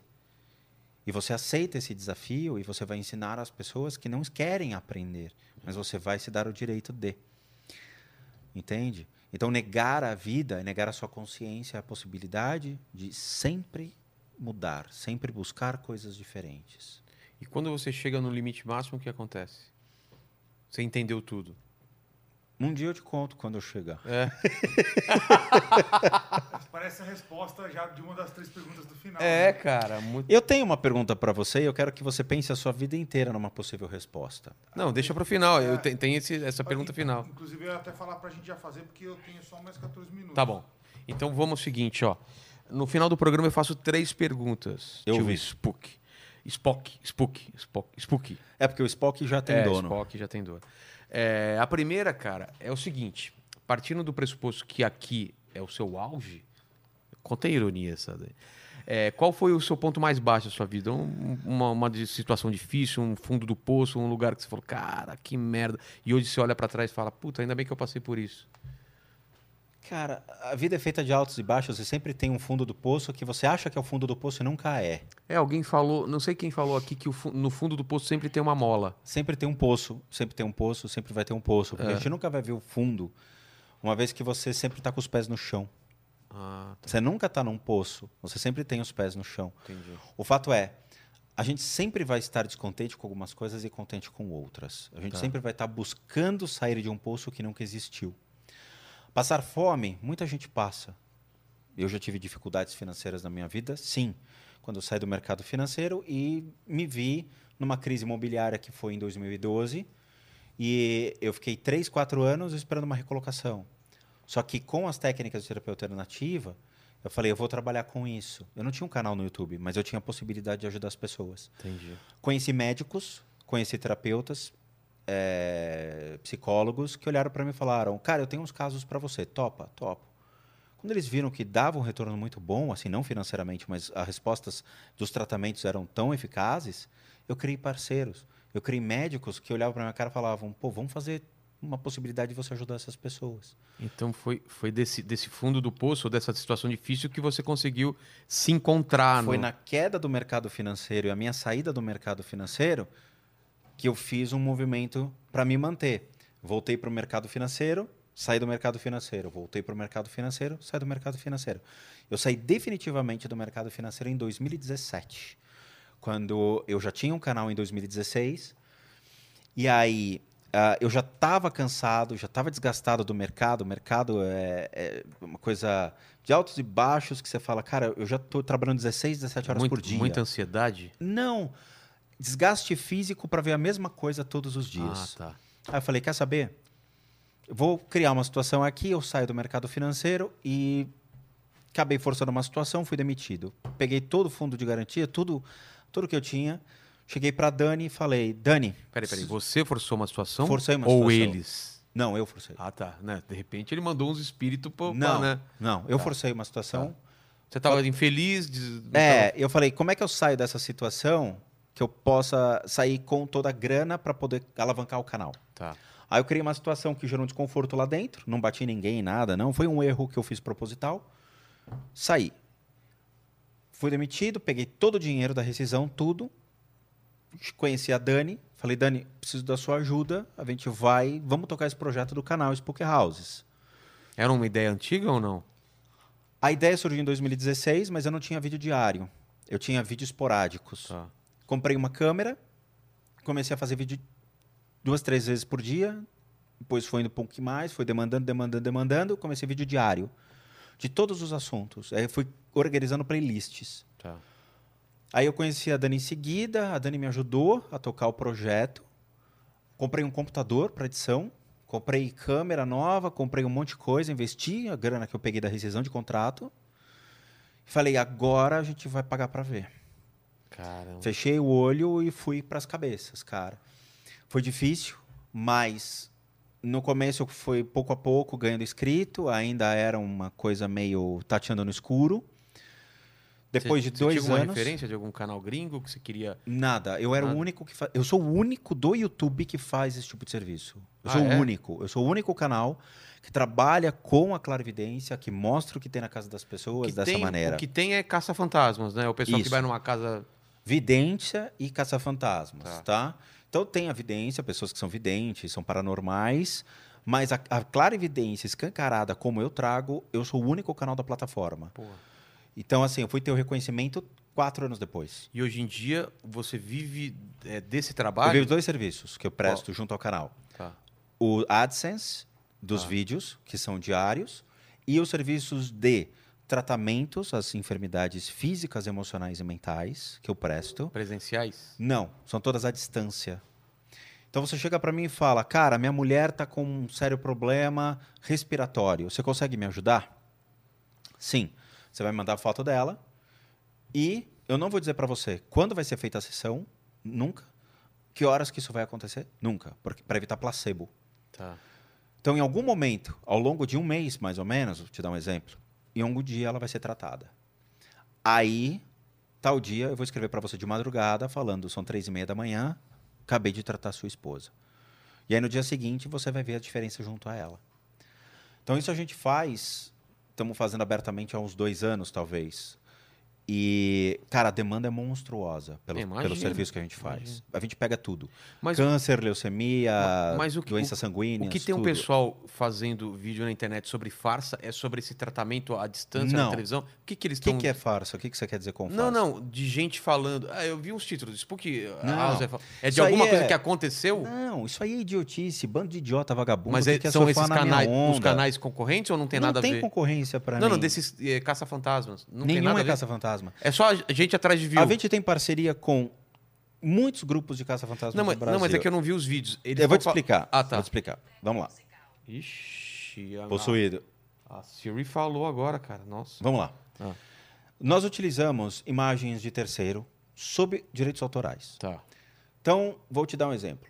O Clone tem um canal lá de coisas sobrenaturais. Eu chego para ele e falo: Posso utilizar o seu vídeo para mostrar uma coisa aqui no meu canal? Sim, você tem o uso do direito da minha imagem. Tá. Perfeito. Então, nós temos parceria com, putz, no Japão, na Europa, no Brasil, ah, nos Estados Unidos, tem parceiros que mandam os vídeos para eu analisar. Mandam. Eles querem, eles fazem questão disso. Quando eu mostro, eu falo, na sua casa está acontecendo isso, isso, isso, o cara faz um reactor falando, porra, como é que você sabe? Ah, não é um Aí cara. ele sabe. Não é um cara que manja pra caramba, é um cara dando a opinião dele. É um cara. Não, não é nem isso. O cara é um youtuber de maquiagem. E ele fala: minha casa Ah. tá assombrada. Spook Houses, analisa minha casa. Tá. Não é nem do meu nicho, é outro Ah, mercado. tá. Aí Eu- vai o cara, por exemplo, quer documentar uma funerária nos Estados Unidos. Eu falo com o cara: posso pegar teu vídeo? Pode. Ele simplesmente vai com a câmera e mostra, porque ele ganha com as imagens, ele comercializa as Ah, imagens. entendi. Beleza, eu vou lá e documento e mostro. Então, o Reacted que eu faço são vídeos autorizados de pessoas que são brasileiras, em sua maioria, Tá. que me dão os direitos do uso de imagem. Nos Estados Unidos existe o Fair Use. Então, É. como eu trabalho com educação, uma educação espiritual, sem profanar, sem ofender, sem querer criticar o cara, eu pego os vídeos dele e muitas vezes eu falo, ó, eu estou utilizando o seu vídeo para um processo educacional, tal, tal, tal. Para Tudo bem? Tudo bem. E os caras ficam empolgados, cara. O cara me manda o vídeo, eu falo, porra, vê aí, vê o que fala. E eu tenho que falar inglês com o cara. Tá. Então tem vídeo meu que eu falo em inglês. Por quê? Porque eu quero que o cara saiba o que eu tô falando. Ou um espanhol para o grupo mexicano. Tem um grupo mexicano, Alberto Del Arco, que é um cara que é um host de um canal que vai levar sensitivos É, para esses eu ambientes. só, só queria entender mesmo quem é esse povo Quando que, eu surgi levantou. no Flowcast, o Igor e o Monark, Flow Podcast. Flow Podcast. Ah, tá, tá. O Flow Podcast, o Igor e o Monark, eles já estavam pilhados para me chamar. Por quê? Mas primeiro você foi no Cris, eu acho. Onde, onde foi o primeiro Não, que você foi? onde aconteceu o boom foi no, no Igor e no Monark. Não, claro. O Cris, eu fui na casa dele, mostrei por Cris, mas eu fiz. É que as pessoas não. A gente não fala os bastidores. Muito bem. Lucas Lira, Christian Figueiredo, Clone, Renato Garcia. ah, Mas se não me engano, foi o Cris que indicou pro Flow, não foi? Falou, ah, você tem que levar o Spook. aí eu não sei. É, bom, também não sei, mas o que acho- acontece? Muitos desses caras, eles fazem esse contexto de, ah, tem paranormalidade, tem sobrenatural tal, e eu Tipo falo. o Gusta que contou a história aqui. Isso. E o Gusta, eu até fiquei escrevendo pra ele Eu lá. vou, vou- vou falar Fala pra ele com também. ele. Ele tá de férias agora, mas eu vou falar. Que é o projeto sobrenatural tal. O que acontece? O Lucas Lira entrou em contato comigo falando, cara, eu tenho um problema. Tem alguma coisa estranha acontecendo na minha casa, você pode vir aqui? Tudo bem. Peguei meu carro, fui de madrugada na casa do cara. Não conhecia o Lucas Lira. Fui lá. Falei, ó, meu, não quer gravar, não quer gravar? Pra mim, se você quiser, não tem problema. Fui e mostrei pra ele o que estava acontecendo na casa dele. E ele meio que ficou assustado, porque batia muito com as coisas que realmente ele não tinha nem falado pra mim Tá. Desde do lado da cama que ele dorme até os incômodos que aconteciam. Beleza. Ele se assustou, falou: pô, como é que você sabe? Eu falei: vou te mostrar, a gente vai retirar. Tirei essas energias. Tá. A partir desse momento, caiu na boca dos outros youtubers. Ah, foi aí que aconteceu. Então, aí o Christian Figueiredo entrou em contato. Tá. Falando: ó, eu tenho uma casa, eu quero que você analise, mas eu vou pagar para você fazer essa análise porque não vai publicar no canal. É um vídeo No particular meu. É. Ah, pra... era Tá pra ele mesmo. Era coisa- ele. Tá. Ele foi me pagou o serviço Caramba, de análise. É. As pessoas não perguntam até então. É. Aí o Cris pagou. E eu falei o que tinha na casa do Era, Cris. era a casa dele ou era outra casa Era, a casa que ele vendeu. Era uma Ah, casa tá. que ele vendeu. Tá. Falei e falei de uns amigos do Cris. E o Cris se assustou. Aí ele falou: Puta, ele pegou umas coisas que ele não sabia. Não sabia, ninguém, não tinha como saber. Aí ele me manda uma imagem dele mostrando um vídeo que eu fiz explicando pro Christian, ó, Christian, na sua casa tá isso, isso, Tá. isso aqui tem isso. Eu fiz um vídeo pro Christian. Tá bom. Mandei pra ele. Aí ele me manda com um monte de youtuber que eu não conhecia, Resende Evil, putz, uma galera Tá. se- sentado no sofá e eles vendo o vídeo. E o Cris falando, porra, bate. E aí começou o boom dos youtubers me acessarem e pedirem os meus serviços em off, Entendi. sem ninguém saber. Então chega o cara e me manda um e-mail ou WhatsApp, me adiciona do nada, fala: Ó, eu sou amigo de tal pessoa, eu tô com um problema, mas eu não quero que o público saiba. Ah, então você nem pode falar. Não posso. Entendi. Tem coisas que aconteceram na casa do Christian que ele nunca vai falar para as pessoas. E nem eu. Tem coisas que aconteceram na casa do Lucas Lira que só ele sabe. Entendi. Então, o Lucas depois entrou em contato comigo. Vem de novo para cá, mas não pode gravar. Tá bom. Ele foi e pagou o meu serviço. Mostrei para ele, mostrei para Bruna, que é a esposa dele, mostrei tudo que estava na casa, a gente fez o processo de limpeza e ele viu que funcionava. Que as coisas foram desbloqueando para a vida dele. Entendi. Do Cris, ele chegou e falou: Ó, estou numa casa aqui que é temporária, mas eu preciso de você. Não vai gravar. Tá bom. Cheguei lá, Christian, cara, ele é um amor, cara. Chegou. Não, ele veio aqui. Você viu que ele gravou comigo? Não vi. Cara, assiste. a- a- vocês aí que não assistiram, eu e o Cris, cara. Foi uma coisa muito legal. Cara. Cris é um A gente amor se emocionou pessoa, pra cara. caramba. É. Ele me deu essa meia que a gente chorou, bebeu tequila. Foi demais. Cara, assiste, cara. E aí é um cara muito de boa, né? Muito cara? tranquilo, cara. E, e parece não ver maldade. É, muito do bem, cara. Abriu a casa tal, mostrei e aconteceu algumas coisas estranhas lá. Ele chorou muito porque teve uns momentos muito emocionantes lá, mas não foi gravado. Tá. Por quê? Porque ele falou que não era para gravar e a gente respeita E isso. até por isso ele se sentiu mais à vontade. Ele né? se sentiu seguro comigo. É. Ele falou, cara, funciona o que você faz. Eu vou te chamar na próxima casa e eu vou te chamar no meu podcast. Tá. A gente mostrou, só que dessa vez o Christian gravou, só que ele editou muitas partes porque eu pedi. Tá. Quando a gente foi na casa do Christian, algumas coisas ficaram muito claras em relação à família da esposa dele. E ela tava lá, tal, e assim, as coisas que foram aparecendo, eu falei pro Christian, corta porque isso aqui é, da- é particular da mãe da Zoe. Ah, Eu não quero que vá na mídia.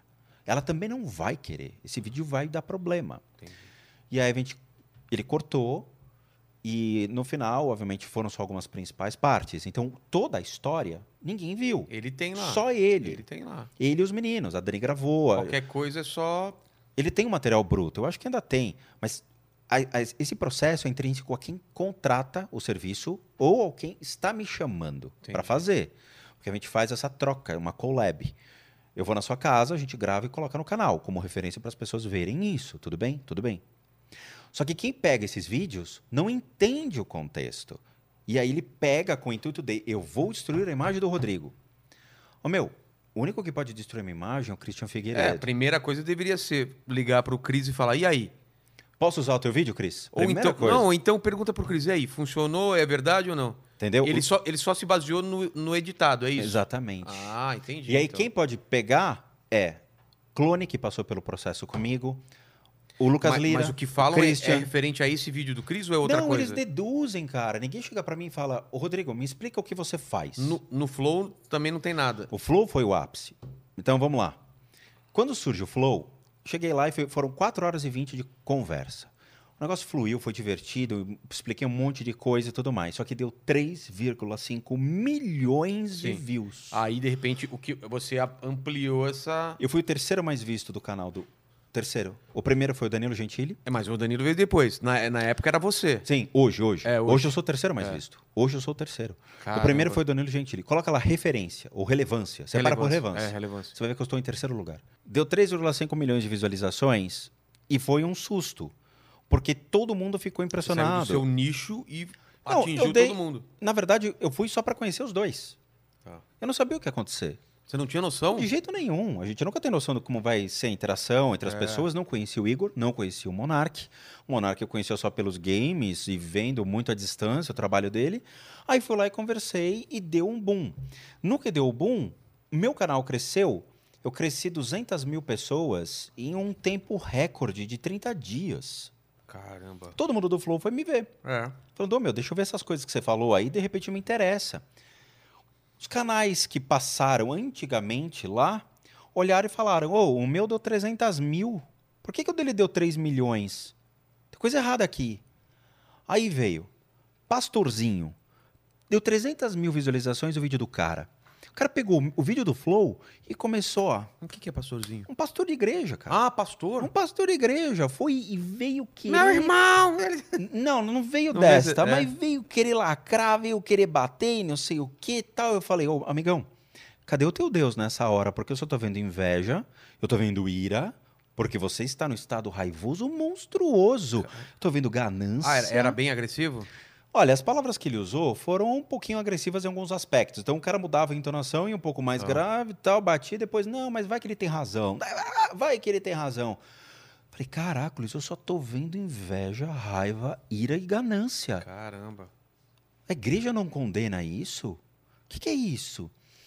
Aí o pessoal começou a ver a lacração e começou a crescer usando spook houses com palavras que são, obviamente, chamativas.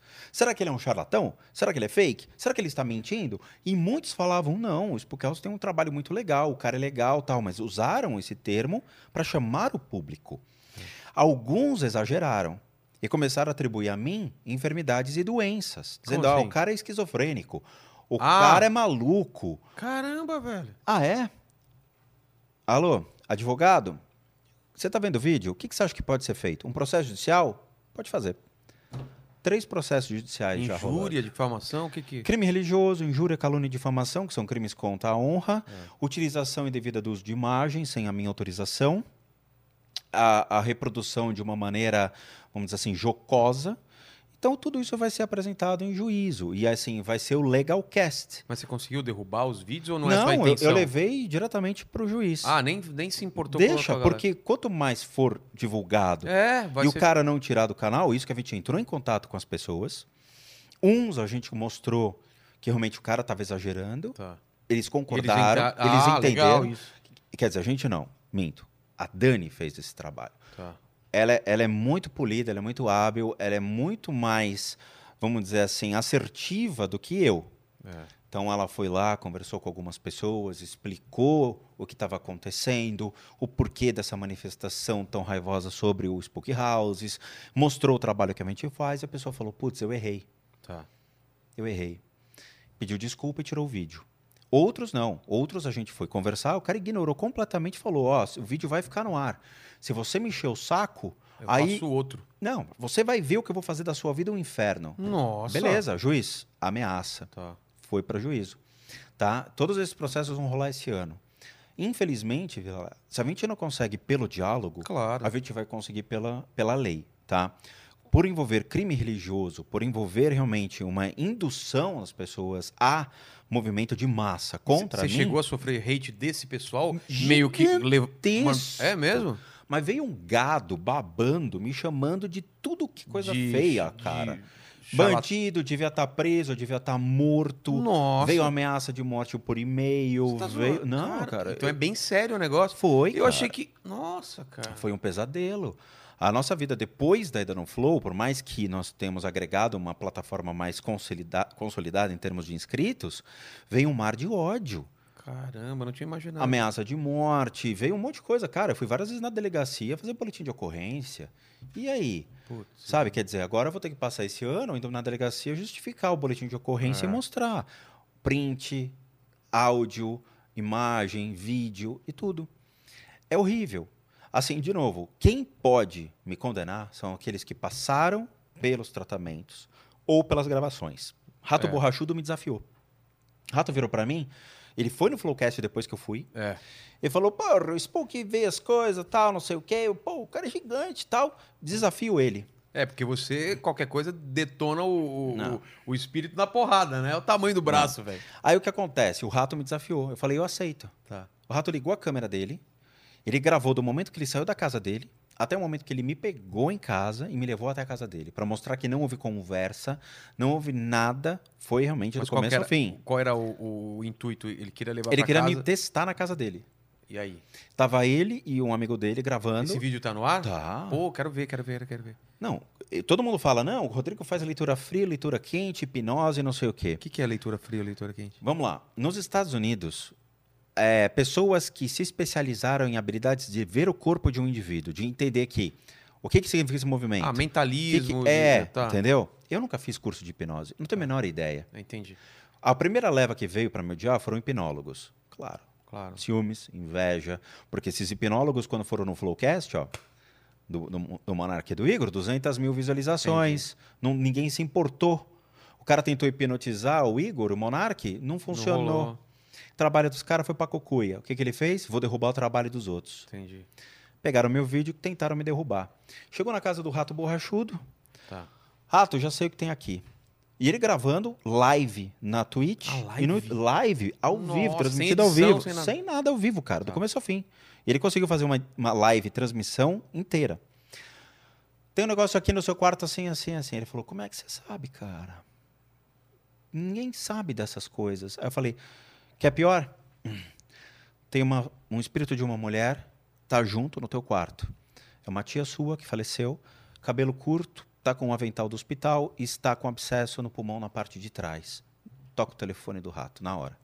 A mãe dele, ele botou no Viva Voz. Ô Douglas, é sua tia! Não, Ela não, faleceu! Você tá me zoando, você tá me zoando. Ô Vilela, esse é meu trabalho. Cara. Aí ele, ele surta, ele para larga e a mãe falando: Você não conheceu ela? Ela morreu. Ela estava com um abscesso no pulmão, ela teve um problema sério respiratório. E esse vídeo tá no ar. Tá no ar, tá no meu canal. Cara, eu vou ver hoje. e depois. o próprio Rato Borrachudo, depois que terminou todo E aí? o processo, É, ele e- e sentou ele? duro.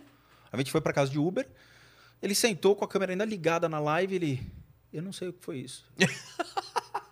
O cara mais cético e. Cara. E foi legal pra caramba, porque eu fiz ele sentir, eu fiz É. ele tocar, eu fiz ele interagir com a energia, eu fiz ele ter a vivência, eu expliquei tudo. Que e aí doido, ele velho. ficou apaixonado. E ele, ele me manda, ele mandou uma mensagem, cara. É surreal. Ele falou, Spook, assim, ele mandou faz pouco tempo. Cara, eu só tô te mandando essa mensagem pra agradecer. Porque o que você fez pra mim deu certo. Eu não sei o que você fez, cara. Abriu todos os meus caminhos. Eu tô conseguindo ter um monte de coisa legal que eu projetos de 4, 5 anos atrás parados, que ficaram largados, eu tô retomando tudo. Eu não sei o que você fez, mas deu certo. Pô, que bom. Cara. Aí veio E- o mas- gaulês. Mas, mas isso foi assim. Os ataques vieram antes do rato borrachudo ou depois desse vieram antes E continuaram e. E depois, quando cheguei e vi a tia do rato que faleceu, eu olhei É. pra câmera e falei: "E aí, seus hipnólogos de merda? E aí? Comprova que isso aqui é mentira ou não?" E aí? Ninguém falou nada, Aí, ficou aí quieto. que- aí- ah, Ninguém ficou, ninguém fala nada. Até hoje, eles pulam essa parte do vídeo. entendi. Eles pulam. Virei pro rato, eu falei: "Rato, você vai ter problema cardíaco, problema renal." O rato olha pra mim e fala: "OK, meu avô realmente está internado no hospital com crise renal. Como é que você sabe disso?" Eu falei: "Não sei, rato. Você não divulga nas redes, eu não assisto suas redes." Agora, e o cardíaco? O rato falou: "Eu não tenho problema cardíaco." Toca o telefone. A mãe dele: "Ô Douglas, sua família tem cardíaco." Sim, cara. Ah, agora que eu entendi o lance do telefone. Era ao vivo e a galera tava. A mãe A mãe intera- tava interagindo assistindo. via Ah, telefone tá. celular, porque a mãe estava no Rio, Pô. estava em outro lugar. E aí? É. O rato olhou pra minha cara e falou, meu, É. aí como é que você sabe? De tantas as Ah, doenças, vai- como é que vai você pegou? fazer os exames. Aí entra em contato o Gaulês, que é um puta de um youtuber e tudo mais, tá? O cara, ele tem... É incrível, o trabalho do Gaulês É. aí atinge, meu, de 8 a 80. É. O Gaulês fala, eu tô com um problema em casa, pode trazer as câmeras, você vai gravar, eu quero realmente que você me ajude. Eu não conhecia o Gaulês. Cheguei na casa do Gaulês, liga a câmera e começa. Gaulês, quem tá aqui é um espírito de uma mulher que tá agindo sobre sua esposa e tá obrigando ela a se matar. Caramba. A Leti levanta aqui, tudo cortado. Como é que você sabe disso? Tá gravado.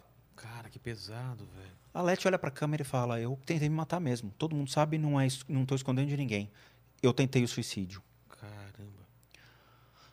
É ina- Esse vídeo tá no ar, cara. O Gaulês fez um react do vídeo. Ele pegou o vídeo, o vídeo tem uma hora e meia. Caramba. Ele olhou pra câmera e ele foi falando parte por parte do vídeo, foi falando, isso aqui não é hipnose, como é que o cara sabe? Eu sabia a gaveta de remédio dele na sala. Falei, aqui tem um obsessor de remédio que fica aqui nesse canto. Ele falou, a gaveta de remédio é ali, como é que você sabe? Não é no banheiro, não é no quarto, eu guardo na sala. Cara. Aí eu te pergunto, onde está o fake nisso? Onde está o falso nisso? Eu não estou explorando ninguém. O oportunismo vem desses canais que querem imputar crime, querem achar que eu estou manipulando as pessoas, sendo que as próprias pessoas estão falando E como sem- é que Sem ele provas. fala também. aí. Claro, Ninguém apresentou de nada. jeito nenhum. É. Vamos lá. A, a clarividência, ela é elástica. Estou falando aqui com você, mas a minha clarividência, ela faz esse movimento. Eu posso estar com ela aberta ou- e ela vai desgastando, porque ela vai consumindo a minha energia mental e minha energia física. Você se cansa. Ela não é contínua. Você fica exausto. Um dia eu estava gravando um vídeo sobre animais. Animais vêm do espíritos. Eu estava exausto, que eu gravei nove vídeos no dia. Aí eu fiz uma análise, só que aquela análise eu vi que não estava tão legal. Eu falei, eu vou refazer esse vídeo. Peguei um outro vídeo que tinha um pupurri de várias imagens e falei, ó, eu vou fazer de novo essa gravação para mostrar para vocês que agora estou muito melhor para poder explicar claramente o que eu vi. Eu vou lá e fiz análise de novo. Tá. E expliquei que existem falhas. Por quê? Porque você tem esse desgaste enorme. E eu não sabia onde era o meu limite. Meu limite são nove horas gravando direto. Quando eu vejo esse vídeo, eu explico para as pessoas. Aí as pessoas falaram: ah, ele errou no primeiro e depois ele refez o vídeo. Então aqui tem uma falha do Ah. Spook Houses. Entendi. Falei, peraí, se eu, fa- se eu fiz um vídeo falando que eu vou refazer essa análise e, e explicando que existe o desgaste, onde está minha falha? Se eu coloquei o vídeo errado no canal, errado entre aspas, mas assim, tipo, mostrando que existe um desgaste e refiz o vídeo, onde eu estou errado? Será que é você que quer me condenar? Então o ódio está vindo dessas pessoas que não gostam de mim, não gostam do meu conteúdo e querem se sobressair aquilo que eu apresento. Aí surgiu a onda do todo mundo odeia o Spook House. Eu e o Chris. Everybody hates Chris, everybody hates Spook.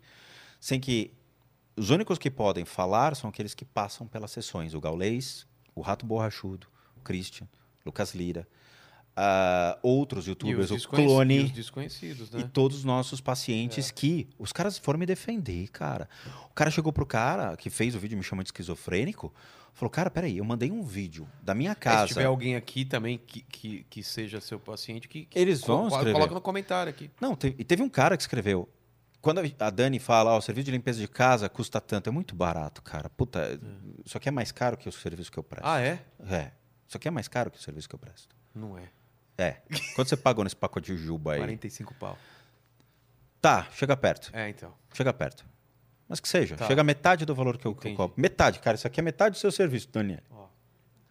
Tá? É sério. Por quê? Porque eu dou leque pra todo tipo de pessoa me procurar, cara. Entendi. Não é tipo. Uma coisa cinco pau. De jeito nenhum. Cara, tem médico que me procura, tem funcionário do lar que me procura, tem pedreiro, porteiro que chega pra mim e, e- quanto é a sessão? Entendi. Tipo, dois potes desses você paga a sessão, cara. O cara vai lá, paga e eu faço atendimento no cara como se fosse o eu tratei o presidente da Caixa do Brasil, ele foi meu paciente. Pagou a mesma coisa. É a mesma coisa. Claro. O cara até fala, tem certeza? Falo, É isso aí mesmo. E, e ainda me pergunta se eu tô passando fome. É? Claro, aconteceu. Aconteceu com o diretor do Itaú. Que eu fui tratar na casa dele, cobrei o pote. É quase um valor simbólico. É. E aí o cara chegou e falou: Você não tá passando fome, não? Eu falei: Não. Por que eu passaria? É. Ué, que nada a ver. Então o que acontece? Todas as pessoas, o cara foi lá me defender. Chegou pro cara e falou: "Ô, Eu contratei o serviço do Rodrigo, mandei o vídeo da minha casa sem falar nada, sem áudio, só mostrando as imagens. Ele acertou a doença que minha mãe tem. E aí? Vai lá, faz, mostra que isso é hipnose. Como é que ele tá vendo o ambiente da minha casa? Não sabe nada do que acontece na minha casa, eu não contei nada da história da minha vida e ele disse que minha mãe tem aquela enfermidade. O cara escreveu, ninguém responde. Porque é mais fácil me atacar deduzindo do que olhar para mim e falar: o que, que você faz? Eu explico, Mas- o cara fala: Mas eu não isso tenho não respaldo. acontecia há dois anos atrás, por exemplo. Não. Ah, então é por causa da autoridade. do- Só por causa do Flow. Foi só ir no Flow que veio essa leva Ixi, de cara, ódio. Depois daqui, então. Nossa, eu tô velho, morto. Se no Flow foi aqui. Cara, Vai sair Rogério Vilela desmascar Spook Houses ao vivo. É. ao vivo. Não, velho, meu. Vai sair essas interrupções aí que deu aqui do, do, do, do Black e tudo mais? Mano, então. Entendeu? Vai, vai- vai ter altas, altas coisas. Ah, os caras apagaram a luz. Não tem como apagar todas as luzes aqui, velho. Não tem. Ah, sei lá também o que você. Você entende? É. Então, essa é a minha situação. É. Eu vi, aconteceu aqui. Então eu Cara, falo pra vocês que sabe o que eu acabou a luz, eu não sei o que foi. Acabou duas vezes. Aquela luz piscou e, o, e ele foi encoxado por um, não sei Não, ainda tá. Ainda tá. Tá fazendo pelo no saquinho dele. Mas é o seguinte: se você quer me testar, cara, me chama pra ir na tua casa e fala: minha casa É. tá aberta. Então fica aberto aí, né? O- É só. é só- Olha os quartos. Quando a gente subir, eu vou te mostrar o que tem. É. Entendeu? Eu não fucei na tua casa. Eu não vou fuçar na tua casa sem a só, sua permissão, só se a pessoa. cara. É cl- claro. Existe uma ética. Essa ética é: Rodrigo, você quer dar uma olhada na minha casa? E eu te mostro o que tem. Entendi. Caso contrário, eu não vou. Eu fui convidado para esse evento. É, não para fuçar tua casa. Quando cara. você. É a mesma coisa que você chegar numa casa e começar a falar, ó, aqui tá sujo, aqui tá não sei o quê. Não. Imagina, só se a pessoa cara. perguntar o que você achou. Ô, e esse obsessor aqui da, da É. cocaína do meu lado, hein? É. O cara vai falar: como assim, cara? Eu te chamei aqui para comer uma pizza. É. Você entende como é Não, delicado? Mas, cara, eu acho que essa questão ficou bem tranquila. E eu acho que quem tiver dúvida é. Contrata é, o é- serviço. Não, ou ver esses vídeos, ou perguntar pro Cris, pro Lucas e tal. Eu acho perfeito isso. O Cris foi no Flow e me defendeu. O Então- Lucas Lira foi no Flow e me defendeu. O Lucas vai vir aqui, eu vou perguntar, ele vai falar. Pode. também. Ele vai falar do caso do É, Chaves, vou, vou. do Roberto Bolanhos. O que que é isso? O Roberto Bolanhos é tenso. O que que foi? É. Então já vai dar uma acelerada aí. vai, o Lucas Lira, Lira foi viajar, foi para Acapulco. Me mandaram o vídeo. Ô, vai lá, que se tem alguma coisa no hotel do Lucas Lira tal. Aí eu peguei o vídeo pra ver, não sabia. Aí ele entra no cemitério onde tá es- enterrado o seu Madruga, a dona Clotilde e o Roberto Bolanhos. Esse foi o vídeo que deu um boom no canal na época. Ele chega no cemitério, mostra o jazigo do, do seu Madruga, o Ramon. Eu paro o vídeo gelado. Você pode ver, eu tô gelado, eu tô, eu tô branco já. Eu olho pra câmera e falo: Eu não vou mentir pra vocês. Esse aqui é um vídeo real. Vou me condenar. O seu Madruga tá do lado do Lucas Lira, assim, olhando pro Lucas Lira, de pé. Caramba. Cara, eu, eu fiquei com o cu assim. Por quê? Primeiro que é um cara que eu cresci vendo. É. Segundo que eu não sabia o que ia ver. Aparece nítido o seu Madruga do lado, olhando pro Lucas Lira. E o Lucas Lira chorando, chorando, e o Ramon olhando tranquilo, sóbrio, sem nenhuma expressão. Eu falei, ele tá esperando alguém. Ele, ele já tem a consciência, tá perfeita a consciência dele, ele já entendeu que ele já morreu e ele tá sendo levado, cara. Ele tá esperando alguém para partir. Aí ele vai até o jazigo da, da dona Clotilde e ela não tá lá. Eu falei, ah, caralho, que bom. É. Eu dou um respiro. falei, ah, ainda bem. Aí ele fala, não, agora a gente vai no Bolanhos, eles liberaram. Eu falei, como assim? Não! Como assim liberaram? Porque é proibido. É, Acho que estava proibida a entrada lá no jazigo. Ah. E o Lucas Leira chamou o cara, falou com o administrador do cemitério, falou que era brasileiro, youtuber e tal. Deu a carteirada. É. Aí tiveram acesso. No que mostra o jazigo do Bolanhos, o Bolanhos estava como um puto obsessor. Raivoso, tenebroso. Visualmente como que Atrás. é? Cara, você imagina uma pessoa, um- um- uma enorme massa escura, toda retorcida, assim. Como se Ainda humana. tivesse, é, Com formas era. humanas. Ainda já estava em estado É. animalesco. Caramba. E eu fico branco. Eu olho pra câmera falo, ferrou, como é que eu falo isso pro público? É. Porque eu tô mexendo com os fãs. Exatamente, cara, exatamente. Aí eu tento achar uma maneira mais delicada. Você usou a palavra obsessor e tudo mais? Eu falei, né? ele tá, tá pego aqui, tá preso a matéria, tal. Eu fui bem polido, Sei, mas sei. com o cu na mão. Beleza. Aí eu falei, eu preciso fazer alguma coisa pelo Bolanhos. Eu falei, vou fazer o Testando Demo do Roberto Bolanhos. Eu, eu peço até desculpas pelo nome e tal. Testando Demo com o Roberto Bolanhos não tem nada a ver, mas é, que é o nome da playlist. Vou e faço o procedimento budista de atrair o, Ro- o Roberto Bolanhos dentro da, da minha casa. E deixo ele lá, gravo o áudio. Beleza. A energia muda, o ambiente fica escuro, você percebe que alguma coisa entrou, cara. E deixei ele lá na sala. A, a Dani não tava. Dia seguinte eu liberei. E aí o áudio é que surpreende. Porque você escuta um áudio falando mequete daqui. Me tire daqui, o que que é? Seria exatamente isso. Me tire daqui. Me- Porque ele ficou preso. E você escuta. uhum, é Mas meio, é o uhum, obsessor ou é uhum. ele? Ele, o obsessor. Ele virou um obsessor. Ah, ele virou o obsessor? Ele era um obsessor. Cara. Um obsessor pela marca do Chaves, um obsessor pelo todos os personagens, um obsessor em não querer mais parar de trabalhar, Pela paixão da galera. estar preso àquilo, as brigas com o Kiko, Com com, a- os com- outros personagens, os outros E atores. Você acha que a paixão pelo, dos fãs acaba se curando a pessoa aqui? Não, Não tem nada a ver uma coisa com outra? não. Só alicerça mais, né? Ah, Porque tá. você quer que ele continue aqui. Ah, tá. E aí eu dou encaminhada e eu publico isso no canal e publico o áudio. E o áudio é impressionante, porque todo mundo que escuta, escuta ele exatamente fazendo esse mequete daqui, mequete daqui. Você escuta perfeitamente a entonação. Eu falei, cara, eu não sei. Isso é outro vídeo. Tem esse vídeo. É, são do- playlists diferentes. Tá. Tem a playlist do Testando Demo e, E tem tá a playlist do. Electric Voice Phenomenon. Tem, tá tudo lá no canal.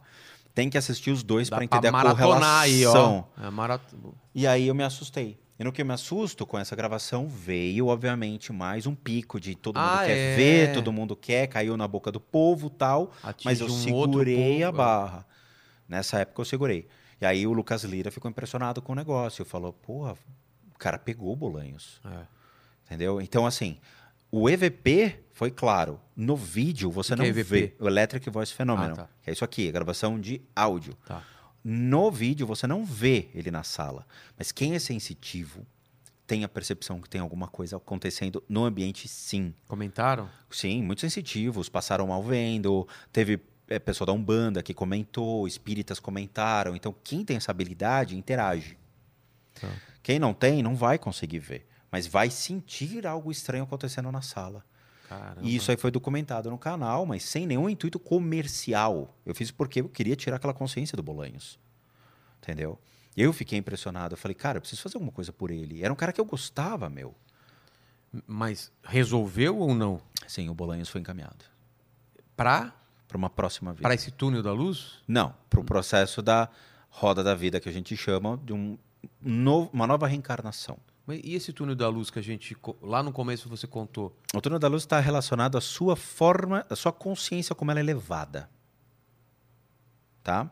Tá. Você pode se desprender de muitas formas do seu corpo físico. Então, mas, mas você. Se você morresse naquele dia, você subiria-se no, no túnel da e eu luz? iria para um outro caminho da roda da vida para reencarnar Ah, novamente. Eu ia para um outro processo de Mas reencarnação. não necessariamente o Bolanhos passou por esse túnel da luz ou, ou depende da não, cultura? ele, da- não, não, ele, ele passa por um outro processo, mas é muito parecido. Tá, é dentro tá. do budismo, mas funciona Tá. da mesma maneira como a ideia do túnel da luz, tá? Ele tem o Lightman, ele tem a percepção e ele vai ser levado para uma nova vida.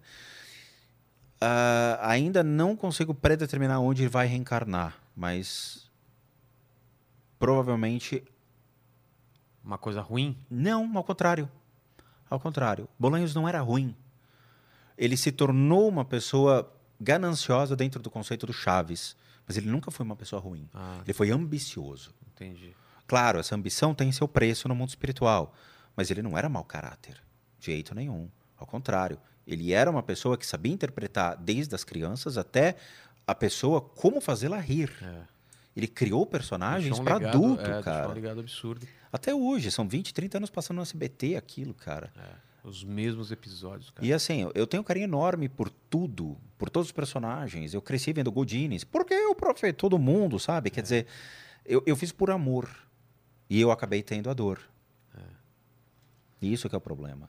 E na teoria, ele reencarnaria como, na, na sua- na- na sua visão? Como um outro ser humano para continuar o seu trabalho. Provavelmente fazendo pessoas sorrirem ainda. Ah, é? Sim, pode, pode acontecer. Continuando a mesma coisa? Pode.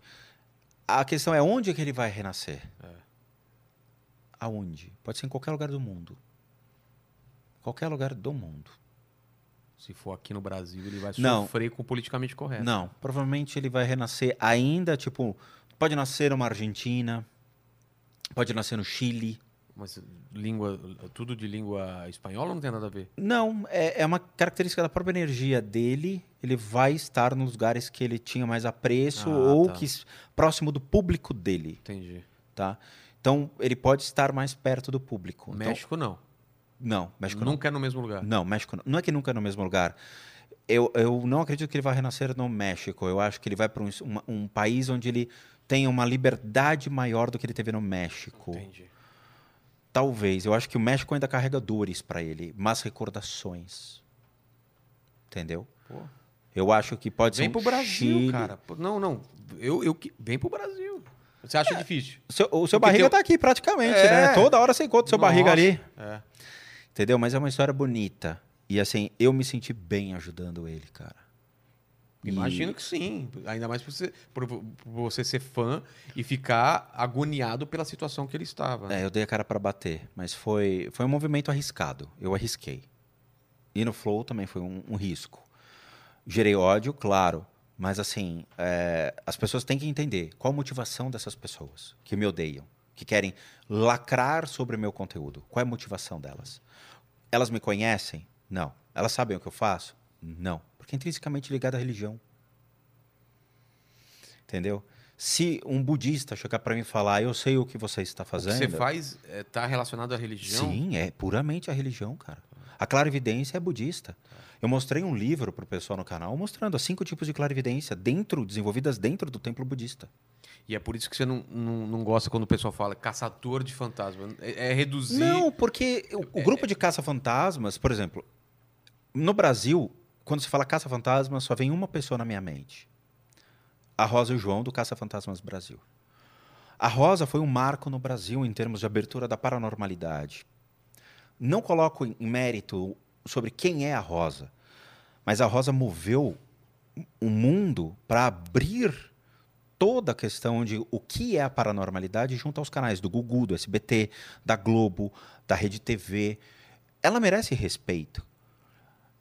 Ela usa a bandeira do Caça-Fantasmas talvez como uma forma de se aproximar de um público. Porque é, uma- é uma- é um termo fácil. É um que- termo que- fácil, Que, não reduz. tradicional e que tudo não se- mais. que de repente é, não, não diz Estados- exatamente o que ela. É, fora o resto é for fã. O resto é for fã. Profissional, em termos de caça-fantasmas, a bandeira é carregada pela Rosa e João. Mas, mas foi por causa um pouco do, do, do, do hype do filme lá, do, daquele casal, você acha? Não, a- Veio antes? Veio antes, eles estão antes. Como chama o casal? Lorraine? Warren, Ed É, Warren, não. é. Eles já têm antes aqui no Brasil fazendo muita história. Mas, assim, nos Estados Unidos e na Europa, existe a máfia do caça-fantasmas. Como assim? Sociedades paranormais são criadas com o intuito de vender produtos relacionados à paranormalidade. De então vamos lá. Vamos lá. Cinco pessoas se reúnem. Somos uma sociedade paranormal. Quem é paranormal? Ninguém. Somos questionadores da paranormalidade. Então você não pode carregar o nome paranormal. Não, mas existe. Eu quero carregar. Tá bom. Então, Paranormal State chega lá na casa das pessoas e tentam documentar se existem atividades paranormais acontecendo numa casa. Temperatura. Temperatura sobe e desce. Mas temperatura fria aqui é um espírito. Pum, identificamos um. Não é verdade. Mas tudo bem, beleza. ah, manifestações, acontece isso, acontece aquilo, pronto, dá o selo de casa assombrada e faz um tour. Eles vendem turismo para a casa do cara. Ah, Então eles cobram 170 dólares, 200 dólares por pessoa para fazer um turismo às casas que eles consideram assombradas. caramba. Isso tem na Europa e nos Estados Unidos. É a máfia É um mercado. das casas. é. Então jura- gera o turismo, traz notoriedade à casa da pessoa e ganha fama. Acabou. Essa é a máfia. Feio, né? Aqui não tem. Cara, aqui teve um turismo macabro, mas De lugares onde teve assassinato, né? é, é ruim. Aí não, para. Quem que vai pra um lugar desse pra passear? Ah, Aqui morreu um cara enforcado, aqui tem um carandiru, olha só, e tudo mais. Eu me negaria. Nossa, E- você já foi lá na região do Carandiru? Não. Deve ser pesado, né? Não sei, cara, eu, eu realmente evito. É? Eu, eu não trago sensacionalismo. Então, Boate Kiss eu não trago. Colégio de Suzano, eu não analiso. Eu não analiso essas tragédias. Nada até, do até Brasil. Porque pode incentivar outras, né? Porque a gente quer acabar com o sensacionalismo. É. As pessoas. O, meu, televisão hoje é só sensacionalismo. Então eu não quero. Então a gente pega casos só americanos, daqueles Discovery, Sei, History, e pega o, docu- o documentário de 40 minutos e aí a gente consegue trabalhar. Analisar. É. Só outra pergunta. Segunda pergunta é o seguinte, cara. Vamos morrer um dia. Eu a gente conversou muito sobre isso, né? Sobre espiritua- espiritualidade, reencarnação e tal, que eu, eu sou encarnado, então de reencarnação. Não quero vir no corpo de outra pessoa, tô feliz do jeito que eu tô. Mas, partindo do pressuposto que você vai morrer e esse vídeo vai ficar aí pra sempre, e o pessoal fala, quais são as últimas palavras do tio Spook? Quais são, cara? Cara, assim, eu sempre fecho o canal com um jargão. Seria bons sustos a todos nós. Essas são sempre as minhas Na últimas sua lápide, palavras. bons sustos a todos nós. Eu É. gostei. É. Boa. Ou não me pergunte o que eu ainda estou vendo, por favor. Isso aqui não é show de evidência. Porque é o que você mais, o que você mais escuta. O que você tá vendo? O que você tá vendo? Nossa, deve ser muito chato, Você né? vê cara? algo em mim? É. E a terceira é uma pergunta pra mim. É uma grande questão que eu acho que você queria fazer antes, né? Eu falei, segura pro final. Tem alguma grande questão que você quer passar pra mim? Eu tenho duas perguntas para você. Tá bom. Difíceis ou fáceis? Eu quero difícil. Tá bom. Tá bom. Eu tenho uma garrafa. Ai, meu Deus. É difícil. Eu vou e coloco um ovo aqui dentro e Tá. fecho a garrafa. Este ovo quebra e nasce um pato. Como é que eu tiro o pato da garrafa sem quebrar a garrafa?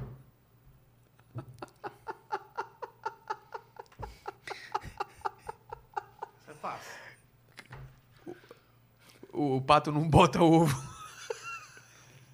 Cara, é filosófica, totalmente filosófica. Essa, é- você- essa você vai me responder no, no dia da sua morte. Caramba, velho. Que você vai levar a vida inteira para descobrir É. o porquê. A segunda é: qual é o segredo da vida? O segredo da vida. Essa é fácil. Qual é? 47 e 36. Não, 42. Não, Guia dos Mochileiros da é, Galáxia. eu sei, mas eu, eu refiz a conta, tá errado. Você sabe que eu fiz uma playlist chamada A Origem de Deus. Só sobre fatos históricos sobre o que é Deus, como surge Deus na história. A Sabe ideia- quantos vídeos deram? Ah. 42. Ô, louco.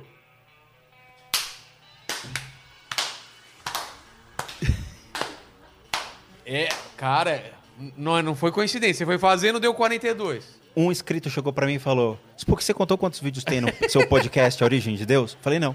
42. Tá aí a resposta. Obrigado, Spook, cara. Valeu.